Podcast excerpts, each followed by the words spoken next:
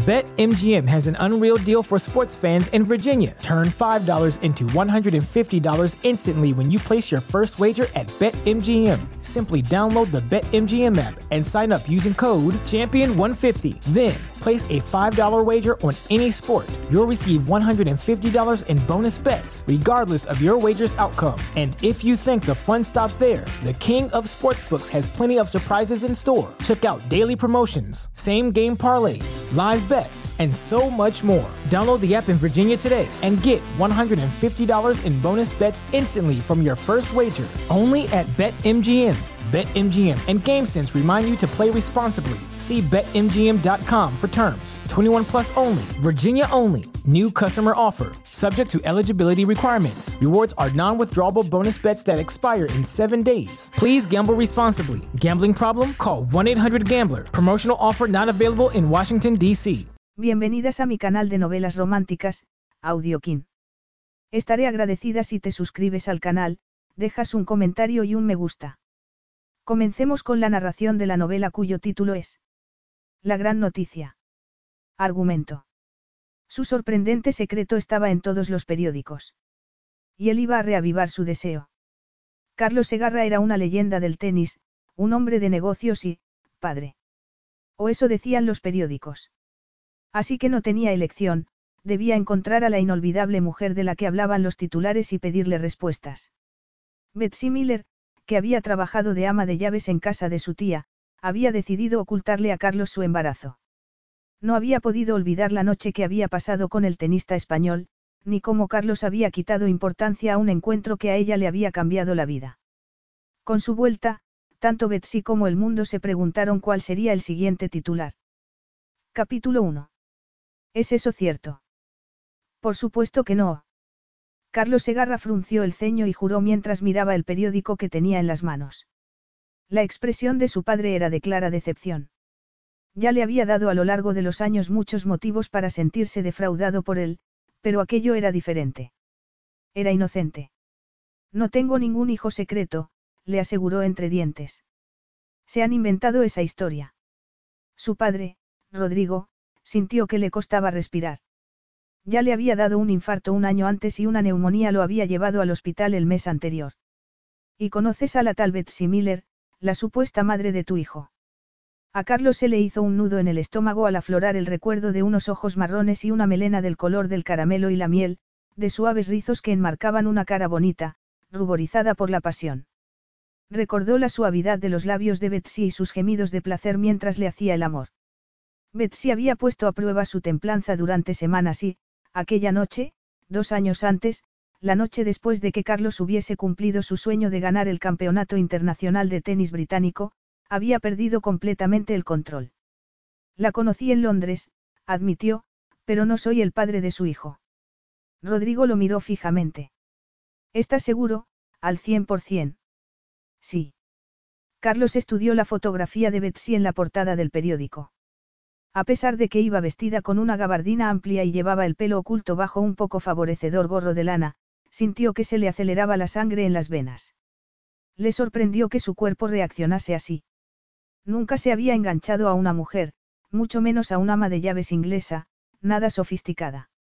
No existe ninguna posibilidad de que el niño sea mío, insistió. En la fotografía aparecía Betsy con un niño que debía de tener más o menos la misma edad que el sobrino de Carlos. El rostro del pequeño estaba oculto debajo de la capucha del abrigo. Si Betsy se hubiese quedado embarazada de él, ¿por qué habría esperado hasta entonces para hacerlo público? ¿Por qué no se lo había contado personalmente? Lo más probable era que el periódico le hubiese pagado para que mintiese. Carlos recordó que las circunstancias habían hecho que se marchase de la casa en la que había estado alojado, en el sudoeste de Londres, sin volver a ver a Betsy después de que hubiesen pasado la noche juntos. No obstante, él no había podido olvidarla y, varias semanas después de su vuelta a España, le había enviado una pulsera de regalo y su número de teléfono junto a una nota en la que le decía que lo llamase si quería volver a verlo. Betsy no le había respondido y él tampoco había intentado ponerse en contacto con ella. Carlos nunca iba detrás de una mujer, no necesitaba hacerlo, pero si Betsy se había quedado embarazada de él, lo normal era que lo hubiese llamado para pedirle, al menos, apoyo económico para criar al bebé. Es uno de esos escándalos que tanto les gusta publicar a los periódicos, nada más, le dijo a su padre mientras tiraba el periódico sobre la cama. Hay mujeres que se acuestan con hombres famosos solo para después ir a contárselo a la prensa. Tal vez, si no tuvieses fama de mujeriego, esta mujer no te habría utilizado a ti, le recriminó su padre. Él pensó en el anexo que había hecho construir en su casa de Toledo, en el que todo un equipo de enfermeras cuidaba de Rodrigo para que éste no tuviese que ingresar en una residencia. Había tenido la esperanza de que, al ofrecerle un hogar a su padre, tal vez podrían recuperar la buena relación que habían tenido en el pasado. No esperaba que su padre lo perdonase. ¿Cómo iba a hacerlo, si ni siquiera él se perdonaba por el papel que había desempeñado en la muerte de su madre? Pero en los últimos meses había sentido a su padre más cerca y había tenido la esperanza de que su relación volviese a ser cercana. Sin embargo, aquella noticia llegaba en mal momento y Carlos sintió que la falta de confianza de su padre en él se le clavaba entre las costillas cual afilado cuchillo. Se levantó del sillón en el que estaba sentado, junto a la cama de su padre, y fue de un lado a otro por la habitación del hospital. ¿Qué vas a hacer? Le preguntó Rodrigo. Mi avión está preparado para viajar a Londres de inmediato, en cuanto me marche de aquí. Era una coincidencia que Carlos hubiese planeado un viaje de negocios a Reino Unido justo en aquel momento. Daba la casualidad de que había pensado en ponerse en contacto con Betsy, para volver a verla y, con un poco de suerte, olvidarla. En esos momentos, tenía claro que debía encontrarla y buscar una clínica en la que hacerse una prueba de paternidad. Quería respuestas y, cuando tuviese la prueba de que Betsy Miller era una mentirosa, Carlos se prometió en silencio que le haría arrepentirse de haberse burlado de él. Junio había sido un mes muy húmedo y la cantidad de agua caída en las últimas 24 horas había hecho que el bonito río que atravesaba el pueblo de Fradlington, situado en el condado de Dorset, se convirtiese en un furioso raudal y se desbordase durante la noche. Betsy había colocado bolsas de arena delante de la puerta principal de la casa, pero el suelo de la planta baja estaba cubierto por varios dedos de agua sucia. Por suerte, la cocina, que estaba en la parte trasera, había sido construida en un nivel ligeramente superior y estaba seca. Sebastián estaba detrás de la barrera que Betsy había colocado entre la cocina y el salón. Tenía casi 15 meses y era adorable. Sus ojos marrones, salpicados de motas doradas, eran idénticos a los de su padre, pero Betsy se negó a pensar en Carlos. Me temo que vas a tener que quedarte ahí hasta que limpie esto, le dijo a su hijo, inclinándose a darle un beso en el pelo rizado y moreno. Betsy había alquilado la casa y no tenía ni idea de a dónde iba a ir con Sebastián después de reparar los daños causados por la riada. Sacó una alfombra empapada a la calle y la tiró al jardín, y entonces vio que su vecina estaba hablando con un hombre que tenía un micrófono en la mano. Betsy volvió a entrar en casa y cerró la puerta, pensando en el periodista que la había abordado a ella varios días, mientras iba por la calle empujando la silla de paseo de Sebastián. De repente, se había dado cuenta de dónde había visto a aquel hombre antes. Hacía dos años el mismo periodista había ido a casa de su tía, en el sudoeste de Londres, para entrevistar a Carlos Segarra, el ganador del Campeonato Internacional de Tenis Británico de aquel año. Betsy había estado trabajando en casa de su tía como ama de llaves y Carlos había alquilado la casa varias semanas mientras su tía estaba en el extranjero. Después de pasar la noche con Carlos, Betsy se había despertado tarde al día siguiente y se había encontrado con que estaba sola en la cama. Volvió a recordar aquella noche. Había sido muy ingenua, se dijo mientras limpiaba el suelo. Tras haber crecido en el seno del tóxico matrimonio de sus padres y haber vivido su agrio divorcio, había sido escéptica con la idea de enamorarse. En la universidad, había salido con varios chicos, pero nunca había tenido una relación seria porque le daba miedo bajar la guardia y que le hiciesen daño. No obstante, siempre había albergado la esperanza de encontrar a su príncipe azul, que había llegado en forma de tenista, alto, moreno y muy guapo. Por una vez en su vida, Betsy había bajado la guardia, con Carlos, y había pensado que existía una conexión especial entre ambos. Pero lo cierto era que solo había sido una más para él. De hecho, Carlos le había dicho al periodista que lo había entrevistado aquel día que se trataba solo de una aventura. Se quitó los guantes de goma y, de repente, sintió una punzada de desesperación al mirar a su alrededor. Ya tenía bastantes preocupaciones sin tener que pensar en aquel periodista que rondaba por el pueblo. Estaba segura de que la recordaba de dos años antes, y el hecho de que sintiese curiosidad por Sebastián la inquietaba. Se sobresaltó al oír que llamaban a la puerta. Debía de ser alguien de los servicios de emergencia. Miró hacia la cocina y vio a Sebastián sentado en su mantita de juegos. Volvieron a llamar y ella fue a abrir. A través del cristal vio una figura alta y sintió que se le aceleraba el corazón. Hola, balbució al abrir y encontrarse con Carlos. De repente, se le cortó la respiración. No podía ser él. Carlos no sabía dónde vivía y no tenía ningún motivo para querer buscarla. A Betsy se le había olvidado lo guapo que era. Aunque no hubiese podido olvidarse de él, el Carlos Segarra de carne y hueso era mucho más impresionante que el recuerdo que solía atormentarla en sueños. Estudió su rostro masculino, los pómulos marcados, la mandíbula cuadrada, oscurecida por una sombra oscura y una boca que podía ser sensual o cruel, pero que en esos momentos estaba tan seria que a Betsy se le cayó el alma a los pies. Dado que era guapo, una leyenda del deporte y tenía fama de mujeriego, aparecía con frecuencia en las revistas del corazón. Y Betsy se odiaba cada vez que sucumbía a la tentación de comprar alguna en la que aparecía en la portada como, el hombre más sexy de España. Se había sentido irresistiblemente atraída por él nada más verlo dos años antes, y en esos momentos descubrió que el efecto seguía siendo el mismo. No eran solo sus ojos los que la hacían pensar en un gato salvaje. Tenía un cuerpo esbelto y musculoso, pulido hasta la perfección física, que lo había convertido en un gran atleta. En el circuito del tenis se le conocía como, el jaguar. Por su velocidad en la pista y su impredecibilidad. No se podía saber cómo piensa un jaguar y lo mismo ocurría con Carlos Segarra. Betsy tragó saliva y miró su elegante traje gris. Llevaba los bajos de los pantalones mojadas y los zapatos de piel marrones cubiertos de barro. Deberías haberte puesto botas, le dijo, mordiéndose el labio al darse cuenta de que era una forma extraña de saludarlo. ¿Qué haces aquí? Él arqueó las cejas.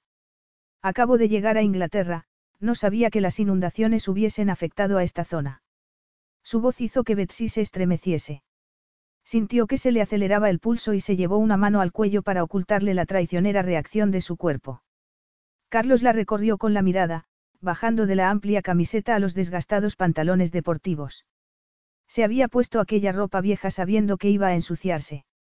Él miró sus botas manchadas de barro y apretó los labios. Betsy se resistió a la tentación de quitarse el pañuelo que se había puesto para cubrirse el pelo. Estaba hecha un desastre, pero se aseguró que no le importaba lo que Carlos pensase de ella. Ha salido en la prensa. Me sorprende que no te hayas enterado, comentó, mirando el periódico que Carlos llevaba debajo del brazo. Tal vez habrías podido salvar el traje. Me da igual el traje, replicó él. Estás intentando hacerte la graciosa. Ella lo miró con sorpresa. ¿Qué quieres decir? Él le dio el periódico y entró en la casa sin esperar a ser invitado. Vaya, murmuró, mirando a su alrededor. Había una marca marrón en mitad del sofá color crema y un olor muy desagradable en toda la habitación. Supongo que va a ser muy caro reparar todos los daños. ¿Es ese el motivo por el que lo has hecho? Le preguntó. ¿Qué he hecho? No te entiendo, le respondió, retrocediendo bajo su letal mirada. Era evidente que Carlos estaba furioso. Tuvo un mal presentimiento. Miró la portada del periódico, que era de los más amarillos que había, y leyó el titular, El hijo secreto de Carlos Segarra. Había una fotografía de Betsy, delante de la casa, con Sebastián en brazos. No era una imagen muy nítida y su hijo llevaba puesta la capucha del abrigo, así que casi no se le veía la cara. Betsy pensó de inmediato en el periodista que la había ayudado a llevar las bolsas de arena hasta la casa. ¿Te importa si te tomo una fotografía? Le había preguntado. Estoy escribiendo un artículo acerca de las inundaciones para la prensa local y al editor le gusta que la historia tenga contenido humano. Ella no se había podido negar, después de que el hombre la hubiese ayudado.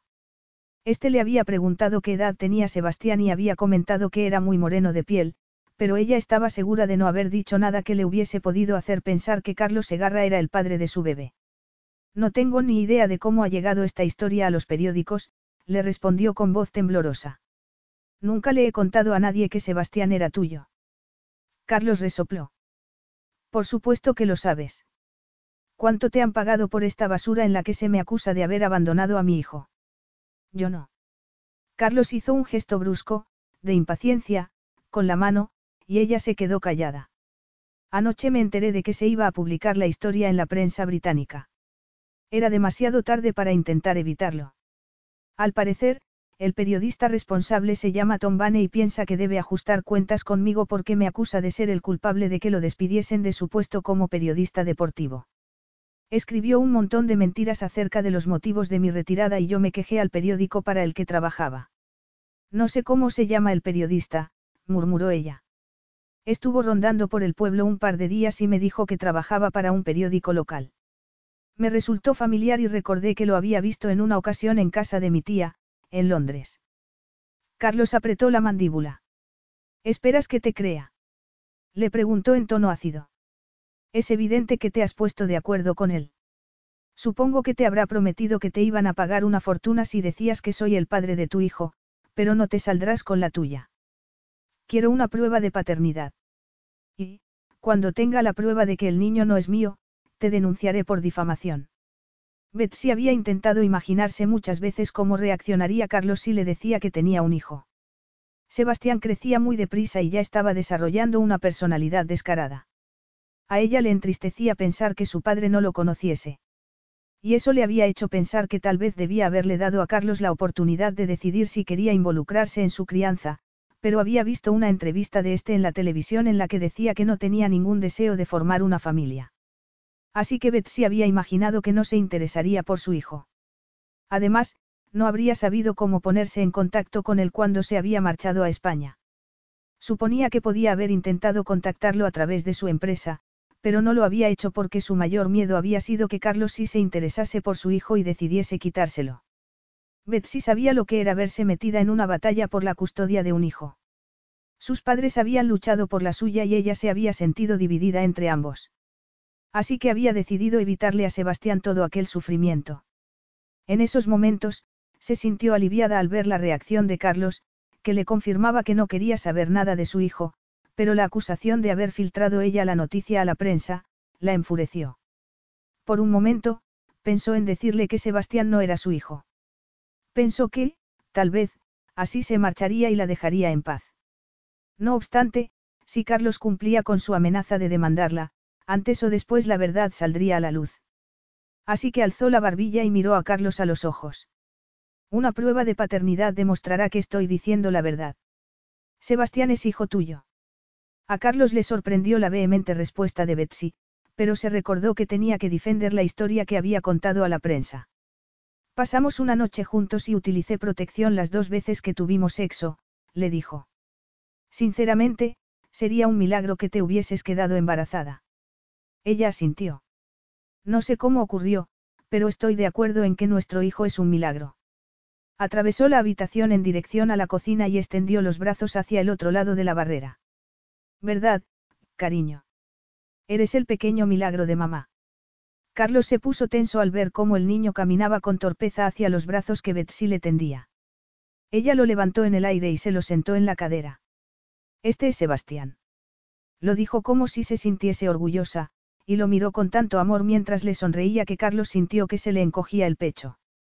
Mucho tiempo atrás su madre también le había sonreído así.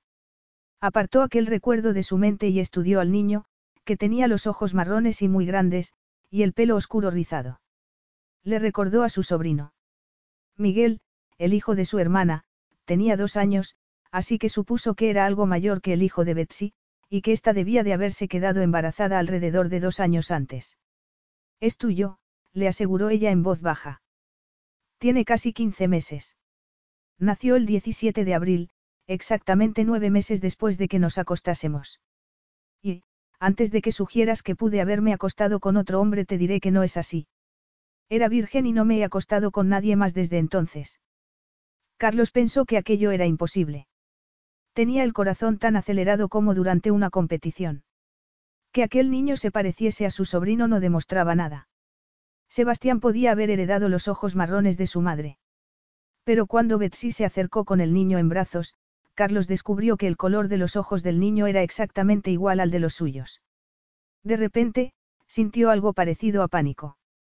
No era posible que tuviese un hijo. Se había pasado toda su vida adulta evitando responsabilidades. Pensó en dos años antes.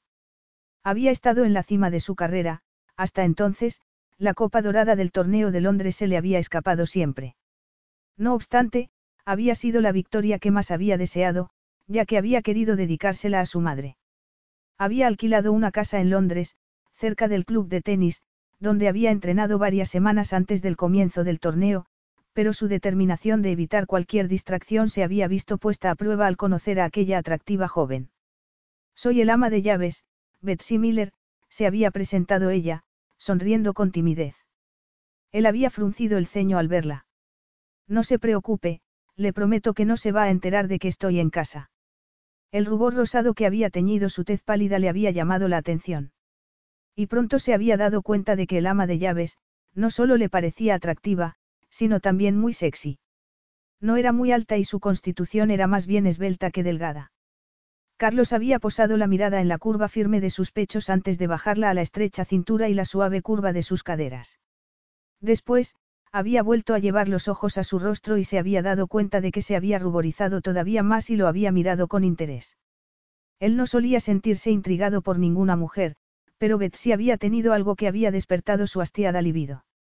Yo no estaría tan segura, había murmurado él. No pasas en absoluto desapercibida, Betsy Miller. Carlos se maldijo y se obligó a volver al presente y a aquella casa inundada. La mujer que tenía delante parecía el personaje de una novela de Dickens, con aquella ropa vieja y el pelo oculto debajo de un pañuelo, pero, a pesar de no llevar maquillaje y de no ser tan elegante y glamurosa como sus otras amantes, su belleza natural y su sensualidad innata prendieron una llama en su interior. Para su sorpresa, Carlos sintió que su cuerpo cobraba vida. ¿Por qué ella? se preguntó, furioso. Había pasado una época difícil después de haber ganado el premio a la mejor empresa responsable y había tenido la libido por los suelos. De hecho, no se había acostado con ninguna otra mujer después de ella. Darse cuenta de aquello no hizo precisamente que le mejorase el humor. Nunca antes me ha fallado un preservativo, pero, aunque existiese la más minúscula posibilidad de que eso ocurriese, ¿por qué no me avisaste cuando te enteraste de que estabas embarazada? No lo supe hasta varias semanas después de que te hubieses marchado a España. Vi que te entrevistaban en televisión, poco después de que anunciases que te retirabas del tenis. Había habido rumores de que querías casarte con tu novia, la modelo Lorena López, y formar una familia. Carlos dejó escapar una carcajada. Solo tuve una aventura con Lorena, pero se terminó antes de que viniese a Inglaterra para prepararme para el campeonato. Siempre le dejé claro que no iba a casarme con ella, pero no lo aceptó y le contó a la prensa que estábamos prometidos. Betsy asintió. Tú dijiste en aquella entrevista que eras un lobo solitario y que no pretendías casarte ni tener hijos jamás. Así que pensé que tampoco querrías a mi bebé. No podía ser verdad. Carlos se pasó la mano por el pelo. Al ver el titular del periódico, había estado seguro de que la noticia era falsa, pero en esos momentos no sabía qué pensar. O Betsy mentía muy bien o le estaba diciendo la verdad y el niño que estaba intentando zafarse de ella era su hijo. No puedo dejarte en el suelo, cariño, está muy sucio, murmuró Betsy, intentando tranquilizar al pequeño, que había empezado a retorcerse entre sus brazos. Sebastián solo tenía 15 meses, pero ya estaba dando muestras de ser muy testarudo. ¿Habrá heredado eso de mí? se preguntó Carlos. He organizado una prueba de paternidad, dijo de repente. Un médico nos está esperando en un hotel no muy lejos de aquí y la clínica garantiza que tendrá los resultados en 24 horas. ¿Y qué pretendes hacer cuando el resultado sea positivo? Lo retó ella. Porque si vas a ver a Sebastián como una mera responsabilidad o, todavía peor, como un inconveniente, tal vez sea mejor que no hagamos la prueba. Puedes darte la media vuelta y olvidarte de él. No será que pones tantos impedimentos porque sabes que el resultado va a ser negativo replicó él. Has declarado públicamente que soy el padre de tu hijo y estoy decidido a limpiar mi nombre. Ella se ruborizó, enfadada. Te prometo que yo no tengo nada que ver con esa historia que se ha publicado. No podría haber ocurrido en peor momento, comentó Carlos, sin poder ocultar su frustración. Esta noche hay una fiesta en Londres para lanzar la delegación británica de mi empresa de gestión deportiva. Veloz representa a algunos de los grandes nombres del mundo del deporte, pero mi integridad se ha puesto en tela de juicio. Quiero la verdad y el único modo de conseguirla es con una prueba de paternidad. Bien, le respondió Betsy sin apartar la mirada de la de él. Yo también. Aunque no sé cómo vamos a llegar hasta el hotel, con todo el pueblo inundado. ¿Cómo has podido llegar hasta aquí? En helicóptero hasta Fradlington y, después, atravesando un campo, porque la carretera principal está impracticable. Carlos bajó la visa a sus zapatos italianos mientras se dirigía hacia la puerta e hizo una mueca. Vamos. Si piensas que puedo marcharme así es que no sabes nada de niños pequeños, le advirtió Betsy. Tengo que preparar una bolsa con ropa de cambio y un biberón antes de salir de casa. El niño había dejado de retorcerse entre sus brazos y estaba mirando fijamente a Carlos. Era un niño precioso. Cuyo parecido con su sobrino era sorprendente. Volvió hasta ella, impulsado por un sentimiento que no podía explicar, con la vista clavada en los mofletes redondos y rosados y en el pelo moreno y rizado del pequeño. Yo lo sujetaré mientras tú organizas todo lo necesario, le dijo con voz tensa. Ella dudó. Tal vez no quiera ir contigo. Le dan miedo los extraños. Carlos extendió los brazos y agarró al niño, que no se resistió. Tenía cierta experiencia, ya que había tomado en brazos a su sobrino Miguel desde que era un bebé. Tal vez el parecido entre ambos niños fuese una coincidencia. No iba a adelantarse a los acontecimientos. Sin embargo, al mirar a Sebastián a los ojos, sintió que reconocía aquella mirada. Betsy le había preguntado qué pretendía hacer si el resultado de la prueba de paternidad era positivo. En realidad, no lo había pensado, pero ella parecía tan convencida que tenía que aceptar que quizás fuese verdad. Y si lo era, si Sebastián era su hijo. Sintió un cúmulo de emociones encontradas, pero, sobre todo, un impulso inesperado de protección. Su padre no lo había apoyado desde hacía años, de hecho, dudaba que Rodrigo lo quisiese. Si Sebastián era suyo, se ocuparía de él y lo querría incondicionalmente. Capítulo 2. Betsy contuvo la respiración mientras el helicóptero despegaba. Después de las lluvias torrenciales que habían causado las inundaciones había hecho un sol maravilloso y no había ni una sola nube en el cielo azul. ¿Te pone nerviosa volar? Le preguntó Carlos, que parecía relajado enfrente de ella. No me gusta, admitió ella, dando un grito ahogado al sentir que el helicóptero se sacudía. Ha sido solo una turbulencia. La voz seria y profunda de Carlos hizo que a ella se le erizase la piel y se le hiciese un nudo en el estómago que nada tenía que ver con el helicóptero.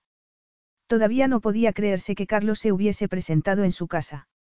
Si lo hubiese sabido, habría intentado prepararse, pero no lo había hecho y se sentía como una adolescente en su primera cita. ¿Habías montado antes en helicóptero? Le preguntó él. Una vez cuando era niña y fui a ver a mi padre. Él tenía licencia de piloto y vivía en un lugar remoto de Canadá al que solo se podía acceder en helicóptero. ¿Por qué no vivías con él?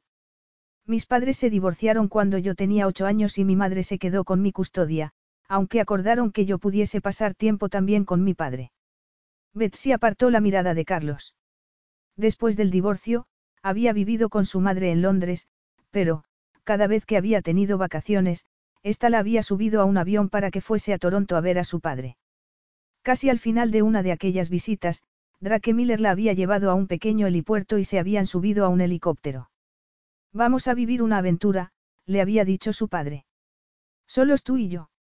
Vamos a explorar las zonas más recónditas de Canadá. ¿Y a mamá le parece bien? Le había preguntado ella, incómoda. Tengo que volver a Inglaterra antes de que empiece el colegio, la semana que viene. Lo cierto, cariño, es que tu madre ya no quiere que vivas con ella. Betsy se había puesto a llorar y su padre había fruncido el ceño. ¿Qué ocurre, cariño?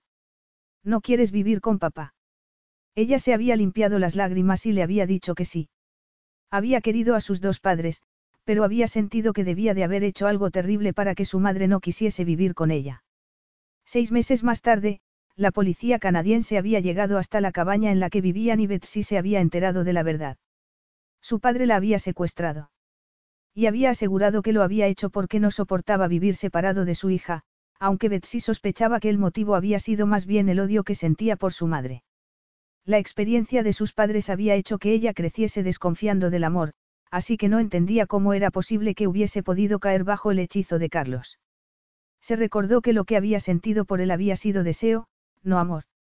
Después de haber oído que éste le decía al periodista que lo que tenía con ella era una aventura de una noche, le había escrito una nota en la que le decía que se había acostado con él porque era famoso, pero que lo mejor sería que no volviesen a verse. Entonces, se había marchado de la casa y había esperado a que él ya no estuviese allí para volver. Sebastián estaba empezando a aburrirse e intentó bajarse del regazo de Betsy. Carlos los estaba mirando, muy pensativo, y ella se preguntó si estaría dudando de su capacidad como madre. La maternidad había sido una curva de aprendizaje para ella, sobre todo, porque no había tenido a nadie que la ayudase. Su madre había ido desde Los Ángeles, donde residía en esos momentos, cuando Sebastián tenía seis semanas, pero Stephanie Miller se había pasado casi todo el tiempo diciéndole a Betsy que no era tan mayor como para ser abuela y que su carrera como actriz se terminaría si los productores descubrían su verdadera edad. Betsy se había contenido para no contestarle que hacía años que no le daban un papel. Y, tras varias copas de vino, Stephanie había admitido que tenía problemas económicos. Ojalá pudiese ayudarte, cariño, le había dicho a Betsy, pero voy un poco justa. Espero que tu padre se esté ganando bien la vida con los derechos de sus libros. Al parecer está en el número uno de los escritores de novelas de suspense en América del Norte. Aunque me sorprende que tenga energía para escribir, teniendo en cuenta que su última esposa es solo un año o dos mayor que tú. Betsy no conocía a la tercera esposa de su padre. Se habían distanciado cuando ella había discutido con su segunda esposa y su padre le había dicho que lo mejor era que no volviese. Lo había llamado por teléfono cuando Sebastián había nacido y él le había mandado una tarjeta de felicitación, pero no conocía a su nieto. No necesito dinero de Drake, le había dicho ella a su madre. Mi negocio de retratos de mascotas va bastante bien y, además, lo complemento trabajando en el pub del pueblo. En esos momentos dudaba que pudiese retomar su trabajo como camarera. Su amiga Sara, que era la dueña del pub, le había dicho que las inundaciones habían causado estragos en él. Y ella tendría que dejar su casa, en la que tenía un estudio en el ático. Sebastián empezó a protestar y Betsy le acarició la cabeza. Ya queda poco, cariño, le dijo, intentando tranquilizarlo. Después, miró a Carlos. ¿Cuánto falta para llegar al hotel? Un par de minutos, le dijo él, después de hablar con el piloto. Llevaba puestas gafas de sol y Betsy no pudo ver su expresión. Cuando había tomado a Sebastián en brazos en su casa, había esperado ver algún gesto de reconocimiento en él. Sebastián se parecía mucho a Carlos, pero tal vez éste no fuese capaz de verlo o, más bien, no quisiese aceptar que el niño era suyo. Betsy se preguntó cuál sería su reacción cuando tuviese los resultados de la prueba de paternidad. Al parecer, lo que más le preocupaba era su reputación y su negocio, pero la prensa se olvidaría pronto de su historia. Y ella no tenía intención de pedirle ayuda económica. Sebastián era su responsabilidad. Se ruborizó solo de pensar en cómo se había dejado llevar con él. Estamos a punto de aterrizar, anunció Carlos. Respira hondo, se ordenó ella unos minutos después, mientras seguía a Carlos hacia las instalaciones del lujoso hotel.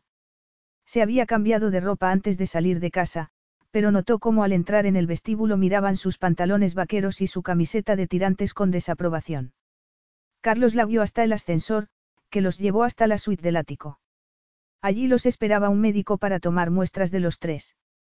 Después, el médico se marchó, y a Carlos le sonó el teléfono y se metió en el dormitorio a hablar. Era la hora de la siesta de Sebastián, pero estaba inquieto y protestó mientras Betsy le cambiaba el pañal. Esta buscó en la bolsa su juguete favorito, pero no lo encontró, así que vació todo el contenido en el suelo, desesperada. En ese momento volvió Carlos. ¿Qué le pasa? preguntó, viendo que el niño se había puesto a llorar. Está cansado, le respondió ella. Y he debido de olvidarme su peluche favorito en casa. Si está cansado, seguro que se duerme sin él, le dijo Carlos en tono seco. La respuesta de Carlos y la atracción que sentía por él hicieron que Betsy se sintiese peor. Él se había quitado el traje manchado de barro y se había puesto unos pantalones vaqueros negros, un polo también negro y una chaqueta de cuero a juego. Estaba, que cortaba la respiración. ¿Y tú qué sabes de niños? inquirió ella, levantando la voz. Tal vez, si te calmases, Sebastián dejaría de llorar, le dijo él. Debe de estar notando tu tensión. Es culpa tuya que esté tensa, espetó Betsy. Me siento abrumada. ¿Qué quieres decir? Me parece humillante que un extraño nos saque sangre para hacer una prueba de paternidad, le explicó ella acaloradamente. Tal vez solo nos hayamos acostado una vez, pero estuvimos juntos en esa casa seis semanas y yo diría que llegamos a conocernos bien. Pensé incluso que nos habíamos hecho amigos. ¿Cómo es posible que me creas capaz de mentirte acerca de algo así? Todo lo que pensaba saber de ti cambió cuando encontré la nota en la que me decías que solo te habías acostado conmigo porque era famoso, le respondió él en tono tenso. Escribí eso porque oí que le decías a un periodista que yo solo era una aventura de una noche. Pues Sebastián es la consecuencia de esa noche. Eso dices. En 24 horas sabremos la verdad. Voy a pasar la noche en Londres. Sebastián y tú podéis quedaros a dormir aquí, no podéis volver a tu casa. Hay una cuna en el dormitorio.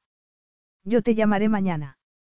Qué bien, murmuró ella en tono irónico mientras llevaba al niño a la habitación. Se había agotado llorando y se quedó dormido en cuanto lo dejó en la cuna. Cuando Betsy volvió al salón Carlos ya se había marchado y ella se enfadó consigo misma por sentirse decepcionada. Tuvo que reconocer que Carlos la hacía sentirse viva. Intentó no pensar en él. Tenía que centrarse en hacer planes a largo plazo. Su casero la había llamado para explicarle que pretendía vender la casa y, tras buscar en varias agencias inmobiliarias por Internet, Betsy se había dado cuenta de que no había nada en la zona que pudiese permitirse alquilar.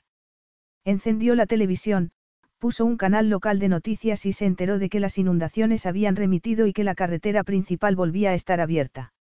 Tal vez podría volver a casa por el peluche de Sebastián y a enviar por correo un cuadro a un cliente. Vamos a montar en autobús, le explicó al niño cuando despertó de la siesta. Y cuando él le sonrió, se le derritió el corazón.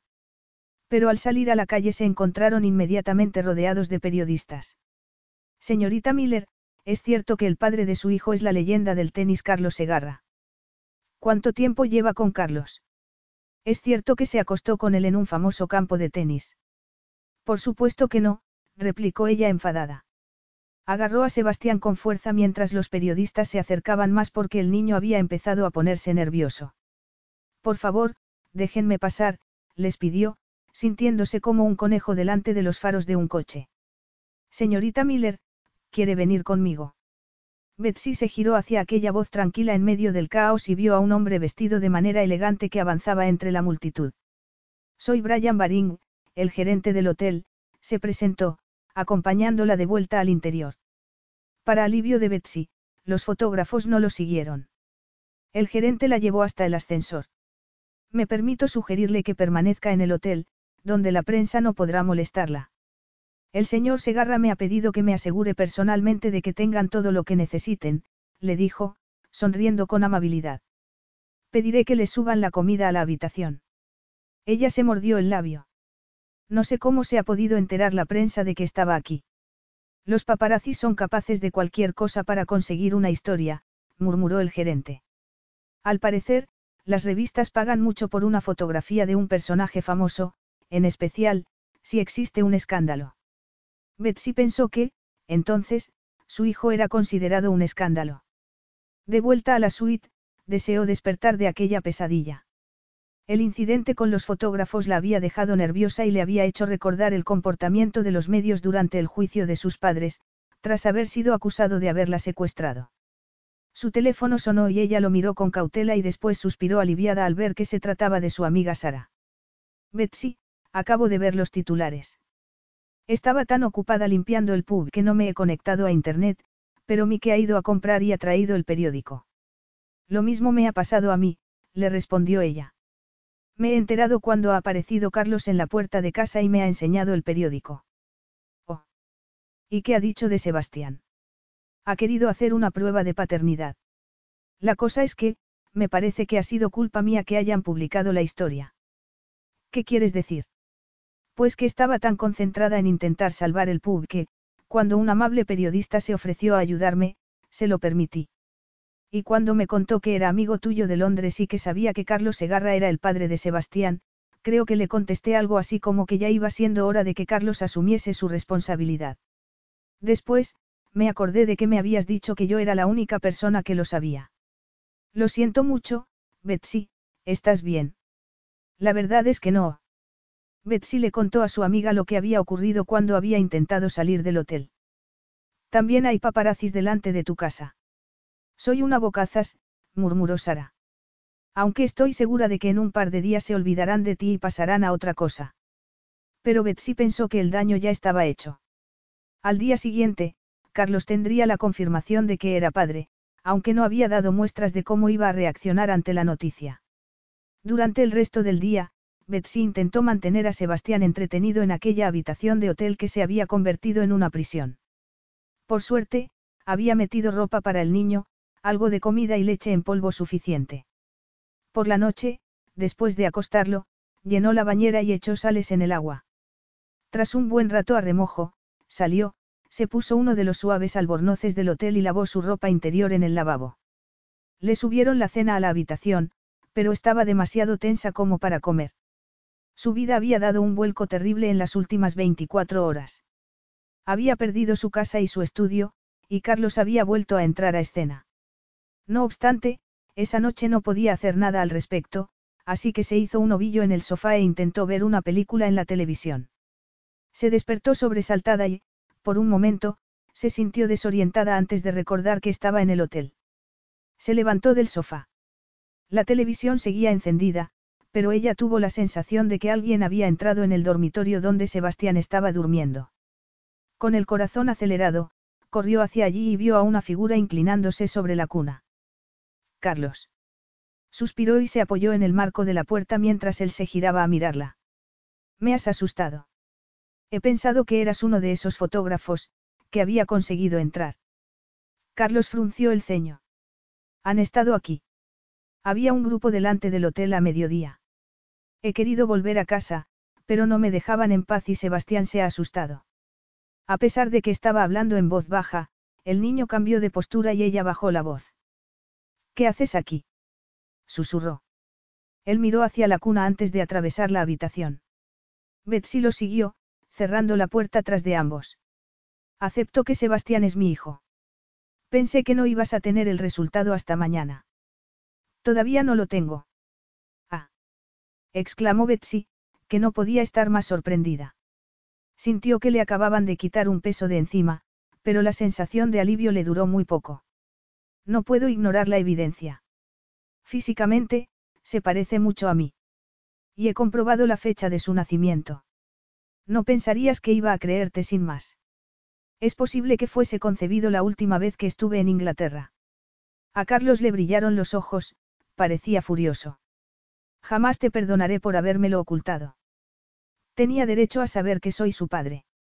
Ella supo que tenía razón, pero se había sentido abandonada por él. Había pensado que era igual que su padre, que la había abandonado también por su segunda mujer. Declaraste públicamente que no querías tener hijos, le respondió, poniéndose a la defensiva. Yo estaba con unas náuseas terribles cuando vi la entrevista, y me quedé convencida de que no querría saber nada de nuestro bebé. Deberías habérmelo contado igualmente.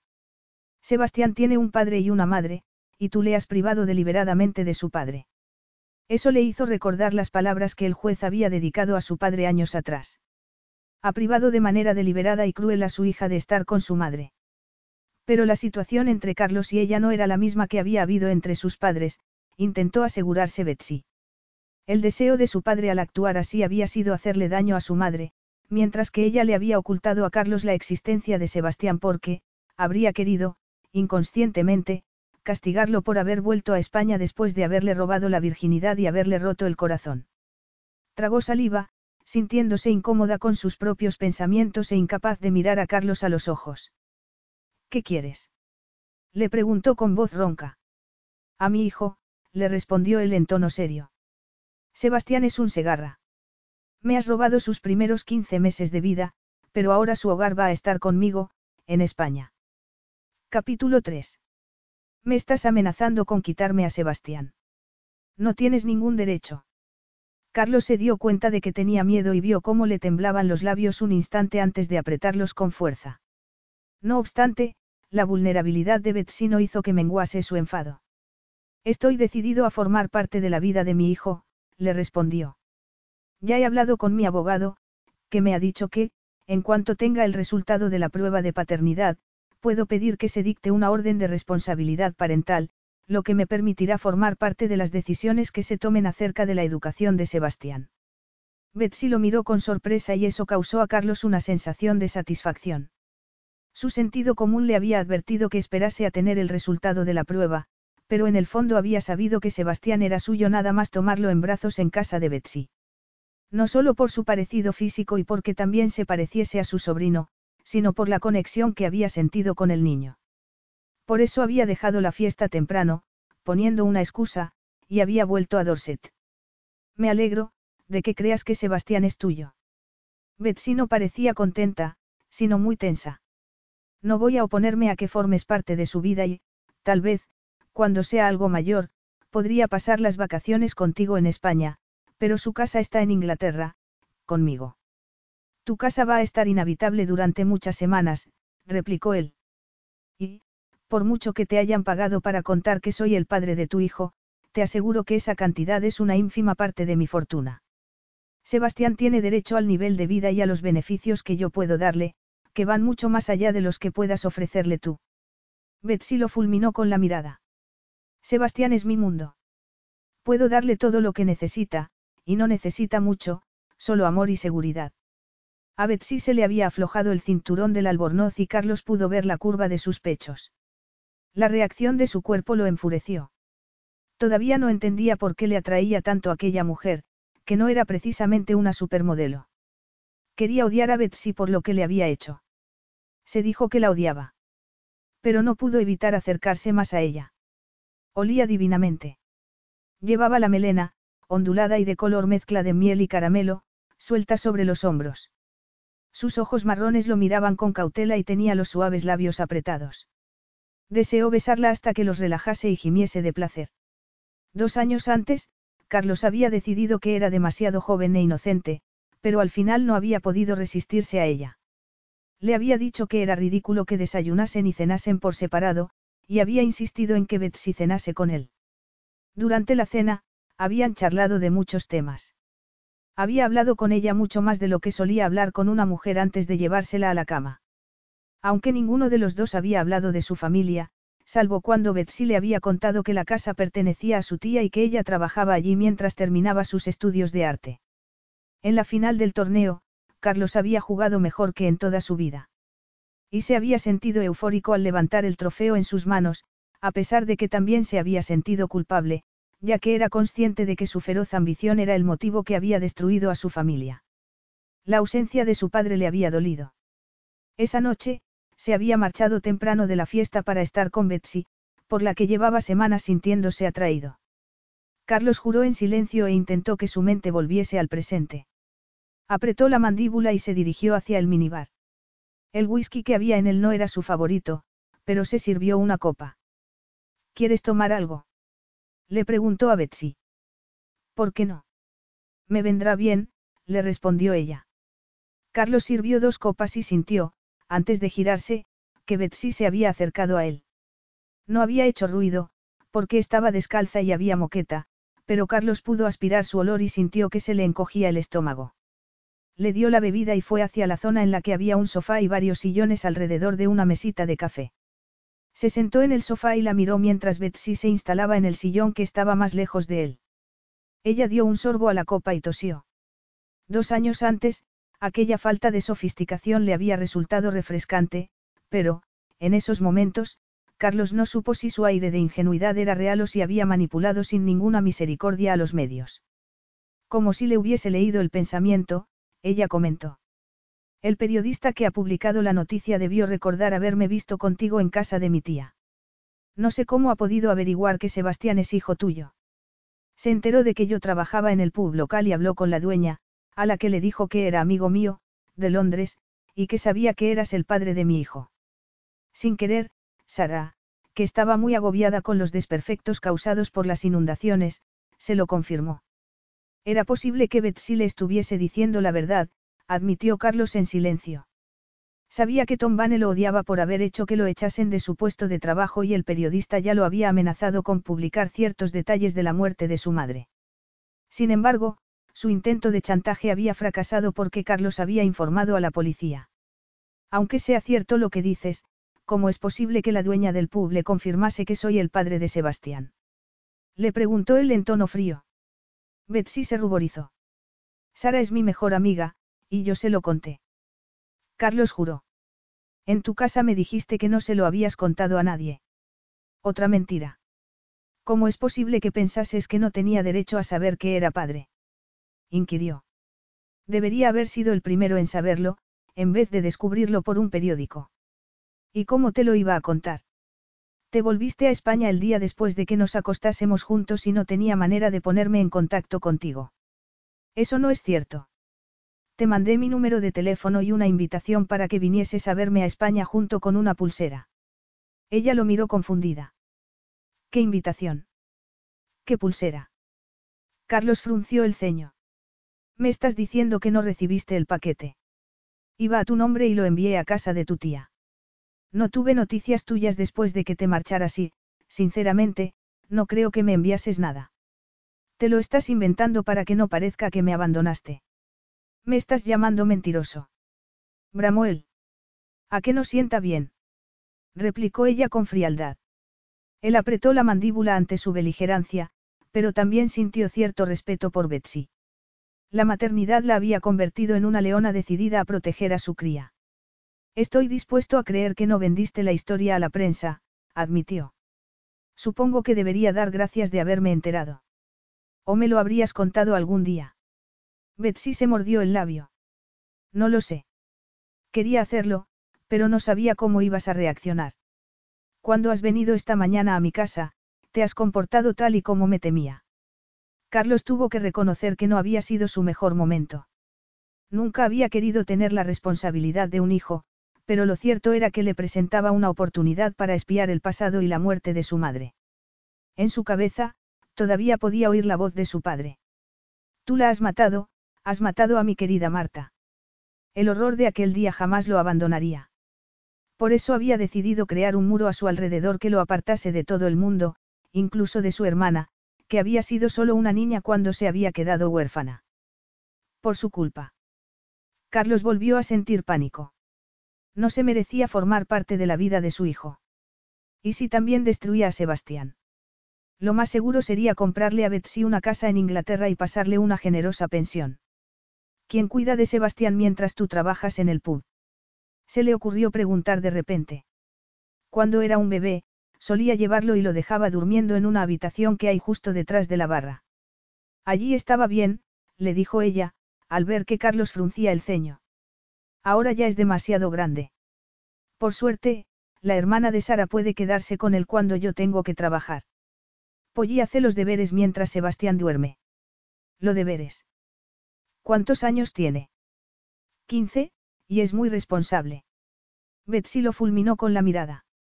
Siempre he hecho todo lo que he podido para darle lo mejor a Sebastián.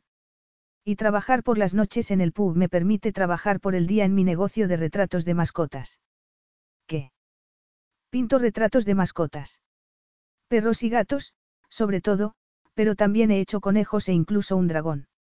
Tengo que admitir que no gano una fortuna, pero el negocio está empezando a crecer. Suspiró.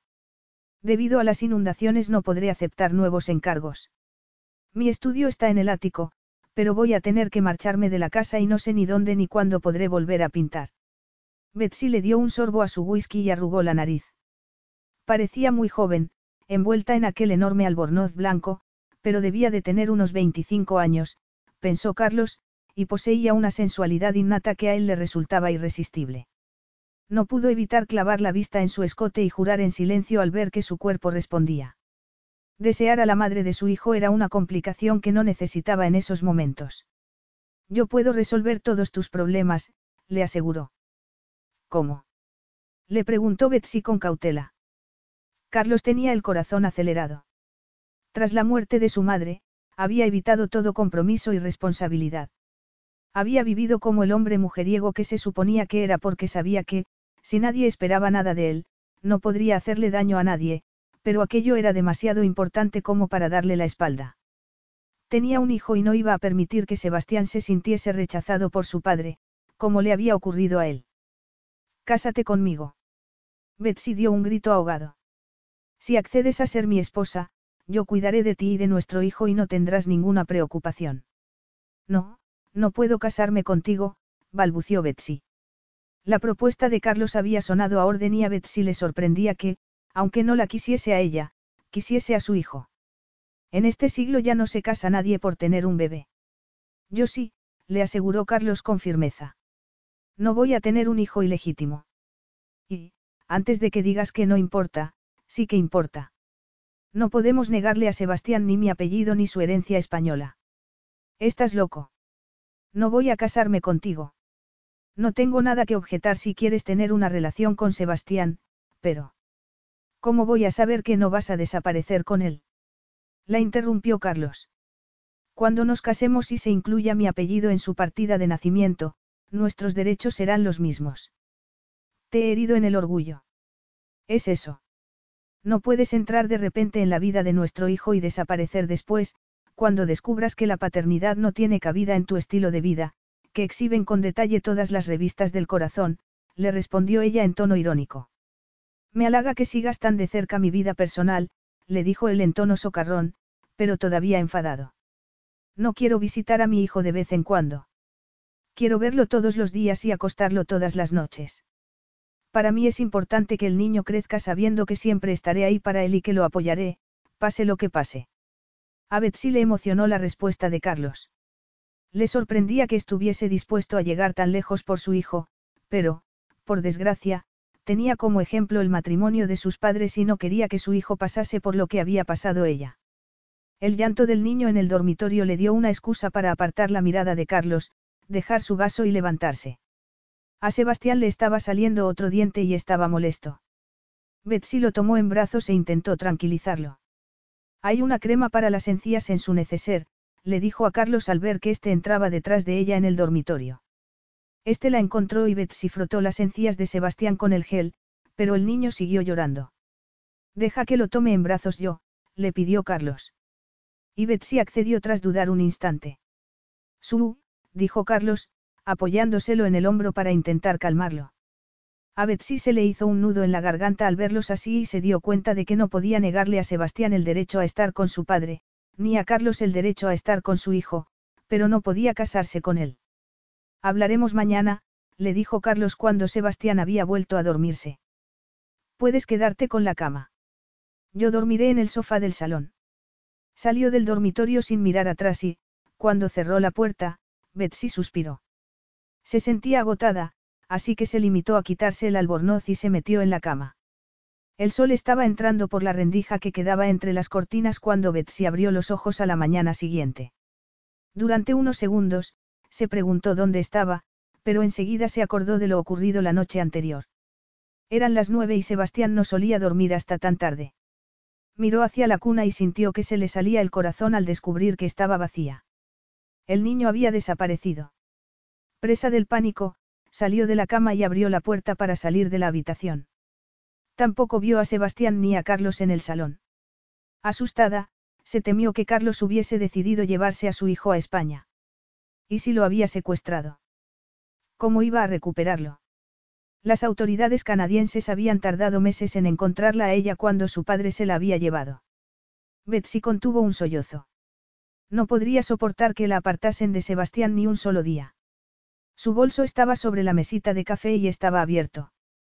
Antes de marcharse de casa, había metido en él los pasaportes, la partida de nacimiento del niño y otros documentos importantes. Los pasaportes habían desaparecido. Sintió más miedo. Entonces se abrió una puerta en la otra punta de la suite y Carlos salió del baño con Sebastián en brazos. Me he despertado y, Sebastián no estaba, balbució ella. Pensé que te lo habías llevado a España. ¿Dónde están nuestros pasaportes? Los he metido en la caja fuerte, le dijo él muy tranquilo. Te habías dejado el bolso abierto y he visto los documentos y he pensado que era mejor guardarlos. Son muchos los trabajadores del hotel que tienen acceso a las habitaciones. Carlos dejó a Sebastián en el suelo y el niño fue a coger un peluche.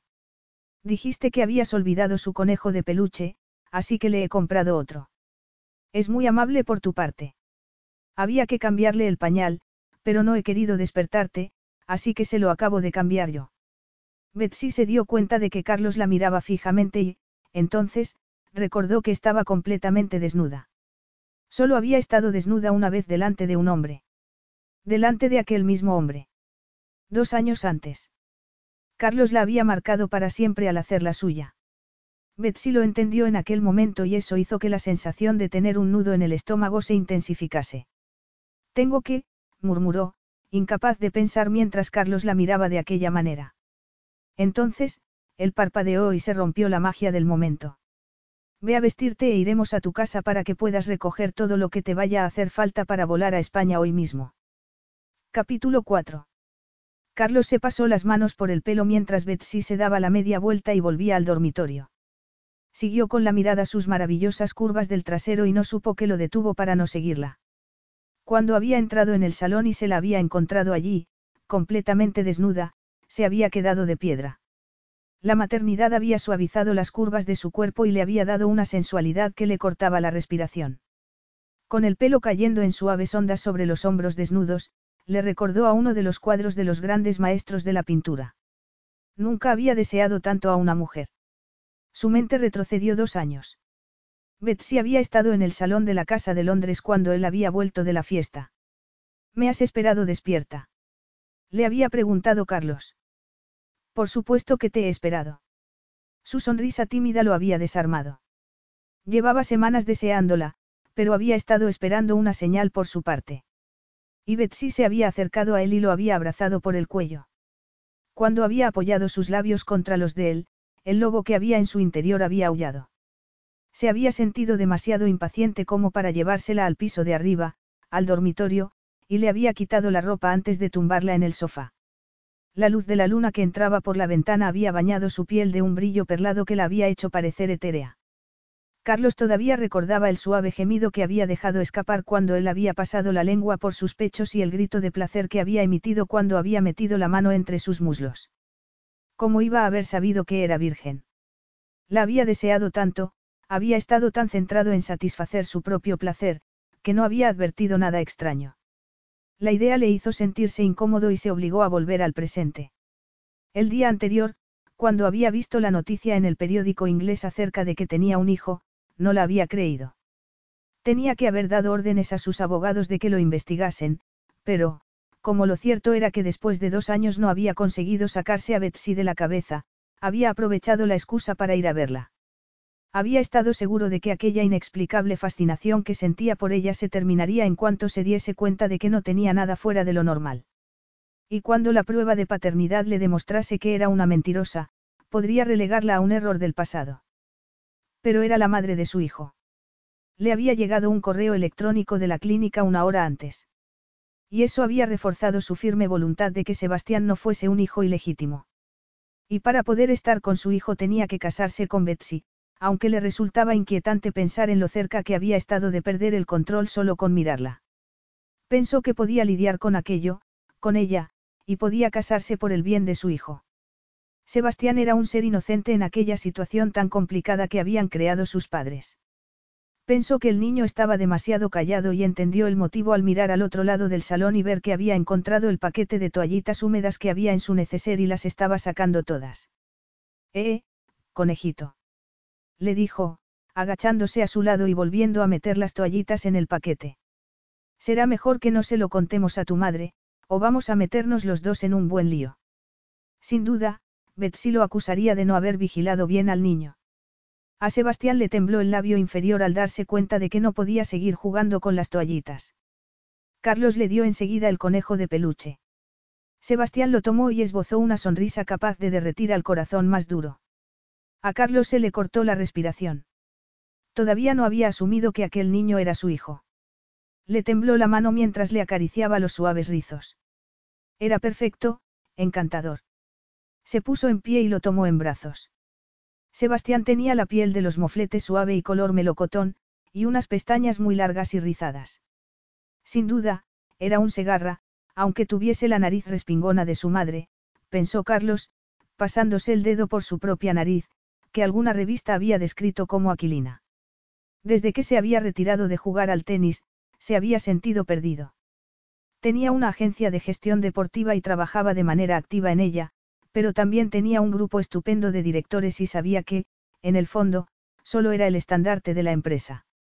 Su organización benéfica, Fundación Segarra, era muy importante para él, pero lo cierto era que llevaba tiempo buscando un propósito en su vida. ¿Y qué mejor propósito que ser el padre de su hijo? Carlos tenía a Sebastián tan cerca que podía contar los pelos de sus largas pestañas. Se preguntó si su padre habría sentido alguna vez aquella abrumadora necesidad de protegerlo cuando era niño. Carlos había tenido una relación más cercana con su madre, pero también se había llevado bien con su padre hasta aquel terrible día, el día en que había destruido su familia. Sebastián le metió un pequeño dedo en el ojo y Carlos hizo una mueca. Cuidado, conejito, le dijo en tono cariñoso. Y el niño hizo algo inesperado. Le dio un beso. Carlos se había fijado en que Betsy era muy cariñosa con el pequeño, le daba muchos besos, y no había duda de que Sebastián estaba copiando aquellos gestos de cariño. Se le encogió el corazón. Sebastián, eres mi hijo, le dijo con voz ronca. Eres mi hijo. Y voy a cuidarte y a quererte siempre. Betsy no podía seguir posponiendo enfrentarse a Carlos. Se había tomado su tiempo para vestirse, aunque solo tuviese unos vaqueros, una camiseta y unas zapatillas de deporte.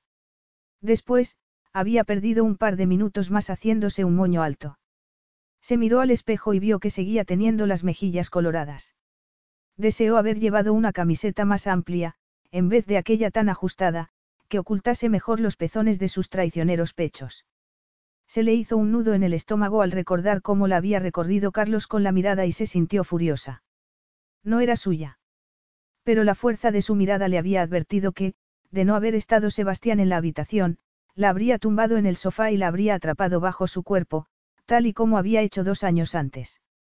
Le horrorizó pensar en lo mucho que la excitaba la idea de que Carlos le hiciese el amor. Respiró hondo, abrió la puerta y pasó al salón. Mientras ella estaba escondida en el dormitorio habían dejado allí un carrito con el desayuno. El aroma a café recién molido y a tostadas recién hechas la asaltó, y se dio cuenta de que estaba muy hambrienta. Sebastián estaba sentado en una trona y Carlos le estaba dando yogur. Deja de esconderte, le dijo Carlos, mirándola. No es la primera vez que te veo desnuda. A ella le ardieron las mejillas. Menos mal que los paparazzis no pueden verte ahora mismo, le respondió. No esperaba que te sintieses tan cómodo con Sebastián. Mi hermana tiene un hijo de dos años, le explicó Carlos. Graciela dio a luz la noche después de que yo ganase el campeonato. Al parecer, estuvo tan tensa durante el partido que se puso de parto. Hizo una mueca. Miguel nació con un problema cardíaco y tuvieron que operarlo un par de horas después de nacer. Mi hermana estaba destrozada y me llamó. Su marido es oficial de la Marina y estaba en la Antártida, y nuestro padre está en la cama o en silla de ruedas desde que sufrió un infarto hace un año. Así que tuve que volver a España la mañana después de estar contigo para ir con Graciela. Betsy lo creyó. No era posible que se hubiese inventado una historia así. Supongo que tu hermana debió de asustarse mucho. Ella recordó lo abrumada que se había sentido cuando la matrona le había puesto a Sebastián en brazos unos momentos después de que naciese. Has mencionado a tu padre, pero no a tu madre, comentó ella con cautela. Tal vez la familia de Carlos estuviese tan dividida como la suya. Falleció, le dijo él en un tono desprovisto de emoción. Murió cuando yo tenía 14 años y Graciela, 10. Mi hermana creció sin madre y ha sido muy duro para ella, sobre todo, durante la enfermedad de Miguel. Necesitaba el apoyo de su familia. La expresión contrita de Carlos hizo que Betsy decidiese no hacerle más preguntas sobre su madre. Y la operación de Miguel salió bien. Por suerte, sí. Es un niño normal y activo de dos años. Carlos vio cómo Sebastián le daba un bocado a un trozo de tostada que Betsy le había preparado. La primera vez que vi a mi sobrino estaba en neonatos, conectado a varios tubos y cables para mantenerlo con vida. Apretó la mandíbula. Eso hizo que pusiese mi victoria en perspectiva. Había ganado mi ansiado trofeo, pero, de repente, no tenía ningún valor frente al hecho de que la vida del bebé de mi hermana pendiese de un hilo. ¿Y tuvo eso algo que ver con tu decisión de retirarte del tenis profesional? Él asintió. Ya había conseguido todo lo que me había propuesto en el tenis. Su tono volvía a ser inexpresivo, pero Betsy tuvo la sensación de que le estaba ocultando algo y que estaba controlando mucho sus emociones. Los medios de comunicación lo retrataban como a un hombre mujeriego y superficial, pero el hombre al que ella había conocido en Londres le había parecido mucho más profundo. Mientras daba un sorbo a su café, Betsy pensó que se había dejado seducir en una ocasión y sería sencillo volver a caer bajo el hechizo de Carlos, pero ya no era la misma chica ingenua con la cabeza llena de sueños. Ser madre soltera la había hecho madurar muy deprisa. No puedo casarme contigo, espetó de manera brusca. La mano le tembló mientras dejaba la taza en su platito. ¿Por qué no? ¿Acaso tienes novio? No, tener que criar a un hijo sola no deja mucho tiempo para salir con nadie, le respondió ella. Aunque tuvo que admitir en silencio que siempre los comparaba a todos con Carlos y que nunca se había sentido tan atraída por ningún otro hombre. Entonces, ¿cuál es el problema? Los niños necesitan un padre y una madre. Sería mejor que nuestro hijo creciese con los dos. Betsy suspiró. Ni siquiera nos caemos bien, ¿cómo vamos a formar una familia feliz para Sebastián? ¿Y si no sale bien y nos divorciamos? No quiero hacer pasar al niño por la terrible batalla por la que me hicieron pasar a mí mis padres. Carlos la miró fijamente. Dijiste que cuando tus padres se habían divorciado tú tenías ocho años. Me da la sensación de que fue una época difícil. Lo fue. Yo quería a los dos por igual, pero el divorcio fue horrible, yo estaba en medio y lo único que quería era hacerlos felices a ambos. Betsy odiaba hablar de su niñez. Lo cierto es que mis padres solo lucharon por mí como lo hicieron por el perro o por el dinero, continuó contándole a Carlos, y cuanto más discutían ellos, más callaba yo. En ocasiones, incluso me planteé escaparme. Pensé que, si desaparecía, dejarían de discutir. De verdad. Después del divorcio fui a vivir con mi madre y pensé que las cosas se calmarían. Dudó, le costaba admitir que había crecido en una familia desestructurada, pero necesitaba que Carlos entendiese por qué no quería casarse. Pero, entonces, mi padre me secuestró. No fue capaz de mirar a Carlos, pero sintió que su confesión lo había sorprendido. Lo oyó jurar en voz baja. No me extraña que te hayas asustado tanto al despertar y no ver a Sebastián. Ella se preguntó si había comprensión en su voz. He tenido miedo de que te lo hubieses llevado. No te voy a separar de Sebastián, le aseguró él, pero es mi hijo y tampoco quiero vivir lejos de él. Si nos casamos, ambos podremos formar parte de su vida. La idea del matrimonio me da miedo, admitió Betsy en voz baja. Mis padres eran considerados la pareja perfecta a ambos lados del Atlántico. La bella actriz y el magnífico escritor. Mi madre incluso guardaba los recortes de prensa de su fantástica boda. Me contó que mi padre y ella habían estado locamente enamorados. Yo todavía tengo algún recuerdo de los tres felices, pero cuando las cosas empezaron a ir mal, pensé que se peleaban por mi culpa. Se obligó a mirar a Carlos a los ojos. Lo que intento explicarte es que mis padres se casaron porque estaban enamorados, pero terminaron odiándose y su divorcio destrozó mi niñez. Tú y yo casi no nos conocemos y, por supuesto, no estamos enamorados. Si nos casásemos, sería un desastre, para nosotros y, sobre todo, para Sebastián. No estoy de acuerdo, le respondió él con frialdad. Nuestro matrimonio funcionaría precisamente porque no estaría basado en un ideal romántico. Tus padres se desenamoraron y tú sufriste las consecuencias. Lo que yo te propongo es una alianza basada en el objetivo de darle a nuestro hijo esa vida familiar estable que a ti te habría gustado tener y que yo tuve la suerte de tener hasta que mi madre falleció. La voz de Carlos seguía siendo tranquila, pero Betsy percibió cierto dolor en sus palabras. Sebastián merece crecer sintiéndose seguro y querido por sus dos padres, continuó él. Es nuestra responsabilidad anteponer sus necesidades a todo lo demás. Betsy intentó que sus palabras no le llegasen al corazón. Necesitaba pensar, razonar, pero Carlos le había hecho pensar en las amigas de la infancia a las que había envidiado. No funcionaría, murmuró. Dependerá de nosotros que lo hagamos funcionar, insistió Carlos. ¿Cuál es la alternativa? Que compartamos la custodia, pero vivamos separados y salgamos con otras personas. Tú estás soltera ahora, pero tal vez conozcas a alguien en un futuro. Y tengo que admitir que odio la idea de que mi hijo tenga un padrastro. También podría ocurrir lo mismo conmigo. ¿Cómo te sentirías tú si yo tuviese una relación con otra mujer y ésta se convirtiese en la madrastra de Sebastián? Betsy no tenía la intención de dejar a Sebastián con ninguna otra mujer. No tenía buenos recuerdos de la segunda esposa de su padre. Su relación con este había sido tensa después de que Drake saliese de prisión. Betsy no había querido que lo condenaran, aunque entendiese que había cometido un delito al secuestrarla. Había tenido la esperanza de reconciliarse con él, pero cuando había ido a visitarlo a Canadá, había descubierto que había vuelto a casarse. Su nueva esposa enseguida le había dejado claro que no le apetecía nada ocuparse de una hijastra preadolescente.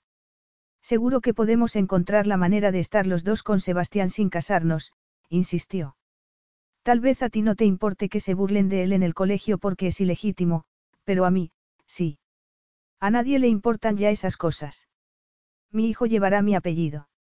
La determinación de Carlos hizo que Betsy se pusiese todavía más tensa.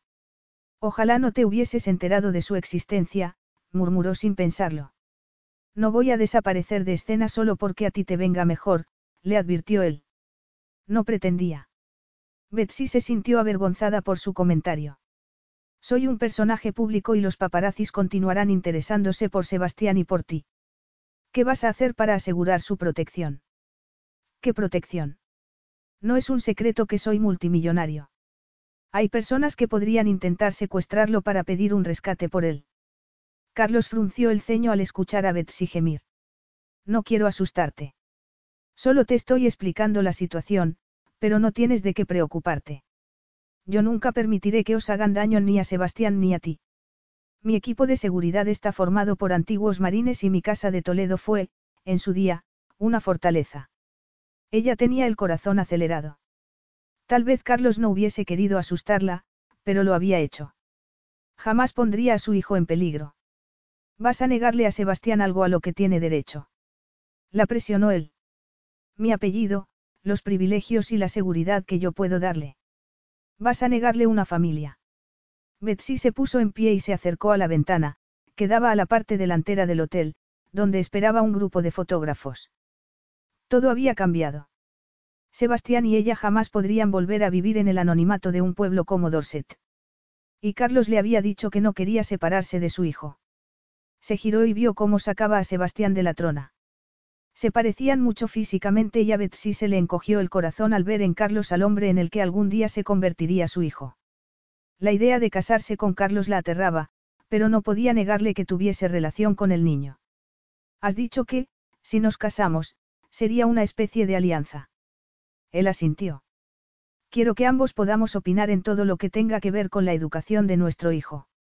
¿Y si no estamos de acuerdo en algo? Encontraremos una solución, pero pensando siempre en el interés de Sebastián. Aquello la tranquilizó un poco. Vio cómo Carlos dejaba a Sebastián en el suelo con sus juguetes, y se acercaba a ella. ¿Cuál es tu respuesta, Betsy? Vas a casarte conmigo por el bien de nuestro hijo. No tenía elección.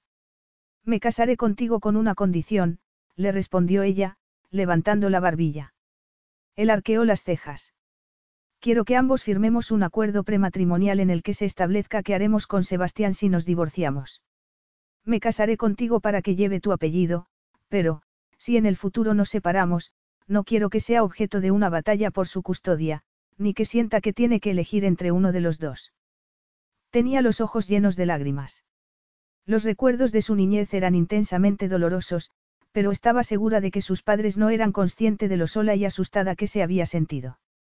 Y jamás discutiremos delante de él. Ocurra lo que ocurra entre nosotros, Sebastián solo verá amor. A Carlos pareció sorprenderle su propuesta, pero enseguida asintió. Pondré a trabajar a mi equipo de abogados, pero solo firmarás el acuerdo prenupcial si todo te parece bien. Gracias. Betsy se relajó ligeramente. Aquello era lo mejor para proteger a Sebastián. Solo tenía la esperanza de que el fascinante padre de su hijo no le rompiese el corazón. Capítulo 5. Pues no parece una fortaleza, comentó Betsy al entrar en el moderno salón de su ático en una elegante zona de Madrid. Él la vio morderse el labio inferior y estudiar la decoración, los sofás grises claros, las alfombras blancas y los suelos de mármol negro. Me refería a mi casa de Toledo, le explicó. La fortaleza Águila fue construida en el siglo XVI. Tengo este apartamento para cuando me quedo en Madrid. Hay cámaras de seguridad en la entrada del edificio y es difícil acceder a él sin ser invitado, le aseguró, consciente de que a Betsy le preocupaba la seguridad de Sebastián. El niño se estaba retorciendo en brazos de su madre. ¿Por qué no lo dejas en el suelo? Debe de querer estirar las piernas, después del vuelo y del trayecto en coche desde el aeropuerto. Me preocupa que manche las tapicerías o que se resbale en este suelo tan brillante y se dé un golpe en la cabeza. No es un piso pensado precisamente para niños. Se cambió a Sebastián de cadera. Y Carlos tuvo la sensación de que no soltaba al bebé porque era ella la que se sentía insegura en España. Antes de marcharse de Inglaterra, habían vuelto a su casa por otro camino para que los paparazzis que estaban en la parte delantera no pudiesen verlos. Habían entrado por detrás y Betsy había corrido escaleras arriba y había vuelto a bajar poco después con solo una maleta. Lo organizaré para que lleven el resto de tus cosas a España, le había dicho él. No tengo nada más. Todas nuestras pertenencias están en esta maleta. Alquilé la casa amueblada y todo, incluso los cojines, pertenece al dueño. En esos momentos, la maleta que contenía todas las posesiones de Betsy parecía triste y solitaria en su lujoso ático. Carlos se sintió culpable. Habría cuidado de Sebastián y de ella si se hubiese enterado de que se había quedado embarazada. Se había cambiado de ropa y llevaba una falda negra y una camisa blanca, pero su aspecto era vulgar, lo mismo que el de los zapatos de tacón. El conjunto era muy poco mejor al de vaqueros rotos y zapatillas de deporte viejas del día anterior. Carlos apretó los labios al pensar que lo que llevaba puesto debía de ser lo mejor que tenía, y que era probable que lo hubiese usado también para trabajar como camarera. No obstante, seguía estando guapa. Tenía la piel de porcelana y unos bonitos ojos que se oscurecían cuando se enfadaba, pero que en esos momentos lo miraban con una cautela que lo molestaba. No se daba cuenta de cómo iba a cambiar su vida cuando se convirtiese en su esposa. Él tenía dinero, varias casas preciosas, y Betsy no tendría que volver a trabajar jamás. Muchas mujeres habrían querido estar en su lugar. Pero ella tenía motivos para desconfiar del matrimonio, se recordó Carlos. No pudo evitar clavar la vista en la curva de sus pechos y admitir que había pensado mucho en ella en los dos últimos años. Puedes dejar de mirarme así. murmuró Betsy. Sé que no soy sofisticada y glamurosa, como las mujeres con las que suelen fotografiarte. Habrá que hacer algunos cambios en tu armario, admitió él con toda sinceridad. Así que te he pedido cita con una estilista que te va a llevar de compras esta misma tarde. Antes de que a Betsy le diese tiempo a protestar, Carlos continuó. Hemos venido a Madrid para asistir a una fiesta benéfica de la Fundación Segarra. Va a haber muchos paparazzis y pretendo hacer una declaración anunciando nuestra boda. Ella frunció el ceño. ¿Y Sebastián? Lo meto a la cama a las siete en punto y me gustaría estar con él. Supongo que la fiesta terminará mucho más tarde. Vamos a dejarlo aquí, con una niñera, por supuesto. Cuando nos casemos, tendremos que asistir a muchos eventos, así que será necesario contratar a una profesional para que cuide de nuestro hijo. No me puedo creer que hayas contratado a una niñera sin contar con mi opinión. Me prometiste que tomaríamos juntos las decisiones. Eso no es una alianza, sino un abuso de poder, y no voy a tolerarlo. Había ido levantando la voz a medida que hablaba y Sebastián hizo una mueca y se puso a llorar. Ya estamos discutiendo delante de él, dijo Betsy. Y Carlos se puso tenso al ver una lágrima corriendo por su mejilla. No he contratado a nadie, le aseguró, sintiéndose culpable por haber hecho que se sintiese mal. Mi hermana vive en el apartamento de al lado y se ha ofrecido a quedarse con Sebastián. Puede dormir con su hijo, y la niñera de Miguel estará allí para ayudar a Graciela con los dos. Pensó que su explicación tranquilizaría a Betsy, pero vio que le temblaban los hombros todavía más. Lo siento, se disculpó ella. Es que me da miedo que, una vez casados, intentes quitarme a Sebastián. Te prometo que jamás haré algo así. Betsy, Dame a Sebastián hasta que te encuentres mejor. Tendió las manos y, tras dudar un instante, ella permitió que tomase al niño en brazos. Está bien, balbució ella, esbozando una sonrisa. Sebastián lo es todo para mí y lo quiero más que a nada en el mundo. Él levantó la mano y le limpió una lágrima de la mejilla. Su piel parecía de satén y su expresión era de sorpresa. Carlos tuvo la sensación de que no se permitía llorar con frecuencia. Él solo había querido reconfortarla, pero no pudo evitar que se le acelerase el corazón al aspirar el olor a cítrico de su pelo. Casi sin pensar en lo que estaba haciendo, inclinó la cabeza hacia ella, atraído por la dulce tentación de sus labios. De repente, volvió en sí al oír que Sebastián gritaba. Carlos retrocedió al mismo tiempo que lo hacía ella. La vio ruborizarse y entonces supo que sentía la misma atracción que él. Ven, voy a presentarte a mi hermana y a su hijo, le dijo, dirigiéndose a la puerta. Graciela está deseando conocer a Sebastián. Betsy miró por la ventanilla del coche, hacia una de las calles más famosas de Madrid. Unas horas antes, una elegante estilista la había llevado de compras por la Gran Vía.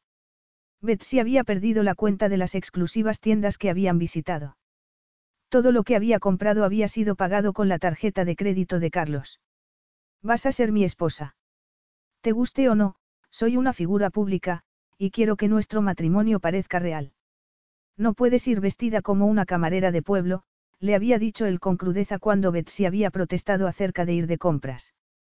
Al final, había aceptado los consejos de la estilista y después de las compras habían ido a un salón de belleza, donde le habían aplicado unos productos que olían maravillosamente tanto en la piel como en el pelo.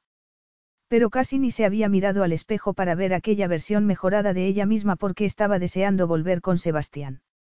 Una vez en casa de la hermana de Carlos, que si estaba preparada a prueba de bebés, había encontrado al niño jugando en la habitación de su primo Miguel, y a Graciela, Carlos y la niñera, con ellos. Betsy se había quedado delante de la puerta, abrumada por una mezcla de emociones al oír reír a Sebastián mientras se sentaba encima de las rodillas de Carlos. El niño parecía muy feliz con su nueva familia. Y la hermana de Carlos había sido muy amable con ella cuando las habían presentado. Volvió al presente. El coche avanzaba despacio porque había mucho tráfico, pero a ella no le importaba llegar tarde a la fiesta. Carlos le había advertido que habría mucha prensa y ella ya sabía lo que era aquello porque lo había vivido de niña, con sus padres, durante su terrible divorcio. Miró a Carlos y sintió un cosquilleo en el estómago. Era demasiado guapo. Tenía un rostro perfecto, los ojos dorados, brillantes, las pestañas espesas y una boca deliciosa. Se mordió el labio inferior. Carlos entrecerró los ojos, levantó una mano y le tocó la boca. Todavía estás preocupada por Sebastián. Se ha quedado dormido en cuanto lo he dejado en casa de mi hermana y, aunque se despierte, Graciela y la niñera cuidarán de él. Sé que va a estar bien. Betsy se humedeció los labios. Él la miró todavía con más intensidad y eso hizo que ella lo volviese a desear. Siento haberme comportado como una tonta, balbució, avergonzada por cómo había reaccionado. Bajó la vista al maravilloso anillo con un diamante que Carlos le había dado antes de salir del ático. Las luces de la calle lo hacían brillar, pero ella se dijo que el anillo, lo mismo que el vestido que llevaba puesto, eran solo para convencer a la prensa de que su romance con Carlos era real.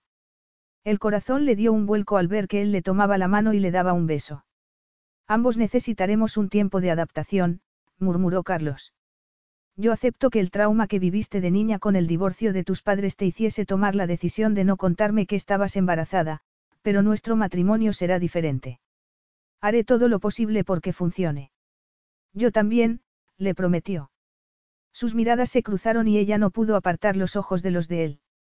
La atmósfera dentro del coche se hizo casi irrespirable a causa de la tensión sexual. De ambos. Una pantalla de seguridad los separaba del conductor. A Betsy se le hizo un nudo en el estómago al ver que Carlos la agarraba por la barbilla y clavaba la vista en sus labios. Ella se los humedeció. Sellamos el acuerdo con un beso. La voz aterciopelada de Carlos la acarició. Betsy llevaba deseando aquel beso desde que lo había visto aparecer en su casa. Su sentido común le dijo que se resistiese a la atracción que sentía por él. Carlos podía hacerle daño, ya se lo había hecho antes, como también se lo había hecho su padre al excluirla de su vida. No obstante, su cuerpo se negaba a escuchar a su cerebro, se le irguieron los pechos y sintió calor entre los muslos. La verdad es que estaba desesperada por besar a Carlos y separó los labios a modo de invitación. Sí, le respondió en un susurro. Él inclinó la cabeza y rozó su boca.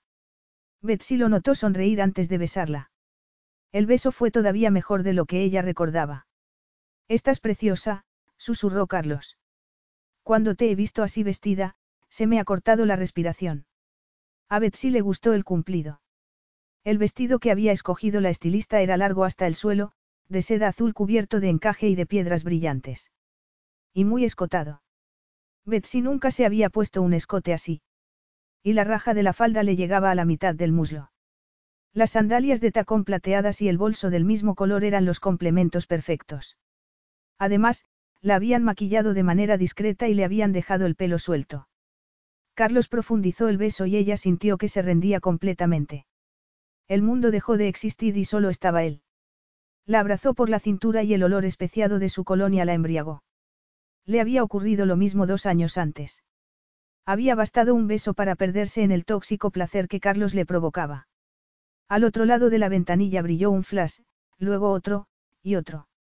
Betsy parpadeó, consciente de repente de que el coche se había detenido. Carlos apartó los labios de ella y murmuró algo mientras se apartaba de ella. Todavía aturdida, Betsy gimió al darse cuenta de que habían llegado al hotel. Los flashes provenían de las cámaras de los paparazzis que los esperaban fuera. Carlos se pasó los dedos por el pelo y Betsy tuvo la sensación de que le temblaba ligeramente la mano, pero cuando habló lo hizo con su habitual toque de cinismo, como si no se tomase nada en serio en la vida. Preparada para el espectáculo. El conductor le abrió la puerta y Carlos salió y le ofreció la mano a Betsy para ayudarla a salir también. A ella le cegaron los flashes y se alegró de la sólida presencia de Carlos, que la agarró por la cintura. Seguía sorprendida por el apasionado beso que se habían dado en el coche, pero se dijo que si le temblaban las piernas era porque no estaba acostumbrada a caminar con tanto tacón. Carlos, ¿es cierto que usted y la señorita Miller tienen un hijo? Preguntó un fotógrafo. ¿Por qué lo habían guardado en secreto? Gritó otra persona. Siempre había dicho que no quería hijos, se arrepiente del nacimiento de su hijo. Betsy notó que Carlos se ponía tenso mientras subían las escaleras del hotel, pero cuando se giró hacia la prensa, su expresión era indescifrable. Es cierto, la señorita Miller es la madre de mi hijo. Y no me arrepiento, sino todo lo contrario, estoy encantado de ser padre. Betsy y yo no queríamos que se supiese que teníamos un hijo, pero ahora me complace anunciar que tenemos pensado casarnos lo antes posible. Señorita Miller, habló otro fotógrafo. Sus padres pasaron por un divorcio muy sonado cuando era niña. No ha afectado eso a su manera de ver el matrimonio. Betsy se puso tensa. La pregunta le resultó indiscreta y le hizo recordar momentos que prefería olvidar, pero se obligó a sonreír. El matrimonio es una institución maravillosa y estoy deseando casarme con Carlos. Soltó la mano de este y enseñó el anillo de compromiso. Estoy muy feliz. Para su alivio, Carlos ignoró otras preguntas de la prensa y la hizo entrar en el hotel. Mientras atravesaban el opulento recibidor, la miró. Lo has gestionado muy bien. La admiración de su voz hizo que a ella le diese un vuelco el corazón. Se detuvo y se giró hacia él. Algunas personas empatizaron con mi padre cuando me mantuvo oculta en Canadá. Lo veían como a un defensor de los derechos de los padres. Él dijo que me había secuestrado porque me quería, y me sentí fatal cuando tuvo que ir a la cárcel. Cuando salió, tuve la esperanza de que pudiésemos reconstruir nuestra relación, pero entonces era una adolescente y él había perdido el interés en mí al darse cuenta de que ya no podía utilizarme para hacerle daño a mi madre. Suspiró. Te estoy contando esto porque no quiero que grites a los cuatro vientos que estás feliz con tu hijo para que después pierdas el interés en él cuando llegue a una edad difícil y ya no sea un niño encantador. La expresión de los ojos de Carlos era inescrutable. Mi compromiso con mi hijo será total y para siempre. Ella asintió, sintiéndose más tranquila. Delante de ellos se abrieron las puertas dobles que daban al salón en el que se celebraba la fiesta, que ya estaba lleno de invitados. Me gustaría ir al cuarto de baño. Betsy necesitaba tranquilizarse un poco antes de fingir que era la prometida de Carlos. Por suerte, el baño estaba vacío y nadie escuchó su gemido de consternación al ver su reflejo en el espejo. Estaba despeinada, llevaba el escote torcido y todavía tenía los labios hinchados después de haber besado a Carlos. Se preguntó si él la habría besado a propósito, sabiendo que los fotógrafos estarían allí. Se retocó el pintalabios, respiró hondo varias veces y fue a su encuentro. El vestíbulo del hotel estaba lleno, habían llegado más invitados. Carlos estaba en la entrada del salón y Betsy se dio cuenta de cómo se acercaban a él varias mujeres muy bellas. Él la miró y su sonrisa se volvió depredadora. El calor de su mirada hizo que le entrase calor en el vientre. Era el padre de su hijo, y pronto se convertiría en su esposa, pero ¿qué esperaba Carlos de su matrimonio, de ella? Se mordió el labio. Habían tenido sexo una vez y él se había marchado a la mañana siguiente. Y si no fuese porque ella se había quedado embarazada de Sebastián, no estaría allí en esos momentos, con el anillo de Carlos en el dedo. No obstante, él había dicho que quería que su matrimonio funcionase, significaba eso que querría tener sexo con ella. ¿Preparada? Le preguntó él. Betsy sintió calor en las mejillas, pero sonrió, lo agarró del brazo y permitió que la guiase hacia el salón en el que tenía lugar la fiesta. Capítulo 6. La fiesta benéfica era un evento espectacular, del que se hablaría durante varias semanas. Carlos no había esperado menos. La comida era excelente, el champán corría a raudales, los invitados se divertían y, lo más importante, se estaba recaudando mucho dinero para la Fundación Segarra. Desde que se había retirado de la competición, su pasión era aquella organización benéfica, cuyo objetivo era permitir que niños de familias desfavorecidas tuviesen acceso a deportes que solían considerarse de élite. Él había tenido suerte de niño, porque su madre había sido jugadora profesional de tenis y no solo lo había animado, sino que había podido pagarle los entrenamientos. Aquella era su manera de devolverle algo al mundo del deporte, un mundo que había sido su hogar y gracias al cual se había convertido en multimillonario. La velada estaba llegando a su fin y debía haberse sentido satisfecho, pero, en realidad, se sentía todo lo contrario a satisfecho. Su frustración había ido aumentando por momentos mientras se movía por la pista de baile con Betsy entre sus brazos. Tenerla tan cerca era una verdadera tortura.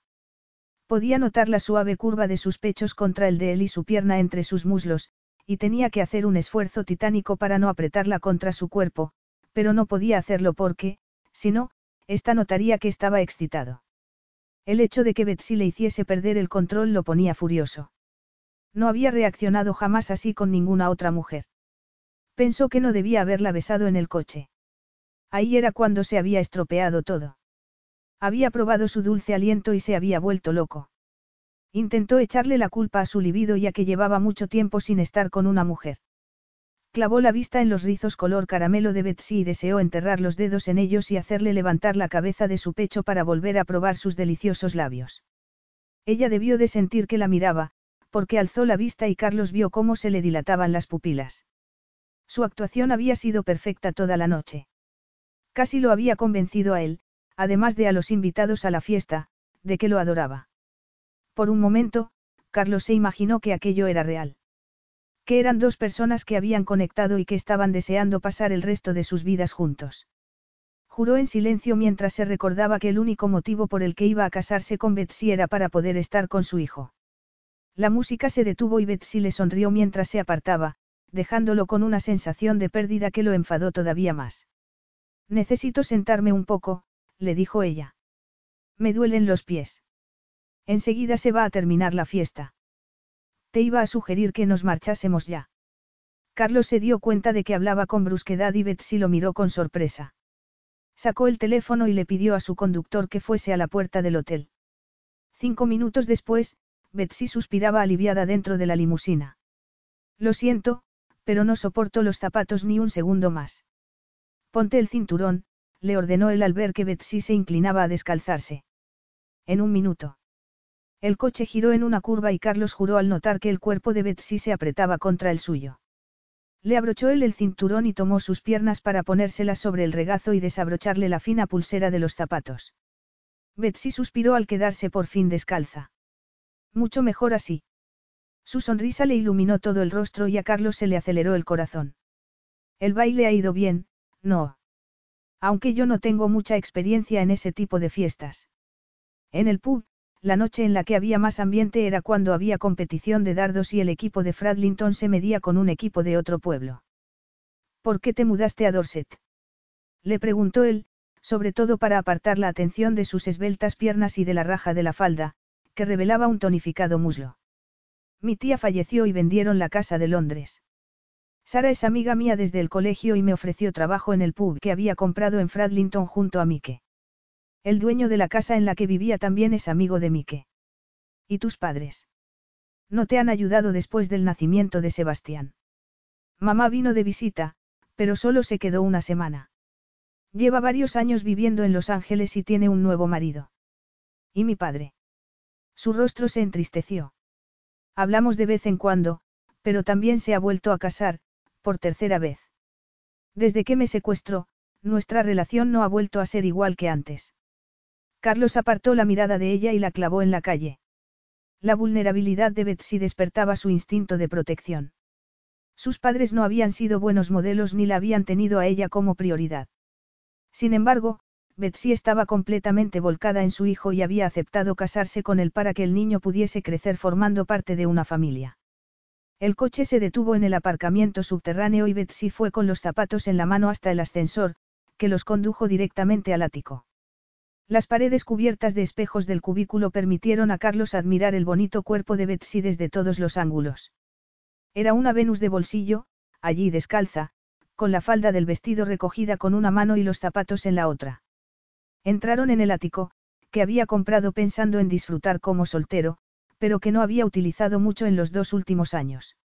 De hecho, no recordaba la última vez que había llevado a alguien a pasar la noche allí. Carlos había achacado su falta de interés en el sexo al cambio de vida que había experimentado al dejar de jugar al tenis de manera profesional. Tras conseguir ganar el torneo de Londres, se había quedado sin ambiciones y sin saber cuál era su camino.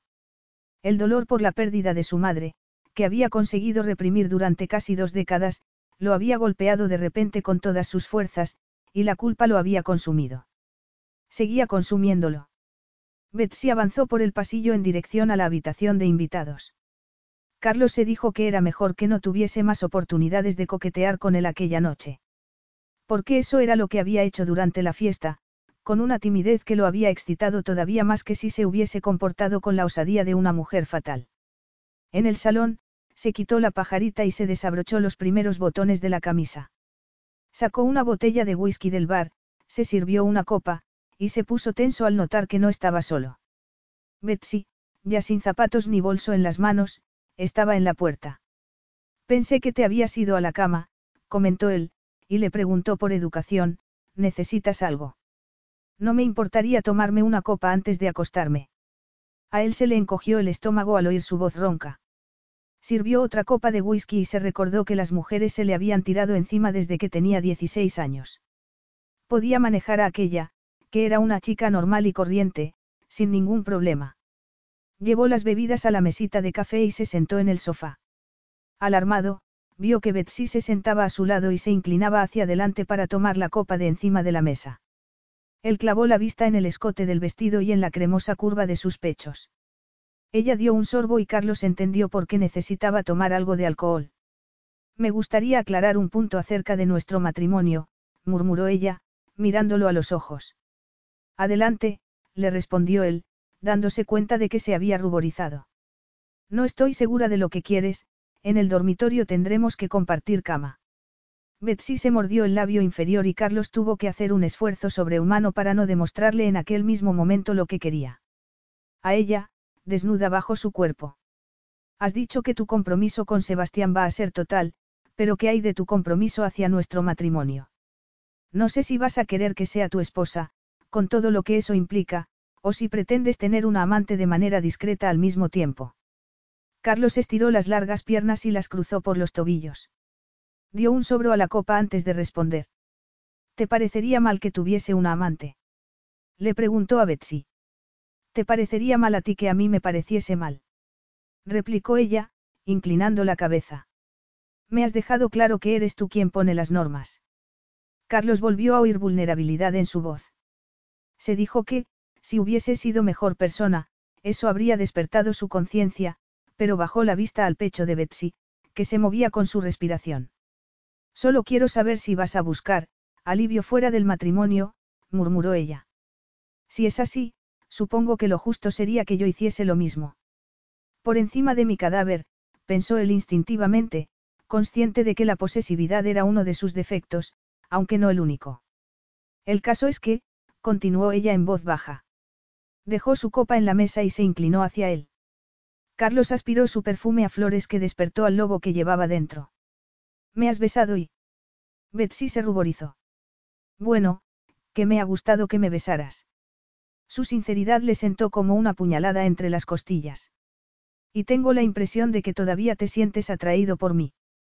Así que me he preguntado qué es lo que esperas de nuestra relación cuando nos casemos o, incluso antes de la boda. Y el que había pensado que podía manejar la situación. Betsy lo volvía loco. Carlos se levantó de manera brusca y atravesó la habitación para ir hasta la ventana, desde donde admiró las luces de Madrid bajo el cielo oscuro.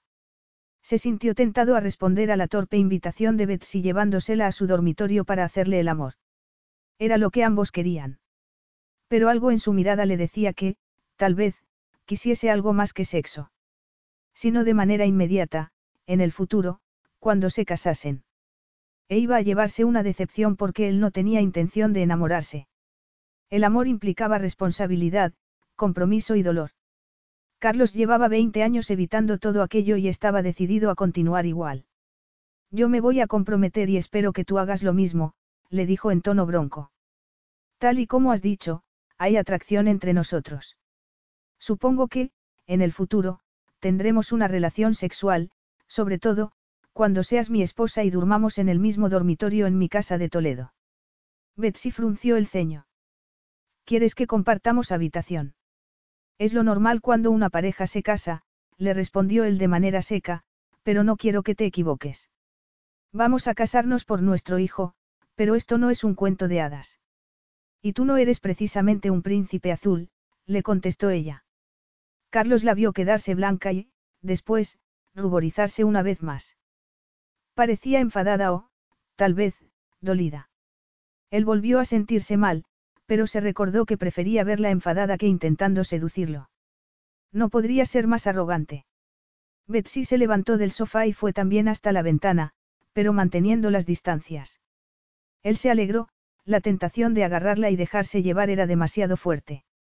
Hace dos años tenías que haberte dado cuenta de que yo era virgen, pero te volviste a España sin despedirte, sin preguntarme si estaba bien. ¿De verdad fue tu primera vez? Le preguntó él. Sí. No tengo por qué mentirte al respecto. ¿Y por qué yo? Supongo que ya debías haber salido con algún chico antes. En tu nota decías que te habías acostado conmigo porque era famoso. Era cierto. Ella bajó la mirada de repente. Me sentí como una idiota cuando te oí hablar con ese periodista y decirle que yo era solo una aventura de una noche. Me había acostado contigo porque me gustabas más que ninguno de los chicos con los que había salido en la universidad, admitió Betsy. Me gustabas y pensé que yo también te gustaba a ti. Tenía que haber sabido que el hombre más sexy de España solo querría una aventura de una noche con alguien como yo. Él frunció el ceño. Alguien como tú. Una chica normal y corriente. Solo te fijaste en mí porque vivíamos en la misma casa y te hacía la comida. Yo había visto fotos de las mujeres con las que salías en las revistas, todas bellas y glamurosas. Y vacías, pensó Carlos.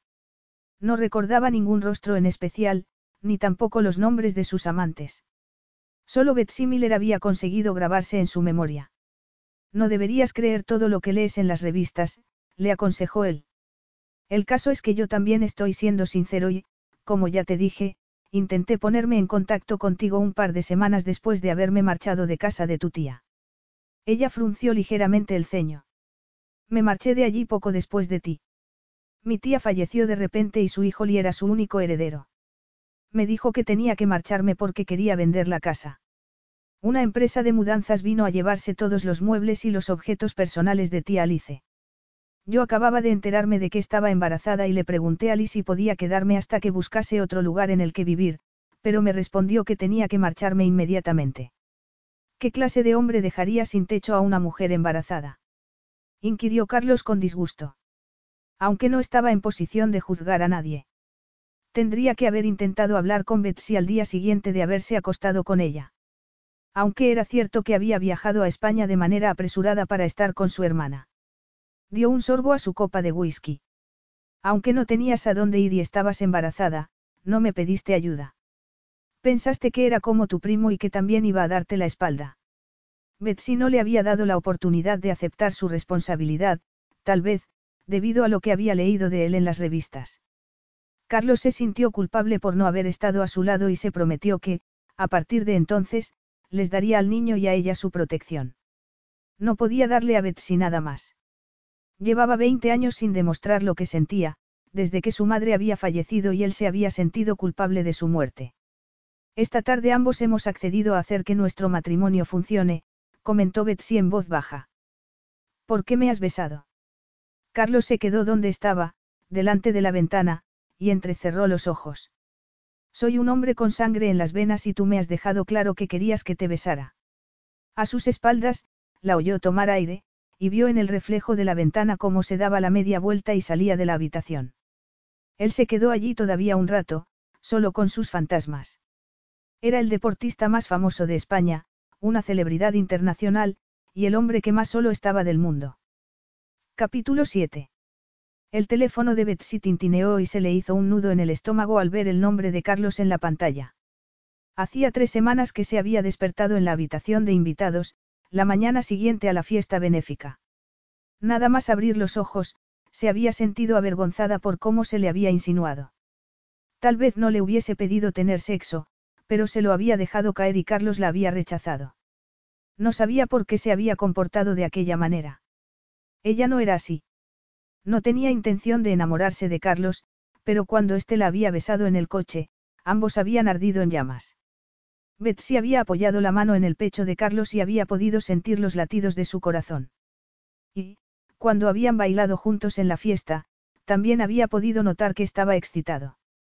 Al igual que dos años antes, la pasión había estallado entre ambos con su primer beso.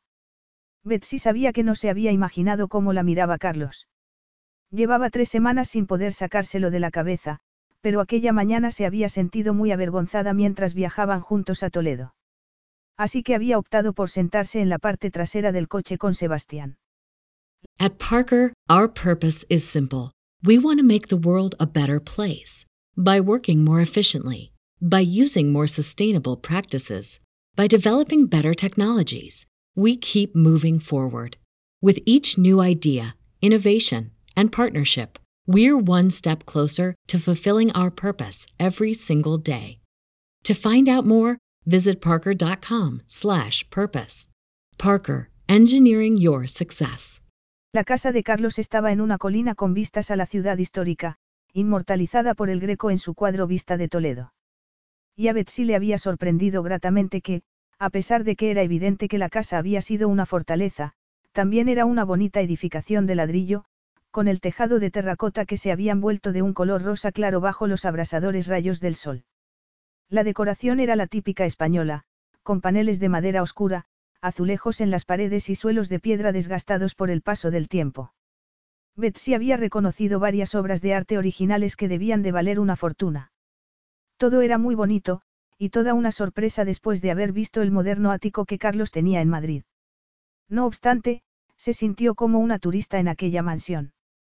He contratado a un diseñador de interiores para la habitación de Sebastián, le contó Carlos mientras abría una puerta en el segundo piso y entraban en una habitación muy grande, bañada por el sol.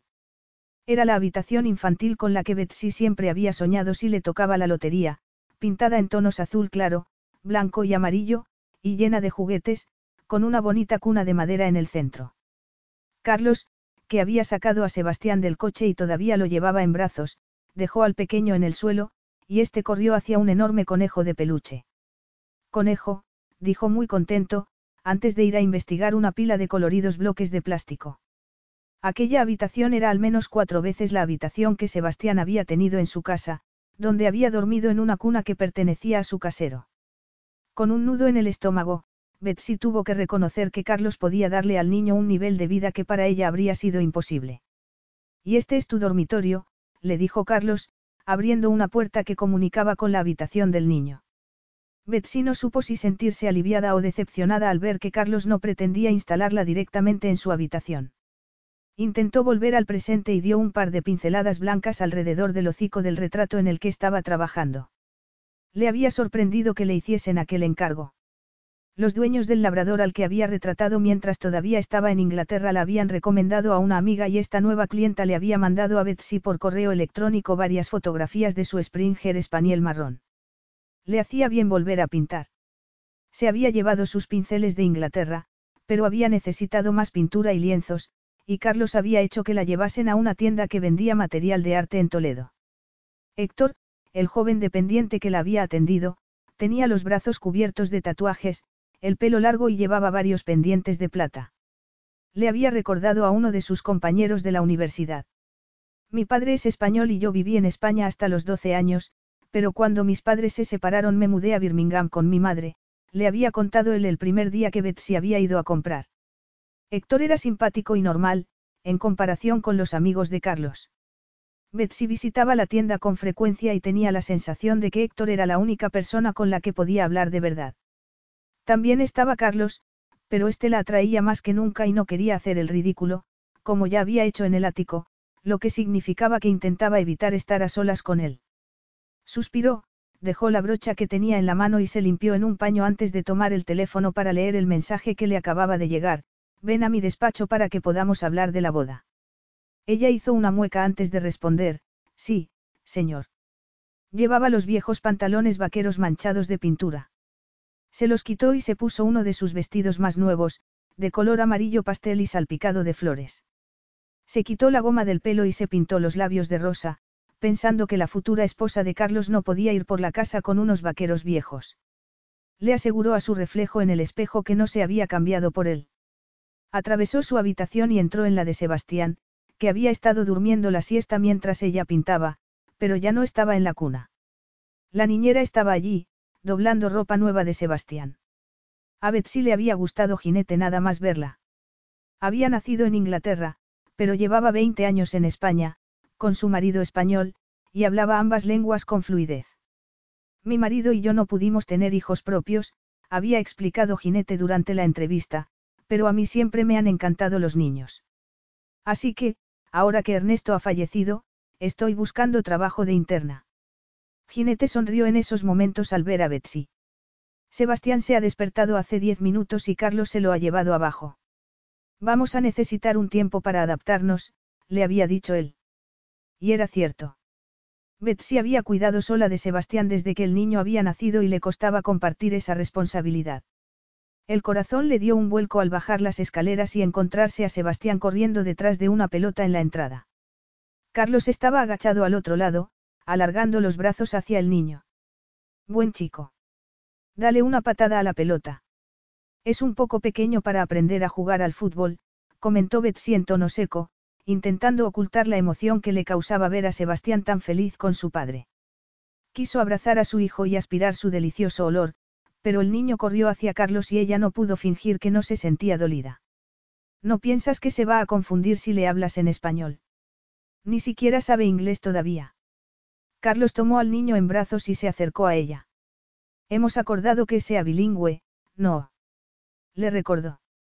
Y la mejor manera de aprender es oyendo el idioma. Aquella era buena idea para Carlos, que hablaba los dos idiomas, pero ella supo que tendría que aprender español si quería entender lo que Carlos y Sebastián decían. Aunque tal vez Carlos quisiese excluirla. ¿Te ocurre algo? Le preguntó él. Ella no iba a admitir lo vulnerable que se sentía. Solo estaba pensando que Sebastián se había adaptado bien a vivir aquí. Es su casa, y la tuya. Es que tú no te estás adaptando bien, querida. Ella se mordió el labio. Esta vida es muy diferente a mi vida en Inglaterra. Carlos alargó la mano y pasó el dedo por su labio inferior, el que se había mordido. Soy consciente de que todo es nuevo para ti, y te agradezco que hayas permitido que traiga a Sebastián a España. El cariño con el que Carlos la estaba mirando hizo que a Betsy se le encogiese el corazón. Prefirió no contestarle que no había tenido elección. Desde que había llegado a Toledo, había comprendido mejor lo importante que era para Carlos que Sebastián llevase su apellido. Estaba orgulloso de ser español y su rostro se suavizaba cada vez que miraba al niño. Betsy no dudaba de que Carlos quisiese a Sebastián, y por eso había accedido a casarse con él, pero todavía se sentía fuera de lugar en aquel país, donde todo era tan distinto a Inglaterra. Carlos parecía ser capaz de leerle el pensamiento. Te sentirás mejor cuando seas mi esposa, le aseguró en voz baja. El brillo de sus ojos hizo que a Betsy se le acelerase el corazón y que tuviese que apartar la mirada. Fue como si el tiempo se detuviese y el ambiente se cargase de repente de tensión sexual. Entonces, Carlos parpadeó y la magia se rompió. Él miró hacia la otra punta del pasillo y, al seguir su mirada, Betsy vio a Jinete, que iba hacia ellos. He pensado en poner a Sebastián en la sillita y salir a dar un paseo por el jardín con él, sugirió. Necesita protección solar, le respondió Betsy inmediatamente. Ginete tiene experiencia con niños y excelentes referencias, murmuró Carlos mientras la niñera se llevaba a Sebastián. Lo sé, pero mi instinto me empuja a cuidar de él y a pensar en su bienestar por encima de todo lo demás. Carlos puso una expresión extraña, pero que solo duró un segundo. Abrió la puerta de su despacho y esperó a que Betsy entrase delante de él. ¿Has tenido noticias de tus padres? Le preguntó mientras le hacía un gesto para que se sentase delante del escritorio. Los he invitado a los dos a la boda, como me sugeriste que hiciera, pero ya te advertí que no merecía la pena. Mi madre ha dicho que no asistirá si mi padre viene con la mujer con la que se ha casado, y Drake se niega a venir sin su tercera esposa. Se encogió de hombros. Ocurrió lo mismo cuando les invité a mi ceremonia de graduación de la universidad. Me querían hacer escoger entre los dos y yo me negué a hacerlo. Al final, no vino ninguno. No puedo complacer a uno sin disgustar al otro. Lo mismo que durante su niñez, pensó Betsy. Sus padres eran el motivo por el que nunca había querido casarse. Sentía pánico solo de pensar en sentirse atrapada en una relación infeliz. No sé si voy a poder hacer esto, admitió Betsy. Él volvió a leerle la mente. Nuestro matrimonio no será como el suyo. ¿Cómo lo sabes? Es posible que discutamos todo el tiempo, y Sebastián estará en medio, como me ocurrió a mí de niña. Nos vamos a casar para darle una familia. Estamos poniendo sus necesidades por delante de las nuestras, cosa que, al parecer, tus padres no hicieron. Carlos se levantó y fue hasta donde ella estaba sentada. Apoyó la cadera en el escritorio, demasiado cerca en opinión de Betsy. Sus pantalones negros ajustados realzaban las largas y delgadas piernas y llevaba la camisa blanca con el primer botón desabrochado, dejando atisbar su piel morena y el vello oscuro de su pecho. Betsy suspiró. Pensó que ojalá no fuese tan guapo y deseó poder controlar la respuesta de su cuerpo ante él. Dijiste que pondrías el bienestar de Sebastián por encima de todo lo demás, le recordó Carlos. Y eso implica casarte conmigo. Ella asintió. Sebastián adoraba a su papá, y ella tenía cada vez más claro que no tenía ningún derecho a separarlos, ni a negarle a Sebastián su herencia española. Por supuesto, Supongo que todas las novias están nerviosas antes de casarse, se obligó a contestarle Betsy en tono desenfadado. Carlos respiró despacio. Es importante para ti que tus padres vengan a la boda. Me gustaría que mi padre me acompañase al altar. Al menos van a venir Sara y Mike, y un par de amigos de la universidad. Aunque mi lado de la iglesia va a estar un poco vacío frente a los 300 invitados que tienes tú.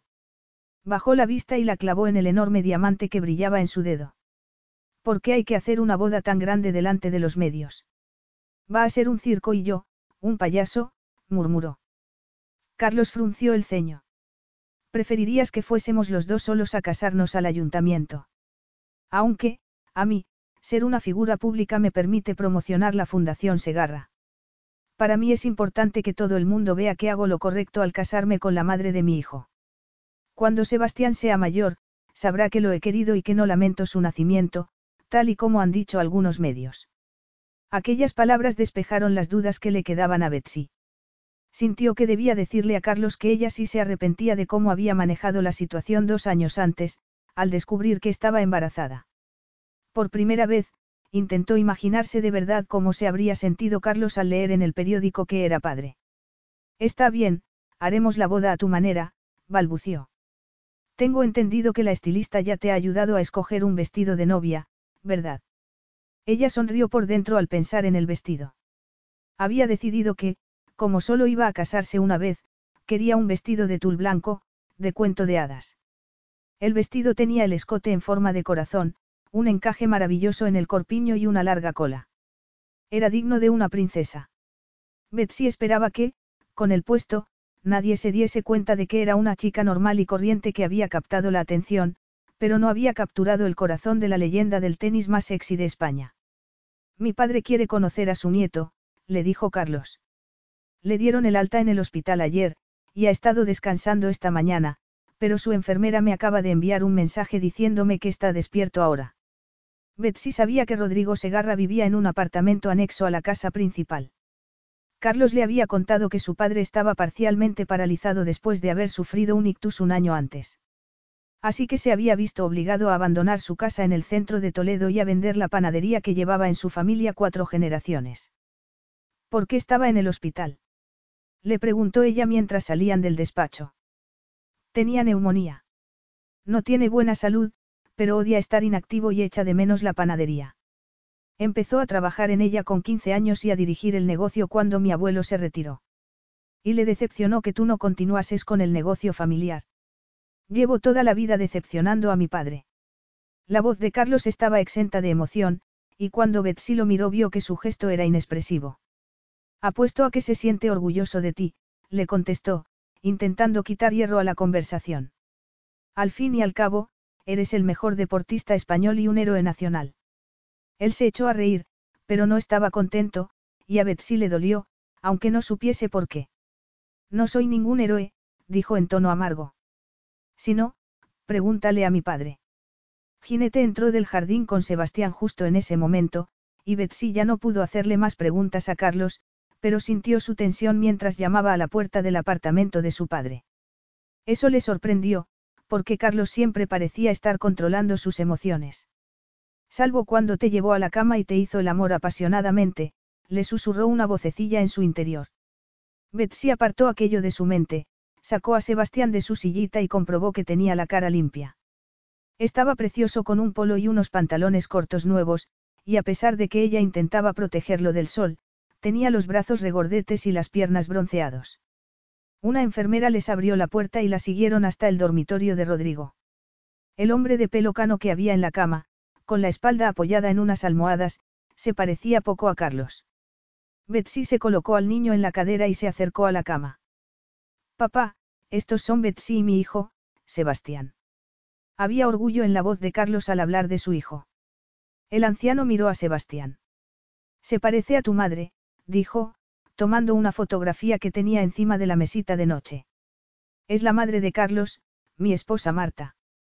La mujer de la imagen era muy guapa, con el pelo rizado y oscuro y los ojos dorados. Era evidente que Carlos se parecía a ella.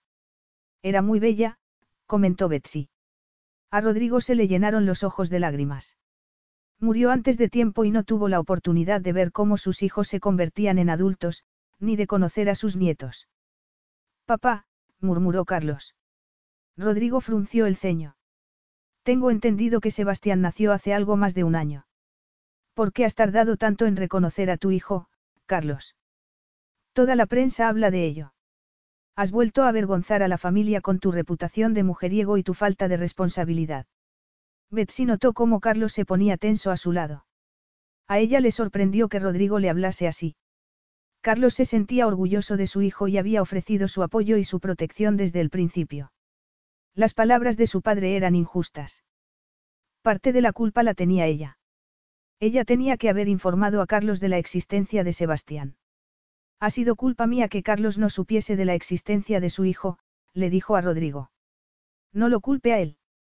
Hubo un malentendido que nos separó, pero ahora vamos a casarnos y ambos estamos decididos a formar una familia para Sebastián. Capítulo 8. Carlos se preguntó si había oído bien. Era imposible, pero le había parecido que Betsy lo defendía al decirle a su padre que la culpa de no haber sabido antes del nacimiento de su hijo era de ella. Betsy había querido protegerlo. Carlos no supo qué pensar al respecto, ni qué hacer con aquella sensación extraña que se había instalado en su corazón. Betsy no tenía ni idea de lo poco que se merecía que abogase por él, pero su padre conocía la verdad y todavía le dolía ver sus lágrimas cuando hablaba de su difunta esposa. Una sensación de culpa que le era muy familiar se instaló en él. Una culpa que, en esos momentos, también sentía por lo ocurrido con Betsy. Debía haberse quedado a hablar con ella el día después de que se hubiesen acostado, en vez de marcharse corriendo a España como un cobarde, asustado por cómo la joven le había hecho sentirse. ¿Cómo había podido pensar que aquella mujer era una persona anodina? Betsy no dejaba de sorprenderlo. Parecía un rayo de sol con aquel vestido amarillo. Las mechas color caramelo de su pelo se habían aclarado con el sol y sus generosos labios lo tentaban a besarla. Había deseado besarla desde que habían llegado a Toledo. Pero en esos momentos Betsy estaba sentada en el borde de la cama de su padre, con Sebastián balanceándose sobre sus rodillas. Es un buen niño, duerme casi toda la noche, salvo cuando le está saliendo algún diente, le estaba contando a Rodrigo. Durante el día, tiene mucha energía. En cuanto empezó a caminar, quiso correr. Carlos era igual. Su madre solía decir que no podía mantener su ritmo. Vio reír a su padre y Carlos decidió que debía de haber entrado en un universo paralelo. No recordaba la última vez que lo había oído reír, pero supuso que hacía unos 20 años, antes de que sus emociones y su temperamento irascible de adolescente lo hubiesen estropeado todo. Nunca era bueno reaccionar de manera emocional a una situación, reflexionó. Luego, miró a su precioso hijo y pensó que aquello no era del todo cierto. Dos años antes, se había dado cuenta de que Betsy era una amenaza para su paz mental, pero se había acostado con ella. El resultado era aquel niño que le había robado el corazón. Se quedaron con su padre un rato más, hasta que Sebastián empezó a ponerse nervioso y su abuelo, a cansarse también. ¿Me traeréis al niño mañana? Le preguntó Rodrigo a Carlos. Yo tengo que viajar a Sudáfrica esta noche, para jugar un partido de exhibición, y estaré fuera toda la semana. Cuando vuelva, te traeré a Sebastián. Veo que sigues anteponiendo el tenis a todo lo demás, Carlos. Has traído a Betsy y a Sebastián a España, pero te marchas a la otra punta del mundo y los dejas solos. La familia es lo más importante y tú deberías saberlo mejor que nadie.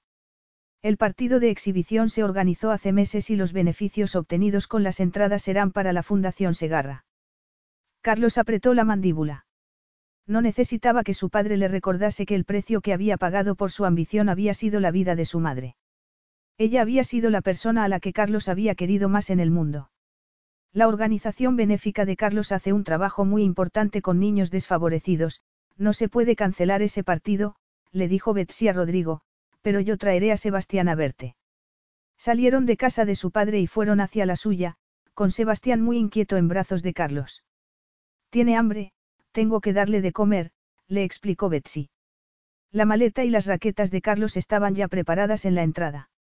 Yo no tardaré en irme al aeropuerto, le dijo él. Jinete puede darle la comida al niño, tengo que hablar contigo. Pensé que la boda ya estaba organizada, comentó ella mientras la niñera se llevaba a Sebastián a la cocina. En el futuro, cuando juegue partidos de exhibición en el extranjero, os llevaré conmigo, le dijo él, haciendo una mueca. No quiero que pienses que te estoy abandonando.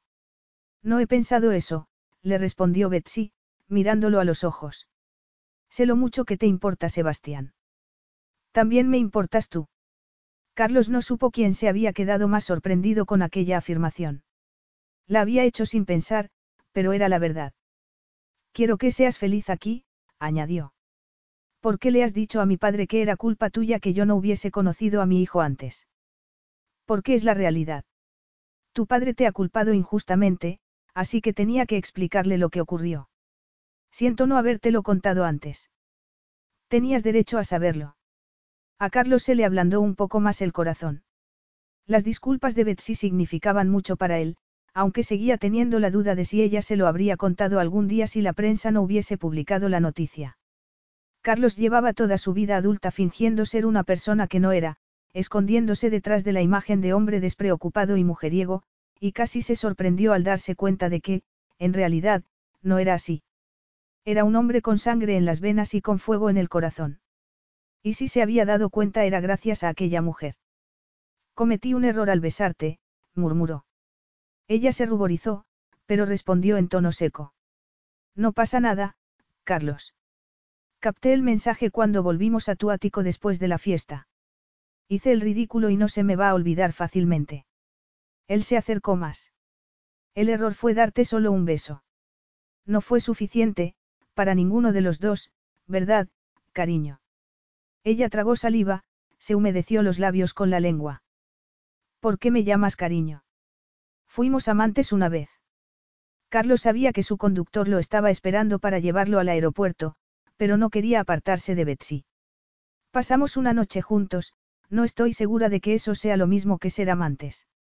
No he podido olvidar ni un segundo de lo que pasó aquella noche, admitió Carlos, enterrando los dedos en su pelo e inclinando la cabeza hacia ella. ¿Y tú? Ella no pudo responder porque ya la estaba besando tal y como Betsy llevaba tres semanas imaginando que la besaría. La besó como si no pudiese saciarse de ella. Y ella le devolvió el beso con un fervor que hizo que Carlos la desease todavía más, que se sintiese todavía más desesperado por tener su cuerpo debajo del de él. Bajó por su cuello con los labios antes de explorar su delicada oreja. Ella dio un grito ahogado cuando le mordisqueó el lóbulo, y él se echó a reír y volvió a besarla en los labios. Carlos se olvidó de que Betsy era la única mujer que le había hecho bajar la guardia y, cuando lo recordó, no le importó que le hubiese vuelto a ocurrir. Solo le importó el sabor de su lengua, el olor a limón de su pelo y la sensación de tener sus pezones erguidos contra el pecho. Pasó la mano por su espalda y la bajó al trasero, apretándola contra su erección.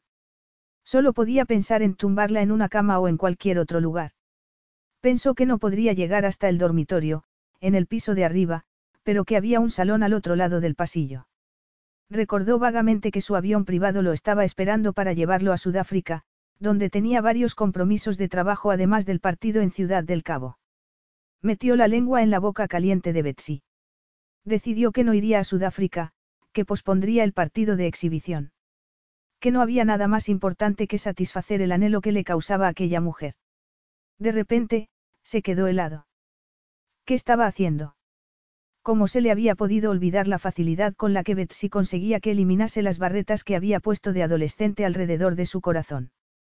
Había estado a punto de hacerle el amor en un lugar en el que podría haber entrado cualquiera y verlos. Eso habría sido bochornoso, pero lo peor era que había estado dispuesto a cancelar un viaje importante solo para quedarse allí con Betsy. Bajó los brazos y retrocedió. Betsy parecía tan sorprendida como él, y seguía habiendo una parte de Carlos que deseaba apretarla contra su pecho y, sencillamente, abrazarla. Apartó aquello de su mente, molesto con su propia falta de control, y se obligó a mirarse el reloj. Tengo que marcharme, murmuró. Volveré en una semana. Una expresión que podría haber sido de decepción se instaló en el rostro de Betsy. Había pensado en llevarme a Sebastián a Inglaterra mientras estás fuera. Nos marchamos de Fradlington muy deprisa y me gustaría visitar a mis amigos. Él frunció el ceño. Dudo que tu casa esté habitable. Sara me ha dicho que puedo quedarme en el pub. Nuestra boda es dentro de una semana. Ya verás a tus amigos entonces. En cualquier caso, voy a llevarme el avión a Sudáfrica. No pretendía viajar en tu avión privado. Hay vuelos regulares desde Madrid. ¿Por qué te opones? Si tú no vas a estar aquí, ¿qué más te da donde esté Sebastián? Echo de menos mi anterior vida. Me siento fuera de lugar aquí. No puedes impedirme que lo lleve a casa. Su casa es esta. Carlos se pasó la mano por la cara, sintiéndose frustrado, sintiendo algo parecido a miedo. Si desapareces con mi hijo, te encontraré. Betsy se mordió el labio al oír aquella amenaza. ¿De verdad piensas que sería capaz de secuestrar a Sebastián como hizo mi padre conmigo? Suspiró. Si quieres que nuestro matrimonio funcione, vas a tener que confiar en mí, añadió. La confianza hay que ganarla, replicó él. He hablado con la empresa de mensajería y el paquete que te envié fue recogido por una tal B. Miller. Así que tengo la prueba de que podías haberme llamado antes de que Sebastián naciese. Betsy se miró al espejo y vio lo que parecía una princesa de un cuento de hadas. Teniendo en cuenta que llevaba desde los ocho años diciendo que jamás se casaría, la sensación le resultó extraña. Carlos había vuelto de su viaje a Sudáfrica la noche anterior, pero Betsy ya estaba acostada, así que no lo había visto. Cuando se había despertado esa mañana, lo había oído en la habitación del niño, hablando con Sebastián. Si ella no había ido había sido por timidez, o porque estaba nerviosa con la boda. Se suponía que el novio no podía verla antes de la ceremonia. Y ella no era supersticiosa, pero ya era un matrimonio lo suficientemente complicado como para, además, tentar a la suerte. Mientras había estado de viaje, había hablado por teléfono con Carlos todos los días. Sobre todo, de Sebastián, aunque Carlos también le había hablado de sus partidos. A Betsy le había resultado más sencillo hablar con él por teléfono, sin la tensión sexual que se creaba siempre que lo tenía cerca, y había conseguido relajarse y disfrutar de las llamadas. Al final, había decidido no llevar a Sebastián a Inglaterra esa semana. Era comprensible que Carlos no confiase en ella y estaba decidida a demostrarle que se arrepentía de no haber hablado con él cuando se había enterado de que estaba embarazada. Durante aquellos días, se había sentido bastante sola. Su único amigo en España era Héctor, el dependiente de la tienda de manualidades, así que había intentado ir a verlo varias veces. El reloj del pasillo dio las dos y a Betsy se le aceleró el corazón. Carlos, Sebastián y Jinete ya estaban en la iglesia. Había llegado el momento de ir ella también. Comprobó que su moño estaba bien y se metió un rizo detrás de la oreja antes de tomar el ramo de rosas de color rosa claro. Deseó que sus padres pudiesen estar allí, pero, una vez más, habían antepuesto sus disputas a la felicidad de su hija. Carlos le había dicho que iban a casarse en una iglesia en el centro de Toledo, pero, para sorpresa de Betsy, el coche se dirigió en dirección contraria, hasta llegar a un pequeño pueblo y entrar en una finca privada. El camino conducía a una casa que, más bien, parecía un castillo, con torreones incluidos. Y, más allá, había una capilla de paredes blancas. El coche se detuvo. ¿Está seguro de que es aquí? Le preguntó Betsy al conductor cuando éste le abrió la puerta para que saliese. Sí, señorita. Ella había esperado encontrarse con una multitud de paparazzis y le sorprendió ver que solo había un fotógrafo. Vio salir a un hombre de la iglesia y lo miró con incredulidad. Papá. Pensé que no ibas a venir. ¿Dónde está Tiffany? Betsy supo que iba a tener problemas si su padre y la esposa de este asistían a la boda y su madre se quedaba fuera. Hola, cariño. Eres una novia preciosa, le dijo Drake Miller sonriendo. Tiffany está en París. Pegándole fuego a la tarjeta de crédito, supongo. Y tu madre está dentro de la iglesia. Betsy se quedó de piedra.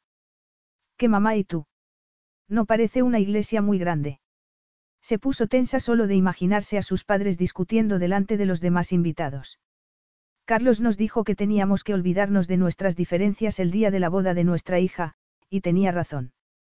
Tanto Stephanie como yo queríamos estar contigo en este día, le contó su padre mientras iban hacia el porche de la iglesia. Tu prometido es un tipo increíble y es evidente que está loco por ti. Betsy tropezó. Se recordó que Carlos no la amaba, ni ella a él. De todos modos, ¿quién necesitaba amor? Iba a casarse por motivos prácticos, para que los dos pudiesen estar con su hijo. A través de la puerta, vio la bonita capilla toda adornada con flores. En primera fila sobresalía un sombrero enorme color cereza que debía de pertenecer a su madre. También vio a Sara y a Mike, y a varios amigos más que habían viajado desde Inglaterra. Al otro lado del pasillo, reconoció a algunos amigos de Carlos y vio a su padre en una silla de ruedas y a su hermana Graciela, con un hombre que debía ser su marido y su hijo Miguel. Afortunadamente, no había 300 invitados y no parecía haber ni un solo personaje famoso. Por fin, miró a Carlos, que estaba de pie frente al altar, con la espalda muy recta, mirando cada dos o tres segundos hacia atrás. Betsy pensó que no era posible que estuviese nervioso y que era el hombre más guapo que había visto. Betsy no supo por qué se le encogía el corazón ni por qué se le llenaban los ojos de lágrimas. A un lado de la iglesia había varios músicos. El organista empezó a tocar y los violinistas y el violonchelista se unieron a él. Las exquisitas notas del canon de Pachelbel empezaron a sonar mientras su padre y ella avanzaban por el pasillo central. Carlos había girado la cabeza hacia la parte trasera de la iglesia al oír la música. Tenía los ojos clavados en los de Betsy y no los apartó ni un instante. Ella no era capaz de descifrar su expresión, pero cuando llegó a su lado, él le murmuró al oído. Me cortas la respiración, belleza. La ceremonia fue sencilla, pero muy emotiva. Habría sido fácil dejarse llevar, pero Betsy sabía que los cuentos de hadas no existían. Carlos tomó su mano y le colocó la alianza. El sacerdote anunció que eran marido y mujer y su esposo la besó mientras los invitados suspiraban ruidosamente. Betsy se recordó que era todo mentira, que Carlos solo pretendía lavar su imagen. ¿Y los paparazzis que iba a ver delante de la iglesia?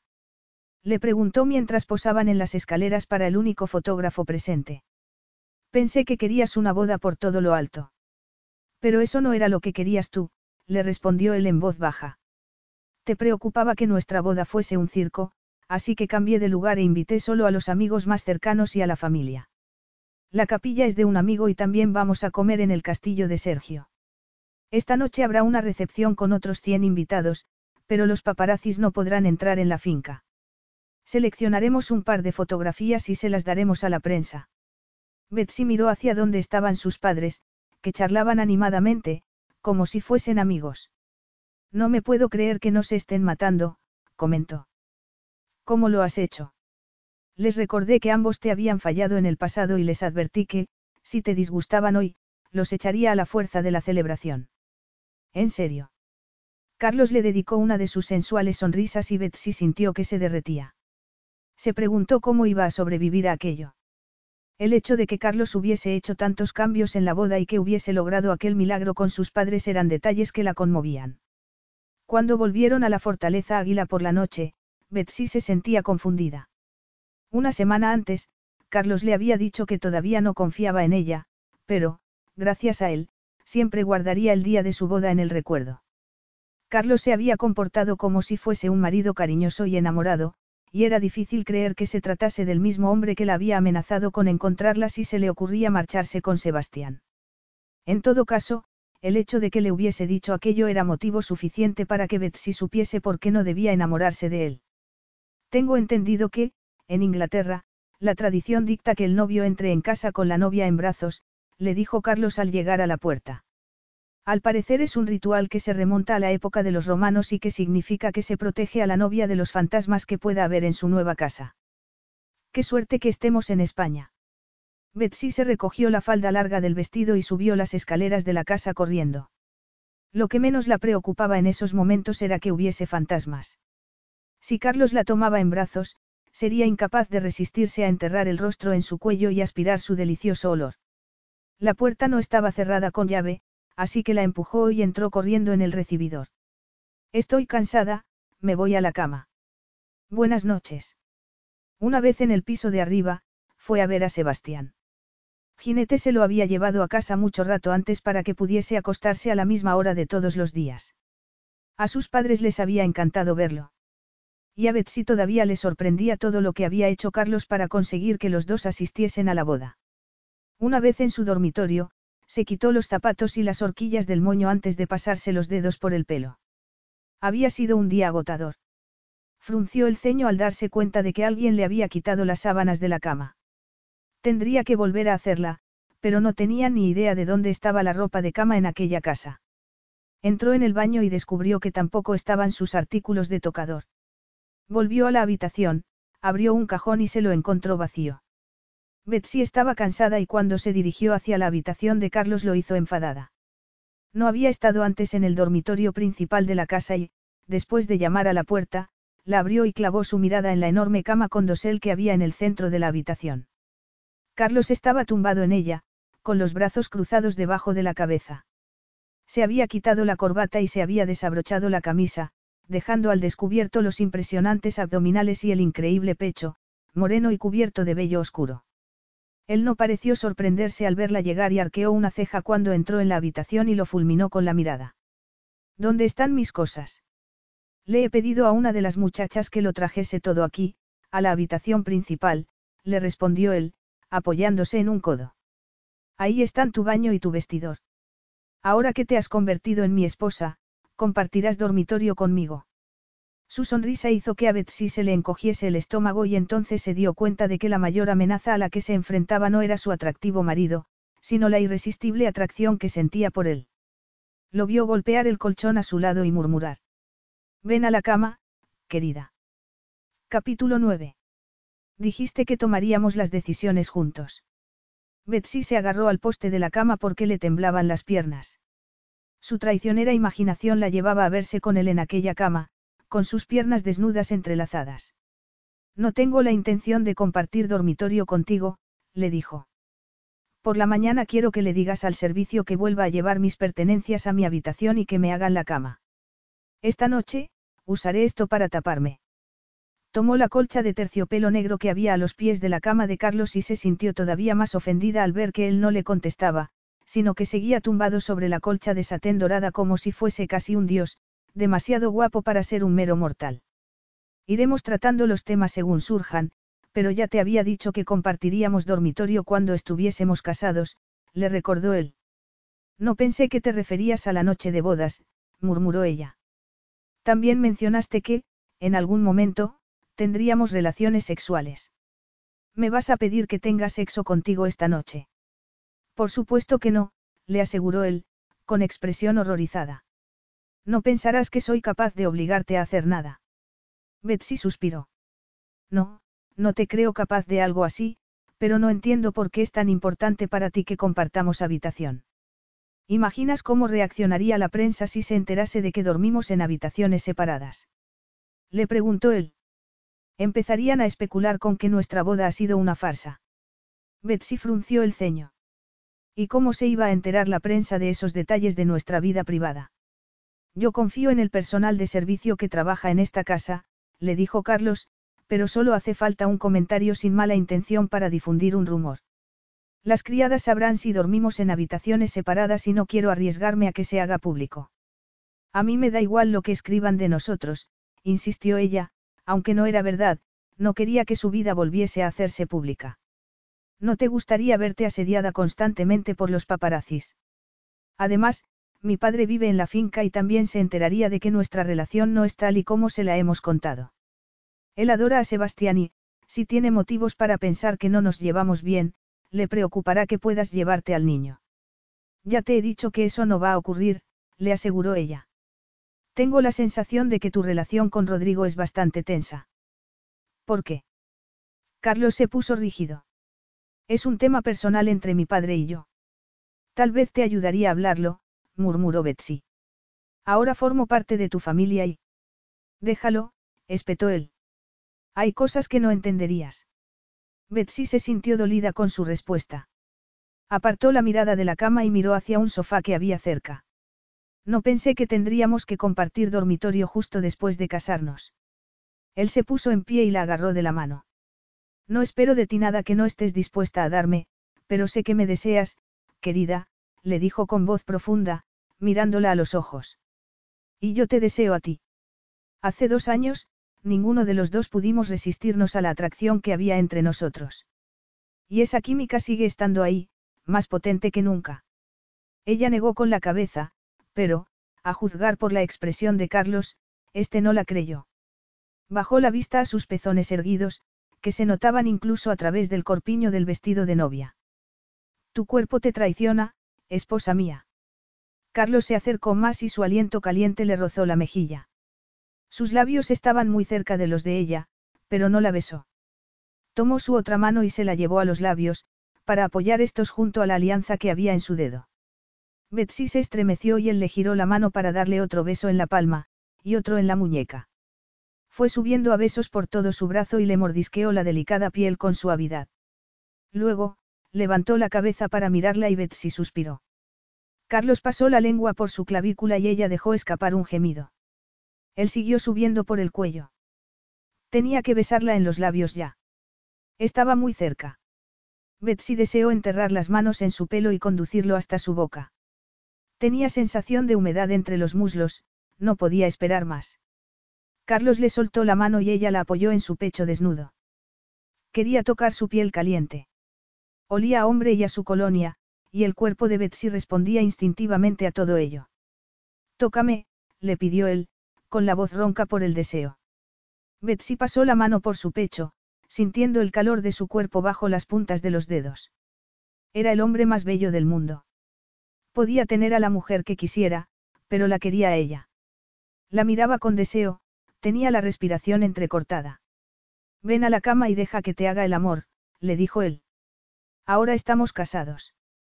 Aquello fue como un jarro de agua fría para Betsy, que se apartó de repente. Pero no confías en mí. Querida. No. No me llames así cuando no me quieres. Carlos tenía el poder destruirla y la idea la aterró. Si se entregaba a él, sabría cómo la hacía sentir. Porque Betsy no se veía capaz de ocultar sus sentimientos. No estaba enamorada de él, pero sí sentía algo más que deseo, y eso hacía que fuese vulnerable. No voy a tener sexo contigo. Él la miró fijamente, con frustración, pero enseguida la soltó. Necesito cambiarme, le dijo Betsy. No puedo dormir con el vestido de novia. ¿Por qué no aceptas la noche de bodas que Carlos te está ofreciendo? le preguntó una vocecilla en su cabeza. Era su instinto de supervivencia lo que se lo impedía. Carlos la hacía sentirse tan indefensa como se había sentido dos años antes. Había llorado por las noches durante varias semanas después de que él se marchase a España, hasta que se había enterado de que estaba embarazada y había tenido que olvidarse de sus sueños románticos para convertirse en madre soltera.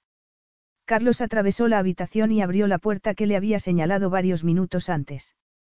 Betsy entró en un amplio vestidor que daba a otra puerta que conducía a su propio cuarto de baño. La ropa nueva que había comprado desde que había llegado a España estaba colgada en perchas o doblada en las estanterías. Buscó con la mirada hasta encontrar las pocas pertenencias que había llevado de Inglaterra. Se quitó el vestido de novia y entró en el baño a lavarse la cara y los dientes. Cinco minutos después volvió al dormitorio y vio que Carlos ya estaba metido en la cama, con el pecho desnudo y la sábana a la altura de las caderas. La idea de que pudiese estar completamente desnudo la tentó. ¿Cómo iba a dormir, teniéndolo tan cerca?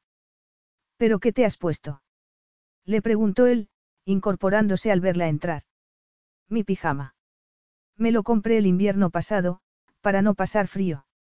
Era de franela gruesa, color violeta, horrible, pero muy práctico para cuando había tenido que levantarse a medianoche a ocuparse de Sebastián. Iba a morirse de calor aquella noche, pero merecía la pena arriesgarse. Al parecer, había conseguido apagar el deseo en Carlos, así que se sintió aliviada. La verdad es que no es lo que imaginaba que te pondrías en nuestra noche de bodas, admitió él en tono seco. Betsy respiró hondo y apartó la sábana para meterse al otro lado de la cama. Colocó una almohada entre ambos y apagó su lámpara. Carlos murmuró algo ininteligible y apagó la suya también. Betsy parpadeó mientras sus ojos se acostumbraban a la oscuridad. Supongo que yo nunca me había imaginado una noche de bodas contigo, sobre todo, porque no querías casarte. Yo, tampoco. Solo tuvimos una aventura de una noche, nunca debió ser más, pero me quedé embarazada. El colchón se movió y Carlos se cernió sobre ella. ¿Te arrepientes de haber tenido a Sebastián? Nunca te he preguntado qué pensabas acerca de ser madre, he dado por hecho que lo querías tener. No me arrepiento de haberlo tenido. Es lo mejor que me ha ocurrido en la vida. No soy capaz de explicar lo mucho que lo quiero, le respondió ella, emocionada. Si he accedido a este ridículo matrimonio ha sido por su bien. A Betsy se le llenaron los ojos de lágrimas y se alegró de que estuviesen a oscuras mientras empezaba a llorar. Tragó saliva, pero se le escapó un sollozo. Carlos se acercó más. ¿Estás llorando? No, balbució ella. Carlos juró y Betsy sintió que estaba sorprendido.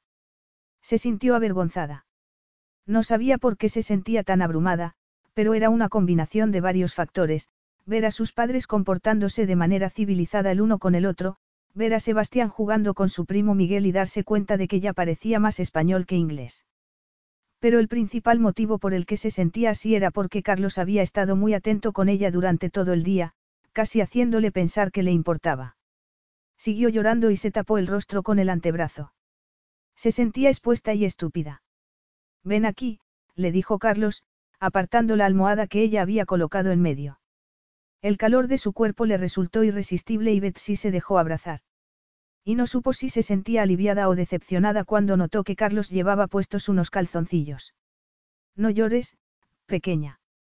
Le habló en voz baja, como si estuviese reconfortando a una niña, y le acarició el pelo.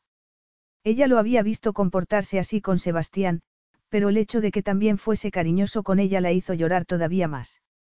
¿Por qué te parece ridículo nuestro matrimonio? ¿Por qué, me odias? No te odio, le dijo él. Admito que al principio estaba enfadado, pero nunca te he odiado.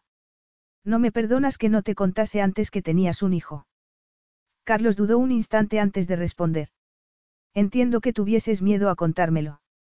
Tus experiencias de la niñez hacen que quieras proteger a Sebastián. Tal vez el nuestro no sea un matrimonio convencional, pero pienso que podemos hacer que funcione, cariño. Ahora, duérmete. Todo te parecerá mejor mañana. Lo que Carlos quería decir era que no se habían casado por amor, y Betsy lo aceptaba. Sus padres le habían demostrado que el amor también podía ser una emoción destructiva.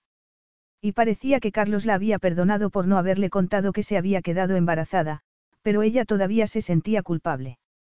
No obstante, por el bien de su hijo, tenían que hacer que su matrimonio funcionase. Se quedó dormida pensando que, en realidad, no deseaba que Carlos se enamorase de ella. No, no era eso lo que quería.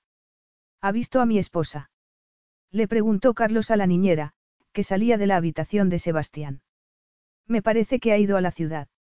Suele ir de compras por la tarde. Y Sebastián sigue durmiendo la siesta, le explicó Jinete. Si hubiese sabido que iba a volver, lo habría mantenido despierto para que pudiese verlo. Betsy pensaba que no volvería de su viaje hasta esta noche. Ya pasaré tiempo con él cuando se despierte. Carlos entró en silencio en la habitación del niño y se inclinó sobre la cuna para darle un beso en la mejilla a su hijo. Se le encogió el corazón al pensar cuánto lo quería y suspiró. Siempre había dicho que no quería tener hijos, pero en esos momentos tenía uno y estaba dispuesto a dar su vida por él. Dejó a Sebastián durmiendo y fue a la habitación principal. Toda la casa estaba impregnada del olor a Betsy, pero allí, en el dormitorio que compartían, era más intenso. Dejó su chaqueta encima de una silla y se quitó la corbata.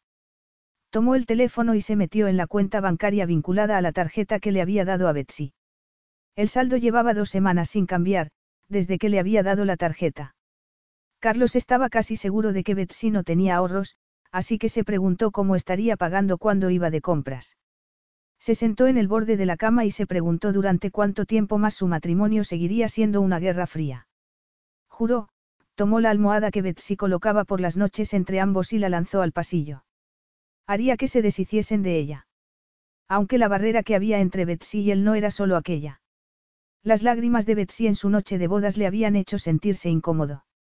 Su vulnerabilidad había hecho que se sintiese todavía más culpable por haberla obligado a un matrimonio que ella nunca había querido. Pero pensó que no habían tenido elección. Él había querido que su hijo llevase su apellido. Y, por el bien de Sebastián, tenían que hacer que aquello funcionase, aunque por el momento fuese un desastre. Su plan había incluido un breve periodo de adaptación, mientras se acostumbraban a vivir juntos, que llevaría, naturalmente, a una relación sexual. Sin embargo, Carlos había encontrado varios obstáculos en el camino. Por un lado, el deseo que sentía por Betsy, que hacía imposible que la tuviese cerca y no desear hacerle el amor. Por otro, y todavía más importante, era el descubrimiento de que podía hacerle daño a Betsy muy fácilmente. Quería tener sexo con ella, pero no quería vínculos emocionales.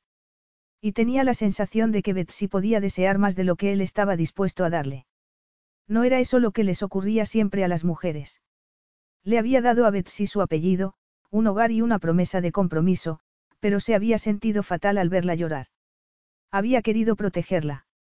Así que había decidido mantener las distancias con ella. Se había ido de viaje y había pasado varias noches en su ático de Madrid, soñando con desabrocharle aquel horrible pijama. Ella también parecía decidida a evitarlo y, cuando estaba en casa, pasaba mucho tiempo en su antiguo dormitorio. Carlos decidió que tenía que cambiar de estrategia. Lo estaban haciendo mal.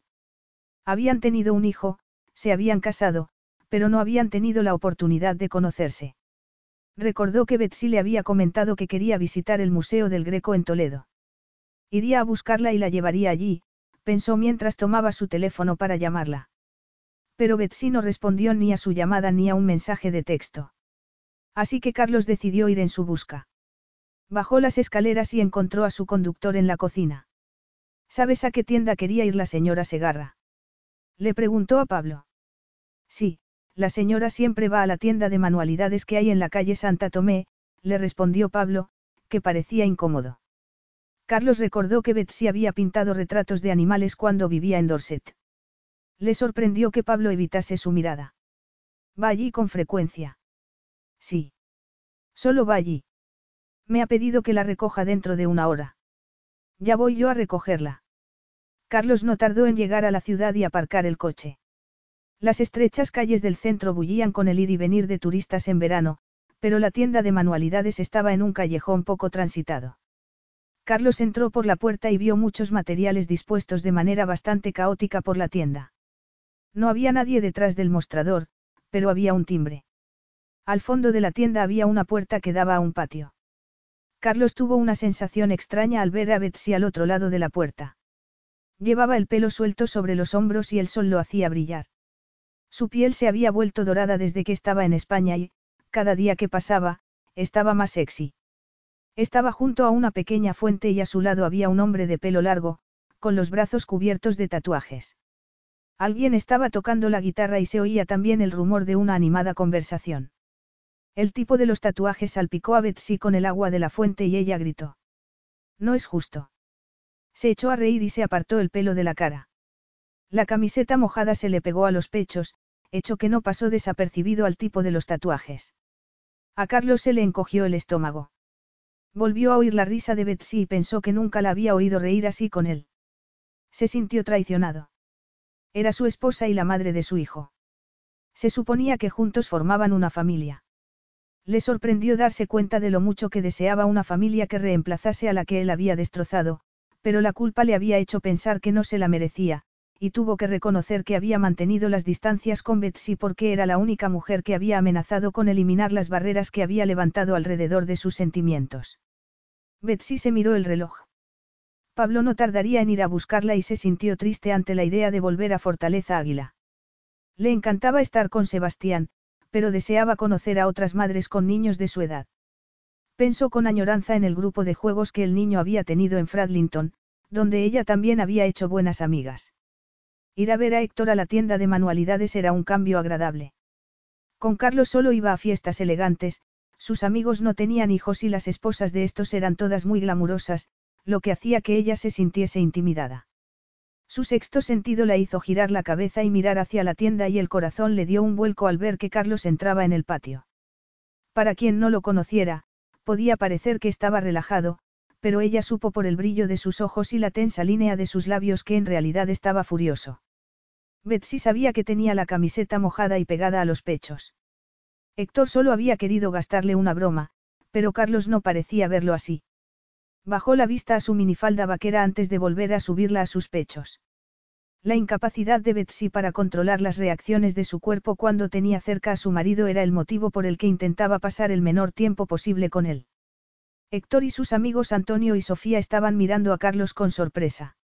A pesar de que ya no jugaba al tenis de manera profesional, seguía siendo un héroe nacional en España. Hola, ¿en qué puedo ayudarlo? Le preguntó Héctor. He venido a buscar a mi esposa para llevarla a casa, le respondió Carlos sonriendo.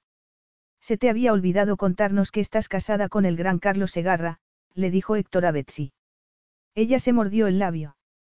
No podía explicar en ese momento que había querido hacer amigos por ella misma, no por estar casada con alguien importante. Vamos, querida, le dijo Carlos. A Betsy le molestó su arrogancia, pero supo que era mejor no montar una escena. Hasta pronto, se despidió de Héctor, y pasó por el lado de Carlos sin mirarlo. Cuando salieron a la calle, éste la agarró del brazo y la llevó hacia donde había aparcado el coche. No me agarres, murmuró, fulminándolo con la mirada. ¿Qué te pasa? Ya hablaremos cuando lleguemos a casa, le respondió él mientras ambos subían al coche. Betsy se sintió como una colegiala rebelde y, al llegar a casa, pensó que Carlos la iba a hacer ir directamente a su despacho. Entró delante de él en el recibidor, con paso rápido, y se dirigió hacia las escaleras. Voy a cambiarme. Antes pasó por la habitación de Sebastián, que seguía dormido. Ginete levantó la vista del libro que estaba leyendo. Se lo llevaré cuando se despierte, le dijo en un susurro. En la habitación principal, Betsy se quitó la camiseta mojada y la echó en el cesto de la ropa sucia. Oyó la voz de Carlos a sus espaldas y al girarse lo vio en la puerta. Su sujetador de encaje no enseñaba nada más que el bikini que se ponía para ir a la piscina, pero Betsy sintió vergüenza y se cruzó de brazos. Él entró en la habitación y cerró la puerta. No quiero que vuelvas a verlo. ¿A quién? A tu novio de la tienda de manualidades. Héctor es un amigo, no es mi novio. No me puedo creer que me estés acusando de... He visto cómo te miraba, la interrumpió Carlos. Y estabas coqueteando con él, y riendo. No estaba coqueteando. Héctor tiene novia, le contestó ella con exasperación. Y reír no es ningún crimen. Solo tengo ganas de reír cuando estoy con los amigos que he hecho en la tienda. Héctor ha vivido en Inglaterra y es un alivio poder hablar con alguien parecido a mí. Betsy se vino abajo. Desde que llegué a España, me he sentido muy sola, el personal de servicio es muy cerrado. Socializamos con tus amigos, pero no tengo nada en común con ellos. Estoy intentando aprender español, pero es difícil hablar un idioma nuevo y vivir en un país nuevo. La casa está atendida y Sebastián tiene una niñera. Tengo la sensación de no pintar nada aquí. Eres mi esposa, le respondió Carlos de manera escueta. Tú nunca has querido una esposa y nuestro matrimonio es, una farsa. ¿Cómo te atreves a acusarme de coquetear con otro hombre cuando tú te has pasado más noches en Madrid que aquí, en el dormitorio que te empeñaste que compartiésemos? Supongo que no estás durmiendo solo en tu piso de soltero. Carlos juró. ¿Piensas que tengo una amante? No sé qué pensar, admitió ella. Dijiste que querías que nuestro matrimonio funcionase, pero no pasamos tiempo juntos ni tenemos ningún tipo de relación. Al menos, Héctor se interesa por mí y por mi trabajo, que, por cierto, me va bastante bien, aunque tú no lo sabes porque no me prestas nada de atención. Carlos atravesó la habitación y se detuvo justo delante de ella, tan cerca que Betsy pudo sentir el calor de su cuerpo. Su olor hizo que sintiese calor entre los muslos. No tengo ninguna amante, le dijo él. No me he acostado con ninguna mujer después de ti. Ella lo miró con sorpresa. Es la verdad. Me he pasado dos años sin dejar de pensar en ti. Carlos inclinó la cabeza y ella sintió su aliento en la mejilla. Si quieres mi atención, solo tienes que pedirlo, belleza, le dijo con voz ronca antes de besarla apasionadamente. Capítulo 10. Había rabia en el beso de Carlos y Betsy también se sentía furiosa. El deseo y la ira eran una mezcla explosiva. Ella separó los labios para recibir su lengua y descargar toda la frustración que llevaba semanas hirviendo a fuego lento en su interior. Todas las noches, cuando se quedaba en su lado del colchón y Carlos en el opuesto, había querido quitar la almohada que los separaba. Había sido ella quien la había puesto allí y sabía que él no daría ese paso. Carlos era un hombre orgulloso, pero era un hombre, y Betsy notó su erección al apretarse contra su cuerpo. Se estremeció de deseo y empezó a desabrocharle la camisa para acariciarle el pecho desnudo. Tenía la piel morena caliente y a Betsy le encantaba acariciar su vello oscuro y suave y explorar el contorno de sus poderosos músculos. Él murmuró algo y luego la tomó en brazos y la tumbó de manera brusca en la cama. Betsy pensó que no debía olvidar que era el hombre más arrogante que había conocido, pero era Carlos, el hombre con el que siempre perdía el control. Y era su marido, pero no su marido de verdad. Ella lo había rechazado en la noche de bodas porque le había dado miedo que la destrozase si se acostaba con él. En esos momentos sabía que la destrozaría si no hacían el amor. Carlos se arrodilló en la cama y se cernió sobre ella. Ahora te estoy prestando la suficiente atención, querida. Ella pasó la mano por su rostro, le brillaban los ojos. No la suficiente, le respondió con voz ronca. Quiero más. Me vas a matar, le dijo él, metiendo las manos por debajo de su cuerpo para desabrocharle el sujetador. Lo tiró a un lado y le agarró las muñecas con una mano por encima de la cabeza. Luego, se sonrojó mientras clavaba la vista en sus pechos desnudos. Betsy notó que se le endurecían los pezones bajo su intensa mirada. Carlos inclinó la cabeza para pasar la lengua por uno de sus pechos y ella dio un grito ahogado y arqueó la espalda hacia él mientras la atormentaba con sus delicados lamidos. Betsy intentó que le soltase las manos, pero él se las siguió sujetando mientras se retorcía. Betsy se preguntó por qué luchar contra ello, cuando era lo que quería. Carlos le soltó las manos y ella las enterró en su pelo mientras él pasaba al otro pecho y se metía el pezón en la boca.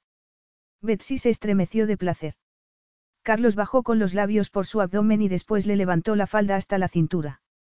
Dibujó lentamente en la parte interna de sus muslos con los dedos, pero no la acarició donde Betsy más lo deseaba. A Carlos le brillaban los ojos. Ya has tenido suficiente atención, mi bella esposa. Le preguntó. No exactamente, admitió ella. Carlos hizo una mueca, pero su expresión no era triunfante, sino más bien de ternura. Él pasó un dedo por ellas y sonrió con malicia antes de bajárselas y separarle las piernas. Era una situación muy íntima, pero Betsy no se sintió vulnerable, sino empoderada al oír gemir a Carlos y saber, a ciencia cierta, que estaba tan a merced de su tumultuoso deseo como ella. Lo vio bajar en la cama para colocarse entre sus piernas y, entonces, se dio cuenta de lo que iba a hacer. No le dio tiempo a protestar antes de que le pasase la lengua por el muslo y fuese subiendo por él cada vez más, hasta llegar ahí, donde más lo necesitaba. Betsy gimió mientras la acariciaba. Era demasiado y, al mismo tiempo, no era suficiente. Quería más. Levantó las caderas y dio un grito ahogado cuando Carlos volvió a pasar la lengua y le acarició el clítoris con el dedo pulgar al mismo tiempo. El efecto fue instantáneo. El placer, indescriptible, tan intenso que casi no pudo soportarlo. Recordó su primera vez dos años antes, cuando Carlos la había hecho llegar al orgasmo con los dedos y, entonces, cuando todavía no se había recuperado de la sensación, la había penetrado suavemente. Al igual que le había ocurrido entonces, los ojos se le llenaron de lágrimas. Intentó no derramarlas mientras Carlos se apartaba y la miraba. Betsy se limpió rápidamente los ojos con el dorso de la mano y agarró el cinturón de Carlos para liberarlo. Pero él le limpió una lágrima errante que corría por su rostro y juró. He perdido los nervios, se reprochó. Ella recordó la discusión que habían tenido después de que él la siguiese hasta el dormitorio. Ambos habían estado enfadados, pero había sido un enfado causado por una frustración que pronto se había convertido en deseo. Carlos. Pero él bajó de la cama y volvió a jurar. Luego, le bajó la falda para taparla un poco. Nunca, nunca pierdo los nervios, dijo, pero cuando te he visto riendo con otro hombre, me he vuelto loco. Quería matarlo. Se pasó ambas manos por el pelo. Estaba furioso. No podía controlarme.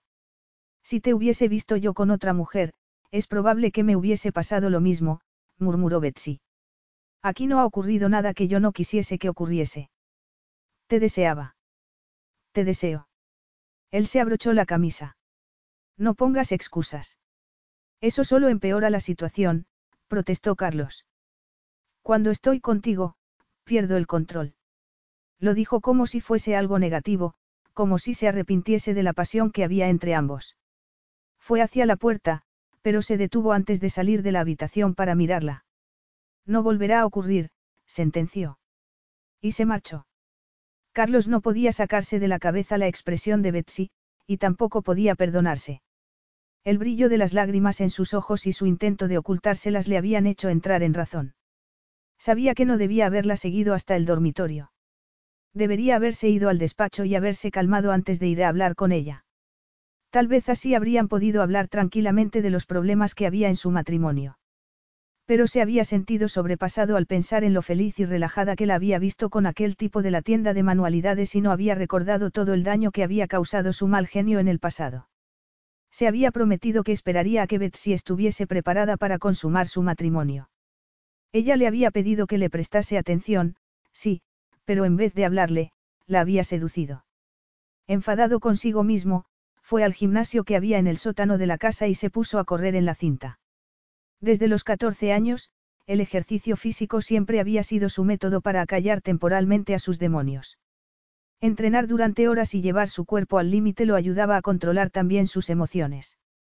Corrió durante dos horas, levantó pesas y golpeó el saco de boxeo, pero nada consiguió silenciar las recriminaciones de su cabeza al recordar que Betsy le había dicho lo sola que se había sentido desde que estaba en España. Antes de marcharse de Dorset habían ido al pub para que pudiese despedirse de su amiga Sara. Allí se habían encontrado con otras personas que habían acudido a limpiar el local y todo el mundo conocía a Betsy. Carlos se dio cuenta de que debía de echar de menos aquella comunidad que había dejado atrás. Él había hecho poco para ayudarla a sentirse como en casa. Le había presentado a sus amigos, pero Betsy era tímida y luego estaba la barrera del idioma. No era de extrañar que se hubiese hecho amiga de aquel tipo tatuado que hablaba inglés y compartía su interés por el arte. Respiró hondo, se quitó los guantes de boxeo y tomó su teléfono para buscar en Internet. Betsy le había dicho que su negocio iba bien, y en cuanto escribió su nombre apareció su página web. Carlos no sabía mucho de arte, y menos de animales domésticos, pero a juzgar por los comentarios Betsy tenía mucho talento y su lista de clientes cada vez era más amplia. Ella no le había hablado de su trabajo, pero él tampoco le había preguntado. Había estado tan centrado en luchar contra la atracción que sentía por ella que había perdido la oportunidad de entender a la fascinante mujer con la que se había casado. Tomó una ducha y fue a la habitación de Sebastián, al que encontró jugando con su madre. Betsy se ruborizó al verlo entrar y evitó su mirada cuando Carlos se acercó al pequeño. Mira, cariño, papá ha venido a jugar contigo, le dijo a Sebastián en tono alegre. Te lo dejo un rato. Tal vez quiera sentarse en la sillita y dar un paseo a la sombra de los olivos. Tenemos que hablar, murmuró él. Betsy puso los ojos en blanco. Claro, como fue tan bien la última vez que lo intentamos. Betsy, le dijo él entre dientes. ¿He hecho algo mal? Preguntó ella con voz ronca. Por eso has puesto esa cara antes de marcharte. Eres el único hombre con el que he estado, tal vez mi falta de experiencia hace que no te guste. No, no eres tú. Soy yo. Esas palabras suelen ir seguidas de un, estaremos mejor separados. No lo pienso, admitió Carlos con un nudo en el estómago. ¿Y tú? La verdad, no lo sé. Un rato después de que Carlos se hubiese llevado a Sebastián a dar un paseo y le hubiese dado la merienda, Jinete se ofreció a bañar al niño. Carlos llamó a la puerta de la habitación que había junto a la del pequeño, la que había sido el dormitorio de Betsy antes de que se casasen. Esta dejó de sonreír al verlo entrar. Pensé que eras jinete, le dijo, bajando la vista a su camiseta manchada de pintura. Iré a asearme antes de acostar a Sebastián. Jinete le está dando un baño. ¿Puedo entrar? Ella se encogió de hombros. Está todo hecho un desastre. Estoy intentando terminar un retrato que me ha encargado una clienta como regalo de aniversario de bodas para su marido. Carlos vio un cuadro de un pastor alemán que a él le parecía terminado. La luz no es buena aquí por las tardes, comentó. He visitado tu página web. Tus cuadros son increíbles. Ella se ruborizó. Gracias. Pido a los clientes que tomen fotografías en alta resolución de sus mascotas para reproducirlas mejor en los cuadros. Betsy tomó una brocha y volvió a dirigir su atención al cuadro. ¿Por qué pintas retratos de animales? Nunca retratas a personas. Prefiero pintar animales, en especial, perros porque son honestos y sencillos. Cuando los miras a los ojos, puedes ver su alma, y el amor que dan es incondicional. Suspiró. Cuando era niña, teníamos un perro. Era un caniche enano blanco. Mi padre se lo regaló a mi madre. Ella lo llamó Teodore y, durante una semana, estuvo loca con él, pero después le rompió un zapato y se enfadó con él, así que permitió que me lo llevase yo a mi habitación. Yo lo llamaba Teddy. Lo adoraba. Carlos frunció el ceño. Porque tengo la sensación de que la historia no tiene un final feliz. Cuando mis padres se divorciaron, mi padre insistió en que el perro era suyo porque lo había comprado él. En realidad, no lo quería, Solo pretendía fastidiar a mi madre. Cuando se marchó a Canadá, se llevó a Teddy. Yo estaba deseando ir a verlo, pero, según mi padre, se escapó del jardín y lo atropelló un coche. Volvió a dar unos brochazos al cuadro. Es comprensible que la relación de tus padres te marcase, pero nuestro matrimonio no es como el suyo. Al menos ellos se gustaban al principio. Tú a mí me gustas, querida. Pues no es esa la impresión que me has dado esta tarde. Carlos se dio cuenta de que estaba tensa, sintió que la había herido en el orgullo. Me gustaría que hiciésemos un viaje juntos, los dos solos. Lo normal es que los recién casados tengan una luna de miel, murmuró. ¿Y Sebastián? Jinete se quedará con él. Y mi hermana ha accedido a instalarse aquí unos días con Miguel mientras estamos fuera. Graciela adora a Sebastián, y los dos niños se lo pasan muy bien juntos. Betsy lo miró fijamente. ¿De verdad quieres que vayamos de luna de miel? ¿Cuándo nos marcharíamos? Carlos se dio cuenta de que había estado conteniendo la respiración mientras esperaba su respuesta. Volvió a respirar lentamente. Dentro de diez minutos. Ya te han preparado una maleta. Y, antes de que a Betsy le diese tiempo a protestar, añadió. Es un viaje corto, a Palma, y llegaremos antes de que anochezca. El sol se estaba poniendo en el mar cuando llegaron en coche a un pequeño pueblo de pescadores de Mallorca. Betsy lo miró y se le encogió otra vez el corazón. Carlos había quitado la capota al coche y el viento lo había despeinado. Llevaba puesta una camisa vaquera y gafas de sol de aviador. Estaba tan sexy que casi le hacía daño mirarlo, así que decidió centrar la atención en el bonito paisaje de la isla. Atravesaron el pueblo y, unos minutos después, bajaron por un camino estrecho y el coche se detuvo delante de una casa de piedra con contraventanas de madera color crema y los muros cubiertos de enredaderas. Hemos llegado a nuestro destino, casita Viola, anunció Carlos. Parecía relajado y su amplia sonrisa hizo que a Betsy se le cortara la respiración. Esperaba un exclusivo hotel de cinco estrellas, murmuró. Estás decepcionada. Podemos ir a un hotel si lo prefieres. No, esto es muy bonito. Betsy salió del coche y se giró para admirar las vistas al mar. Esas escaleras llevan a una playa privada, le explicó Carlos, señalando hacia el acantilado. El cielo se había teñido de rosa y oro y el aire olía a lavanda y a jazmín. Era un lugar muy tranquilo. Dentro de la casa, la decoración era rústica, pero acogedora, con las paredes de piedra y los suelos de baldosas. Mi madre creció aquí, le explicó él. Se mudó a Toledo cuando se casó con mi padre, pero solíamos venir a ver a mis abuelos y pasábamos las vacaciones aquí. Carlos casi nunca hablaba de su madre y Betsy quiso aprovechar aquella oportunidad. ¿Qué le pasó? Su rostro se ensombreció. Falleció de manera repentina. Mis abuelos todavía vivían. Cuando fallecieron, esta casa la heredó mi tío, que la puso a la venta y la compré yo. Otra casa de soltero, como el ático de Madrid. Le sugirió Betsy. Aparte de mi hermana, eres la única mujer a la que he traído aquí. Carlos se quitó las gafas de sol y el brillo de sus ojos hizo que a Betsy se le acelerase el corazón. Estamos los dos solos. No hay servicio. Una mujer del pueblo viene de vez en cuando a limpiar y llena la nevera cuando la aviso de que voy a venir, le explicó Carlos sonriendo. Admito que yo no sé cocinar, pero hay varios restaurantes buenos cerca. A mí no me importa cocinar. Ya probaste mis platos en Londres y te gustaron. No solo me gustaron tus platos, cariño. Ella se ruborizó. ¿Estás coqueteando conmigo? Por supuesto. Estoy coqueteando con mi esposa en nuestra luna de miel. Carlos tomó las maletas, que había sacado del coche, y se dirigió hacia las escaleras. Ven, te enseñaré el resto de la casa. En el piso de arriba había tres habitaciones pequeñas y un par de cuartos de baño. Carlos abrió la puerta de la habitación principal. Aquí es donde suelo dormir yo. Dejó la maleta de Betsy en el suelo. Como te he dicho, estamos solos, así que no es necesario que compartamos dormitorio. Puedes decidir qué habitación quieres. Ella se mordió el labio inferior.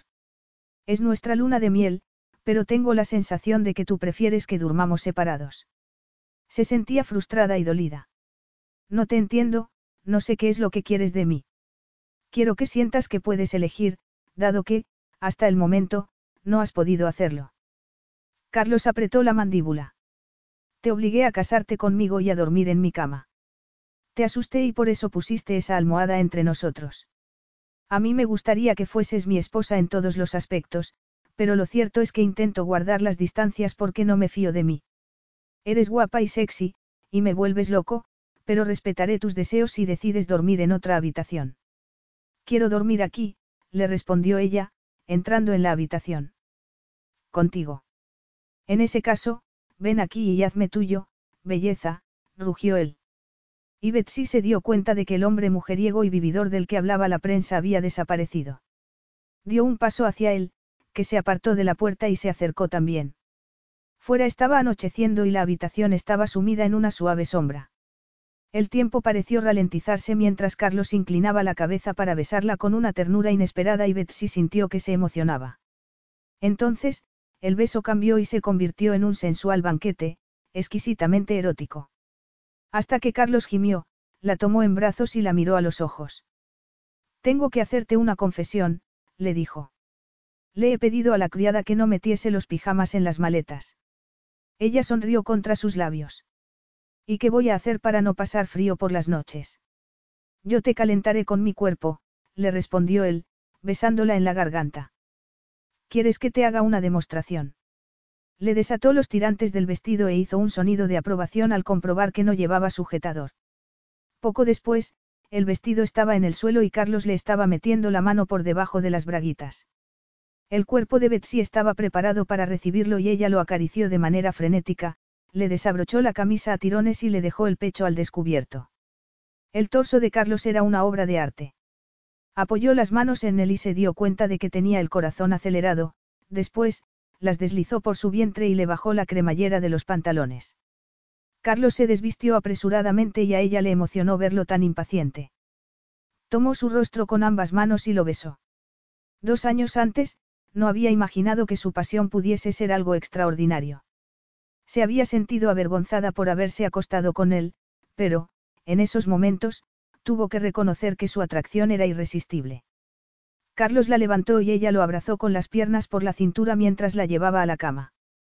Cuando la tumbó y se colocó encima, Betsy sintió la fuerza de sus músculos y de su erección. Él le quitó las braguitas y pasó la mano por el interior de sus muslos, ayudándola a separarlos para después introducir un dedo en su cuerpo. Ella contuvo la respiración mientras la acariciaba. Te deseo, susurró. Lo sé, cariño.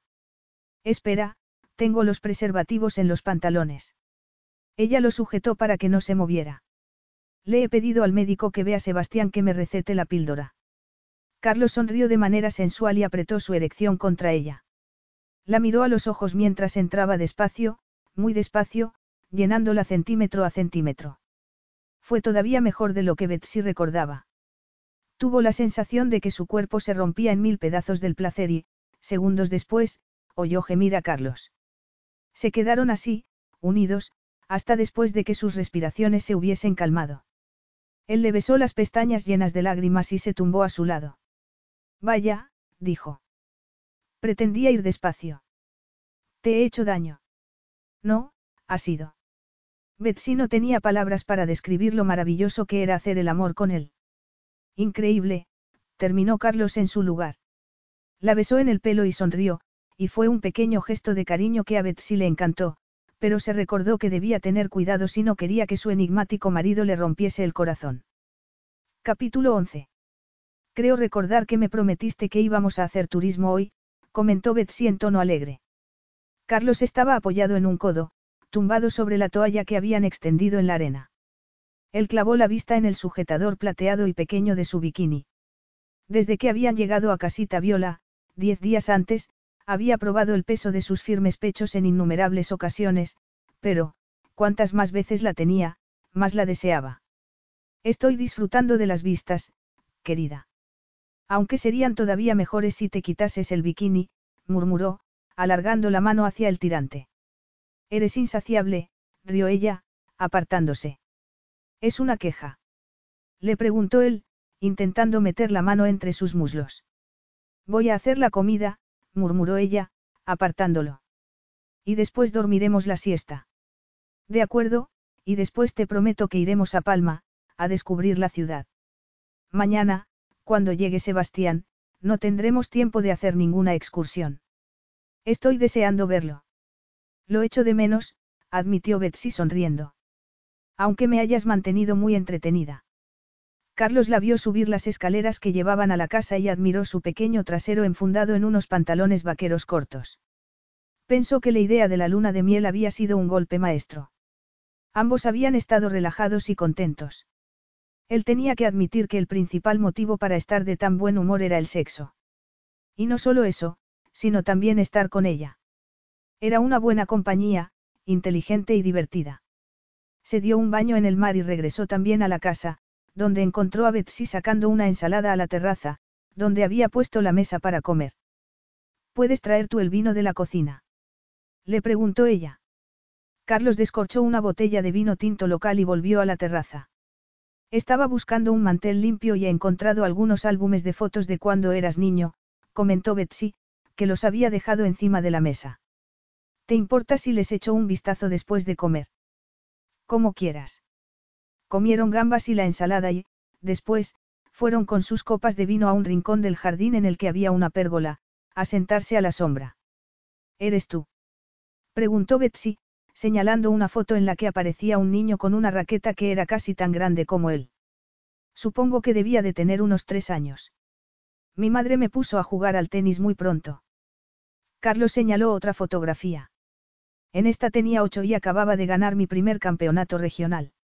Mi madre se dio cuenta de que tenía talento, así que contrató a José Vidal, que había sido su entrenador, para que trabajase conmigo. No sabía que tu madre también había jugado al tenis. Sí, pero se retiró para centrarse en su familia. Supongo que teníais buena relación, si compartíais la pasión por el tenis, comentó Betsy, mirando una fotografía en la que Carlos abrazaba a su padre. Y lo mismo con tu padre.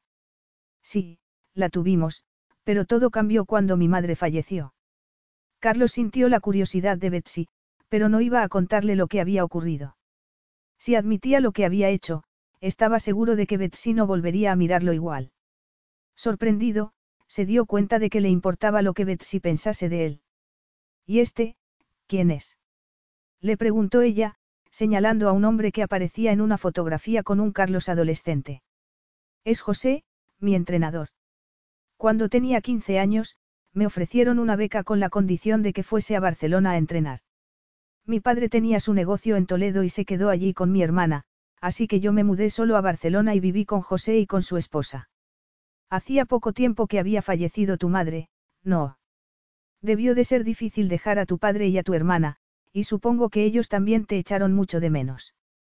Mi padre quería que me marchase. Que la muerte de tu madre no sea en vano. Ve y conviértete en un campeón por ella. Es lo mínimo que puedes hacer para honrar su memoria, le había dicho Rodrigo. Me quedaré y me haré panadero, papá, para algún día poder quedarme con la panadería. No, no quiero que te quedes aquí. Las duras palabras de su padre lo habían destrozado con 15 años y, 20 años después, todavía le encogían el corazón. José Vidal fue mi entrenador durante 10 años, le contó a Betsy. Para mí, se convirtió en un segundo padre y, gracias a él, conseguí triunfar. Tengo que admitir que, con 20 años, la fama se me subió a la cabeza. Tenía dinero y las mujeres se interesaban por mí. Así que empecé a anteponer la buena vida a los entrenamientos, pero todo cambió cuando, una noche, me emborraché y me caí por unas escaleras. Me rompí el hombro por tres partes y el cirujano me dijo que era posible que no pudiese volver a jugar al tenis. Betsy lo miró con sorpresa. No tenía ni idea. Supongo que te quedarías destrozado al pensar que tu carrera se había terminado. Era una época en la que Carlos prefería no pensar, como de tantas otras de su vida. En realidad, no sabía por qué le estaba hablando del tema a Betsy. Más terrible que las lesiones fue la actitud de mi entrenador. José vino a verme al hospital y me dijo que no iba a seguir entrenándome. Había leído el informe médico y no pensaba que pudiese volver al nivel que había tenido antes. Pensó que no llegaría a ganar torneos ni dinero, así que me dejó por otra prometedora estrella del tenis. Eso es horrible. Había comprensión en la voz de Betsy y Carlos pensó que ni la quería ni la merecía. Así es la vida, le respondió en tono duro. Cuando vi a José salir de aquella habitación de hospital, me prometí dos cosas, la primera, que llegaría a campeón sin su ayuda, la segunda, que no volvería a confiar en nadie. Carlos miró otra fotografía. Aparecía él con sus padres y su hermana, que por aquel entonces tendría diez años. Era la última imagen que tenía de su familia, antes de que su madre falleciese. Le entristeció verla. A su madre le habría encantado conocer a Sebastián, y a su otro nieto, Miguel. Pero su vida había terminado demasiado pronto, por su culpa. Carlos apretó la mandíbula. No se merecía una familia después de haber destrozado aquella en la que había nacido. No había planeado ser padre, pero el destino había intervenido y le había dado a un hijo al que adoraba. Se había casado con Betsy para poder estar con su hijo, se recordó, aunque en el fondo sabía que no era la única razón. Se obligó a dejar de pensar en el pasado, consciente de que Betsy lo estaba mirando con preocupación. Habías hablado de dormir la siesta, murmuró. Carlos, me dijiste que había cosas que no entendía, pero ¿cómo voy a entenderlas, o a intentar ayudarte, si no hablas conmigo? Ayudarme. Repitió Carlos, sacudiendo la cabeza. Nada de lo que me digas puede cambiar las cosas. No hay nada que puedas hacer. Ponme a prueba, lo retó ella. Él recordó cómo le había defendido delante de su padre y se sintió tentado a compartir con ella aquel secreto que lo consumía, pero la vergüenza se lo impidió. Se quedó en silencio y, entonces, Betsy suspiró y se puso en pie. Necesito darme una ducha antes de que vayamos a Palma. Carlos se dijo que no iba a seguirla, pero cuando Betsy entró en la casa fue como si se hubiese llevado el sol con ella. No la necesitaba. Aquello era ridículo, pero, sin saber cómo, fue al dormitorio y se quedó mirando el bikini color plata que había dejado en el suelo, junto a la puerta del cuarto de baño. Carlos se quitó el bañador y entró en la ducha con ella, cuando Betsy lo miró, su sonrisa fue como un rayo de sol iluminando su oscuro corazón. Tal vez pueda convencerte para que me lo cuentes, le dijo ella en voz baja. Luego, se agachó y pasó la lengua por su erección. Él se estremeció, sintió que iba a perder el control. Se dijo que Betsy no le importaba, que solo era la madre de su hijo. Y que la pasión que compartían no era más que un beneficio de su matrimonio. Antes o después se iría calmando y él retomaría el control de la situación. Mientras tanto, enterró los dedos en su pelo, se apoyó en la pared de la ducha y perdió completamente el control. ¿Quieres ver la sorpresa? Le preguntó Carlos a Betsy mientras bajaban las escaleras de la fortaleza Águila. Habían llegado a la casa 20 minutos antes y Betsy había dejado a Sebastián en su habitación. ¿Está en tu despacho? Le preguntó ella. Carlos abrió la puerta y la hizo entrar. Oh. Se quedó inmóvil y miró boquiabierta a su alrededor. Habían convertido el despacho en un taller de arte. Había un caballete junto a la ventana, un largo banco de trabajo con cajones debajo y una mesa con su cuaderno de dibujo y lapiceros y, a un lado de la habitación, un sofá de cuero muy grande. El sofá es para mí, para cuando venga a verte, le explicó Carlos sonriendo. Pero tú necesitas tu despacho. Trabajas muchos días desde casa. Me he mudado a otra habitación. Tu amigo Héctor me ha dicho que esta es la habitación que mejor luz tiene para que trabajes. ¿Has hablado con Héctor? Lo llamé desde Mallorca y me ha ayudado mucho.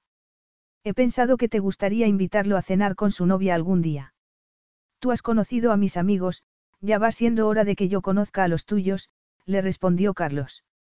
Ella intentó tragarse el nudo que se le había formado en la garganta. No me puedo creer que hayas hecho algo tan bonito por mí.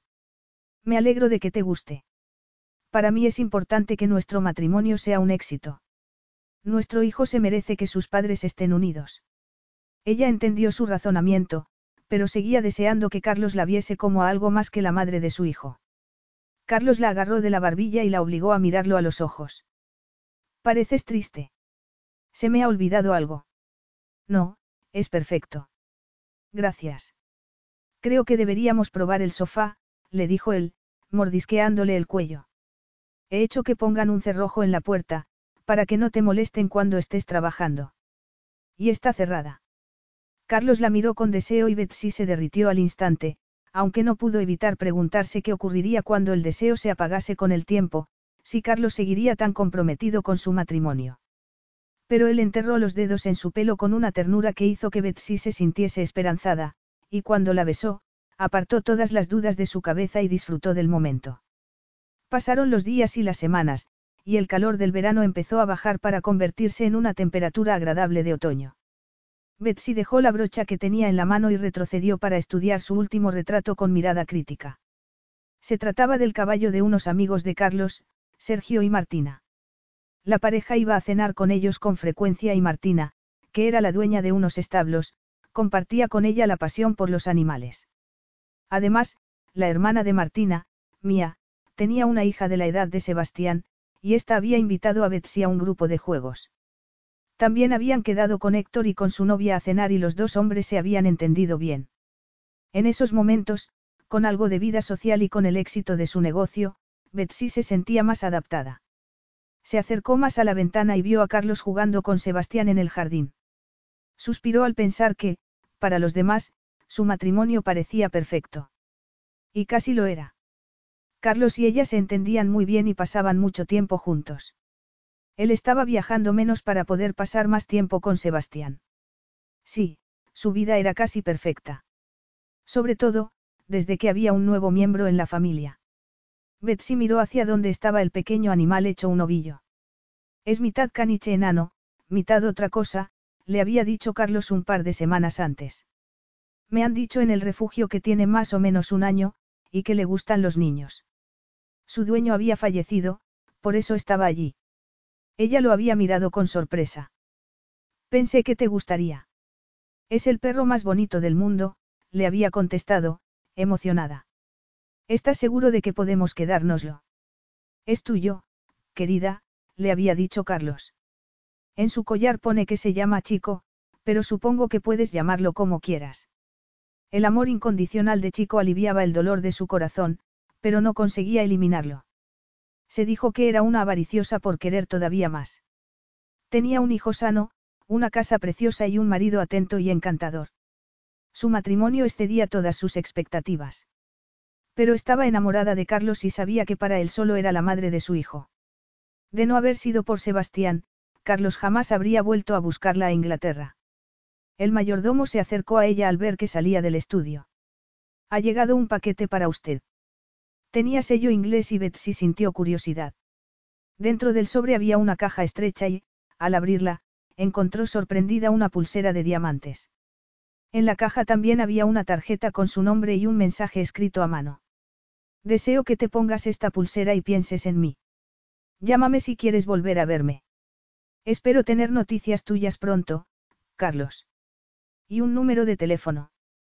Carlos no la había abandonado después de que pasasen la noche juntos. Había querido volver a verla. A Betsy le temblaron las manos mientras leía otra nota que había dentro del sobre. Era del hijo de su tía Alice, el que había heredado la casa de Londres cuando su tía había fallecido. Betsy. He encontrado este paquete a tu nombre mientras vaciaba el almacén en el que se guardaron las pertenencias de mi madre cuando se vendió la casa. Espero que no fuese importante. Llegó después de que tú te hubieses marchado. Lee. En la parte trasera del sobre estaba el nombre del remitente, Bradley Miller. Por supuesto. El hijo de tía Alice se llamaba Bradley. Y debía de haber sido él quien había recogido el paquete después de que ella se marchase de Londres. B. Miller. El paquete era importante. Lo cambiaba todo. Capítulo 12. Estaba loca. Era probable. Se abrazó, nerviosa, abrumada por la decisión que había tomado. Iba a hacer la apuesta más arriesgada de su vida y la sensación era de estar al borde de un abismo.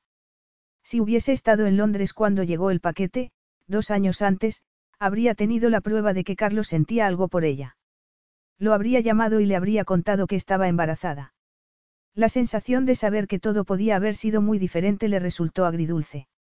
No podía dar marcha atrás en el tiempo, pero al menos podía demostrarle a Carlos que no le había mentido al afirmar que no había recibido el paquete y demostrarle, así, que siempre había sido honesta con él y que iba a seguir siéndolo. ¿Celebramos algo? preguntó Carlos. Betsy había pedido que preparasen una mesa para dos junto a la piscina. Estudió el mantel blanco, los cubiertos de plata y las copas para comprobar que todo estaba perfecto. En el centro de la mesa había un jarrón con rosas blancas que desprendían un intenso aroma. Encendió las velas con manos temblorosas y se giró hacia él. Se alisó con nerviosismo el vestido de seda negro que le sentaba como un guante. He pensado que era buena idea que me arreglase para cenar, le dijo con voz ronca. Llevaba todo el día con la ropa de trabajo, he estado terminando el cuadro de Sergio y Martina. Estás increíble con ese vestido, murmuró Carlos. Espero que no hayas planeado una cena con muchos platos, porque yo ya estoy deseando llegar al postre. Ella se ruborizó. Sentémonos, le dijo. El primer plato, que era gazpacho, ya estaba servido. Betsy tomó la botella de vino tinto, que había pedido que descorcharan antes para dejarlo respirar y, al servir a Carlos, la pulsera que llevaba puesta brilló bajo la luz de las velas. Él miró la pulsera y después a ella. El hijo de mi tía encontró el paquete que me enviaste a Londres y me lo ha mandado. Muchas gracias, aunque te las dé dos años tarde, es preciosa. Entonces, es verdad que no recibiste el regalo en aquel momento. Ella negó con la cabeza. Si hubiese tenido tu número de teléfono, te habría llamado. El destino es caprichoso, murmuró. Todo habría sido diferente si hubiese sabido que querías volver a verme. ¿En qué aspecto? Supongo que habríamos estado juntos cuando nació Sebastián, y que no habría habido tantos malentendidos entre nosotros. Eso es cierto, admitió Carlos. Me habría casado contigo al enterarme de que estabas embarazada y mi hijo habría llevado mi apellido desde el principio. Pero no solo te habrías casado conmigo por ese motivo, ¿verdad? ¿Qué quieres decir? Le preguntó él, arqueando las cejas. Me enviaste un regalo precioso y escribiste que querías volver a verme. Eso es muy importante para mí, admitió con voz temblorosa. Me encanta la pulsera y, me encantas tú, Carlos. Me enamoré de ti hace dos años y pienso, espero, que tú sientas lo mismo por mí. A él le brillaron los ojos solo un instante y Betsy esperó su respuesta con el estómago encogido. No, yo no siento lo mismo, contestó Carlos con brusquedad. Ella se mordió el labio con fuerza. Entonces, si no me hubiese quedado embarazada, ¿qué habría ocurrido? Supongo que debiste de sentir algo por mí, si me enviaste la pulsera. Él bajó la mirada. No era la primera pulsera que enviaba a una mujer. Ah, que lo hacías con todas las mujeres con las que tenías una aventura. Porque, tal y como le dijiste al periodista, yo fui solo una aventura más. No querías una relación como la de tus padres, no. Le dijo él. No la quieres para Sebastián, ni yo, tampoco. Lo que tenemos está bien. Es un matrimonio basado en la razón y en el sentido común, en el deseo de hacerlo mejor para nuestro hijo. ¿Eso es para ti nuestro matrimonio? Le preguntó ella, sintiendo que todas sus esperanzas se desvanecían. Para mí, nuestra luna de miel fue algo más. Carlos apartó de nuevo la mirada. Necesitaba romper la tensión que había entre nosotros. Y me sedujiste. No, tú me sedujiste a mí, querida. Compartimos una pasión que es única, Betsy. Nunca he deseado a otra mujer como te deseo a ti, pero no soy un hombre hecho para amar. ¿Quieres a Sebastián? le dijo ella. Eso es diferente. No tuve elección. Lo quise nada más verlo. Pero a mí no me quieres, añadió Betsy en voz baja. Sintió náuseas y ganas de llorar. Él echó la silla hacia atrás y se puso en pie. En realidad, no quieres que te ame, querida. No es algo que se me dé bien. No soy bueno para ti. Y, dicho aquello, Carlos se dio la media vuelta y se marchó, dejándola sola y con el corazón roto en mil pedazos. Estuvo allí sentada un rato más, pensando que no podría volver a dormir con él, sabiendo que, para Carlos, lo que tenían era solo sexo. Después, se puso en pie y apagó las velas, que se habían consumido casi completamente. Supo que no podría dormir. Fue a la caseta que había junto a la piscina, se cambió, se metió en el agua y se puso a nadar sin parar, para castigarse por haber deseado lo único que no podía tener, el corazón de su marido. Carlos sabía que le había hecho daño a Betsy, pero ¿qué otra cosa podía haber hecho? No podía mentirle ni hacerle falsas promesas. Betsy se merecía algo mejor. Se merecía su sinceridad. Ella tenía un corazón enorme y lo demostraba a diario, con sus amigos y con su perro, con el personal de servicio e incluso llevando a Sebastián a ver a su padre. Y lo amaba él. Carlos fue de un lado a otro de la casa, se sintió tentado a terminarse una botella de whisky, pero decidió que no podía seguir huyendo de los fantasmas que lo acechaban. Betsy lo amaba, pero no lo amaría si se enteraba de lo que había hecho. Él no merecía su amor. Aunque lo quisiera. No pudo evitar recordar a su madre tirada en la pista de tenis, ni las lágrimas de su padre mientras le decía. Sabías que tu madre no se encontraba bien, pero insististe en que jugase contigo al tenis. Solo te importa el tenis y ganar. Tu madre ha pagado el precio de tu ambición. No lo olvides jamás, Carlos. Él miró a su alrededor y se dio cuenta de que había ido al apartamento de su padre. Llamó a la puerta y la enfermera lo dejó entrar. Como de costumbre, Rodrigo estaba tumbado en la cama. ¿Por qué no viniste a verme jugar a Londres? Quería que vinieses, le espetó. Lo gané por ella. Pensé que por fin te sentirías orgulloso de mí. Pensé que me perdonarías, papá. No podía ir. Había sido siempre el sueño de tu madre, ganar el torneo femenino. Podía haberlo ganado, era muy buena, pero dejó de perseguir su sueño por mí, la presioné para formar una familia.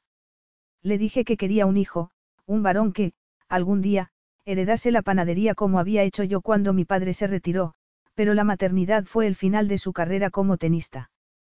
¿Quieres decir que mamá no me quería? Te quería, por supuesto. Os adoraba a Graciela y a ti. Y jamás se arrepintió de haber decidido ser madre, pero cuando descubrió que tú también tenías talento para el tenis, decidió vivir su sueño a través de ti. Y yo me sentí mal porque tu éxito me recordaba que ella no lo había tenido por mí. Carlos tragó saliva. Me mandaste a vivir a Barcelona. Me culpaste de su muerte y tenías razón. Yo la maté. Siento haberte dicho eso. Nunca he pensado que fueses responsable de su muerte, no sabía que todavía te acordabas de eso. No es algo fácil de olvidar, le dijo Carlos. Perdóname, le dijo su padre, con una lágrima corriendo por su rostro. Tu madre había fallecido y ya era demasiado tarde para decirle que lamentaba no haberla apoyado en su carrera como tenista. No podía ir a verte a Londres porque me sentía culpable. Y te mandé a Barcelona para darte la oportunidad que le había quitado a tu madre. Eres un campeón y ella habría estado orgullosa de ti, como lo estoy yo, hijo. Papá. Carlos se sentó en la cama y le agarró la mano. Tienes una esposa y un hijo maravillosos. Así que no cometas los errores que cometí yo. No dejes nada sin decir y te arrepientas después.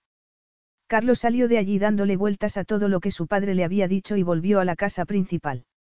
Las puertas de cristal del salón estaban abiertas y frunció el ceño al oír gritos. La señora. La señora se ha ahogado. Carlos corrió, atravesó la terraza y vio un cuerpo inerte junto a la piscina. No pudo evitar volver a ver a su madre, tirada en la pista de tenis. Betsy. Gritó. Se arrodilló a su lado y sintió alivio al ver que se incorporaba y escupía agua. Ella se encogió y se tocó la pierna. Me ha dado un calambre. No podía moverme. Por suerte, Eduardo me ha visto y ha podido sacarme del agua. ¿Estás bien, cariño? le dijo Carlos, abrazándola. No, no estoy bien, le respondió ella. Lo he estropeado todo. Carlos la tomó en brazos y la llevó a la casa. Déjame en el sofá. Estaré bien dentro de unos minutos, murmuró ella. Él no le hizo caso, subió las escaleras y la llevó a su dormitorio. Llenó la bañera y echó sales.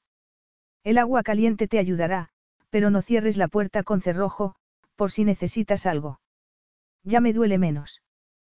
Puedes ir a ver cómo está Sebastián. Cuando Carlos se marchó, se quitó el traje de baño y se metió en el agua. Las lágrimas empezaron a correr por sus mejillas. Entonces, vio movimiento en la puerta y la figura borrosa de Carlos apoyada en ella. Cuando tenía 14 años, tuve la oportunidad de convertirme en el jugador más joven en ganar un torneo internacional, pero, al final, perdí el partido. Estaba furioso y perdí los nervios, rompí la raqueta. Después, mi padre me dijo que mi comportamiento había sido una vergüenza para la familia. Mi madre también estaba disgustada. Cuando llegamos a casa, dijo que le dolía la cabeza, pero yo insistí en que jugase conmigo al tenis. Se metió las manos en los bolsillos y le dio una patada al marco de la puerta. Tiré una pelota con fuerza y le dio en el hombro. Cayó al suelo. Yo me enfadé porque pensé que estaba exagerando, pero no se movió. Betsy contuvo la respiración mientras Carlos continuaba hablando. Corrí hacia ella y le sujeté la cabeza con mis brazos. Pensé que se recuperaría en un minuto, pero falleció. Allí, entre mis brazos, mi madre falleció. Oh, Carlos, cómo lo siento. No fue por el pelotazo. Sufrió un aneurisma. Por eso le dolía la cabeza. Alguien llamó a mi padre y vino corriendo, pero ya era demasiado tarde. Lloró como un niño sobre el cuerpo de mi madre, y me dijo que yo la había matado. Pero no es cierto, se apresuró a decirle Betsy. Podía haber ocurrido en cualquier momento. Él asintió. Pero yo me quedé convencido de que había matado a mi madre y prometí que jamás volvería a perder el control de mis emociones. Durante 20 años, intenté no estar enfadado, ni triste, ni demasiado contento. No me permití sentir nada con demasiada intensidad. Carlos. Entonces, te conocí, Betsy Miller. Me dijiste que ni siquiera me enteraría de que estabas en casa, recordó Carlos sonriendo. Y te deseé en ese mismo momento. Y decidiste que ibas a tener una aventura conmigo.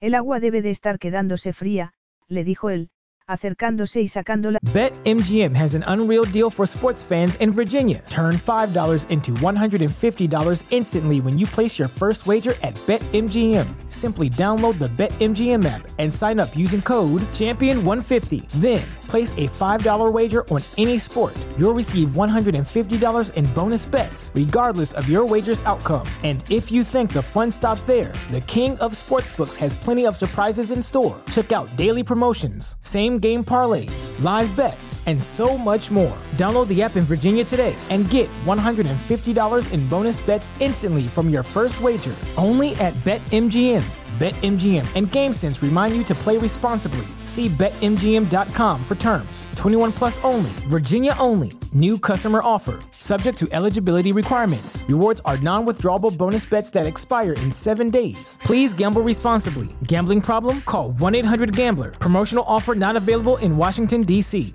What does innovation sound like? It sounds like the luxury of being in the moment with your customer, client, or patient. It sounds like having the right information right when you need it. It sounds like being at your best for your customers and your business. Thanks to Highland's intelligent content solutions that improve digital processes, innovators everywhere are able to do their thing better, whatever that thing is. Now, who doesn't like the sound of that? Highland, for innovators everywhere. Visit highland.com. De la bañera antes de que a Betsy le diese tiempo a reaccionar. Te estás mojando, murmuró ella. La llevó hasta la cama, la tumbó con cuidado en ella y cerró los ojos un instante. Cuando volvió a abrirlos, su expresión dejó a Betsy sin aire. Te amo, mi corazón, mi vida. A ella se le escapó una lágrima que Carlos le limpió con un dedo. ¿Por qué niegas con la cabeza? ¿No quieres que te ame? Por supuesto, pero me da miedo creerte. ¿Por qué iba a mentirte? Me robaste el corazón hace dos años, pero yo estaba acostumbrado a no sentir nada. Si no podía amar, no me podían hacer daño. Así que intenté negar lo que sentía por ti, pero cuando te he visto junto a la piscina esta noche, he temido haberte perdido. Y he tenido que enfrentarme al hecho de que, sin ti, el mundo es gris, porque tú eres mi sol y voy a amarte siempre.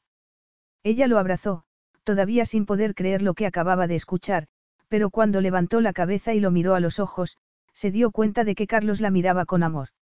Él la besó con una ternura que le demostró que era cierto que sentía por ella era amor de verdad. Te amo, susurró Betsy. No es solo sexo, ¿verdad? Cada vez que hacíamos el amor, te decía con mi cuerpo lo que mi cerebro se negaba a admitir, le confesó Carlos. Mira cómo me late el corazón, mi vida. Y es por ti. Tomó su mano y se la llevó al torso. Luego, empezó a acariciarla, la besó suavemente en los pechos y entre los muslos. Y después se tumbó encima de ella y la penetró con una ternura increíble. Carlos le dijo en el lenguaje de los amantes que la adoraría siempre. Epílogo. Eres capaz de hacer milagros, alabó Betsy a su marido unas semanas después del segundo aniversario de su boda. Podemos ir a donde tú quieras, le había dicho él. Al mejor hotel del mundo o a hacer un crucero. Quiero ir a Casita Viola. Nunca hemos hecho el amor en la playa. Carlos se había ocupado de eso y le había hecho el amor con todas sus ganas. ¿Y qué milagro es el que he obrado? murmuró él, acercándose a la ventana de su estudio mientras Betsy pintaba. La abrazó por la cintura y le mordisqueó el lóbulo de la oreja. Ella señaló hacia el jardín, donde sus padres paseaban, cada uno con un carrito de bebé en las manos. Papá y mamá llevan aquí tres días y no han discutido ni una vez. Hasta se llevan bien con sus respectivas parejas. ¿Cómo lo has conseguido? Dejándote embarazada de gemelos, para que cada uno pudiese ocuparse de una nieta, bromeó él. Cerca de sus abuelos, Sebastián corrió dando patadas a una pelota. No sé de dónde saca la energía nuestro hijo, añadió. Me pregunto, si va a ser futbolista o tenista, aunque lo importante es que sea feliz, comentó ella. Tú eres consciente de lo feliz que me haces. Te amo, le dijo Carlos, dándole un beso. Jamás pensé que podría ser tan feliz. Tengo una esposa preciosa y tres maravillosos hijos, ¿qué más puedo pedir? ¿Qué tal otro hijo más? Le preguntó ella. Creo que me he traído una maravillosa sorpresa de Mallorca. Carlos se echó a reír y la abrazó antes de tomarla en brazos y llevarla hasta el sofá. Me encanta la noticia, pero ¿qué piensas tú de volver a estar embarazada? Las gemelas solo tienen seis meses. Yo me siento la mujer más afortunada del mundo. Tú eres mi mundo, Carlos. Tú y nuestros hijos. Mis padres, tu padre, Graciela y Miguel, chico, es mi sueño hecho realidad. Una familia. Él le dio un beso. Por cierto, he cerrado la puerta con cerrojo, querida, para poder dedicarte a ti toda mi atención.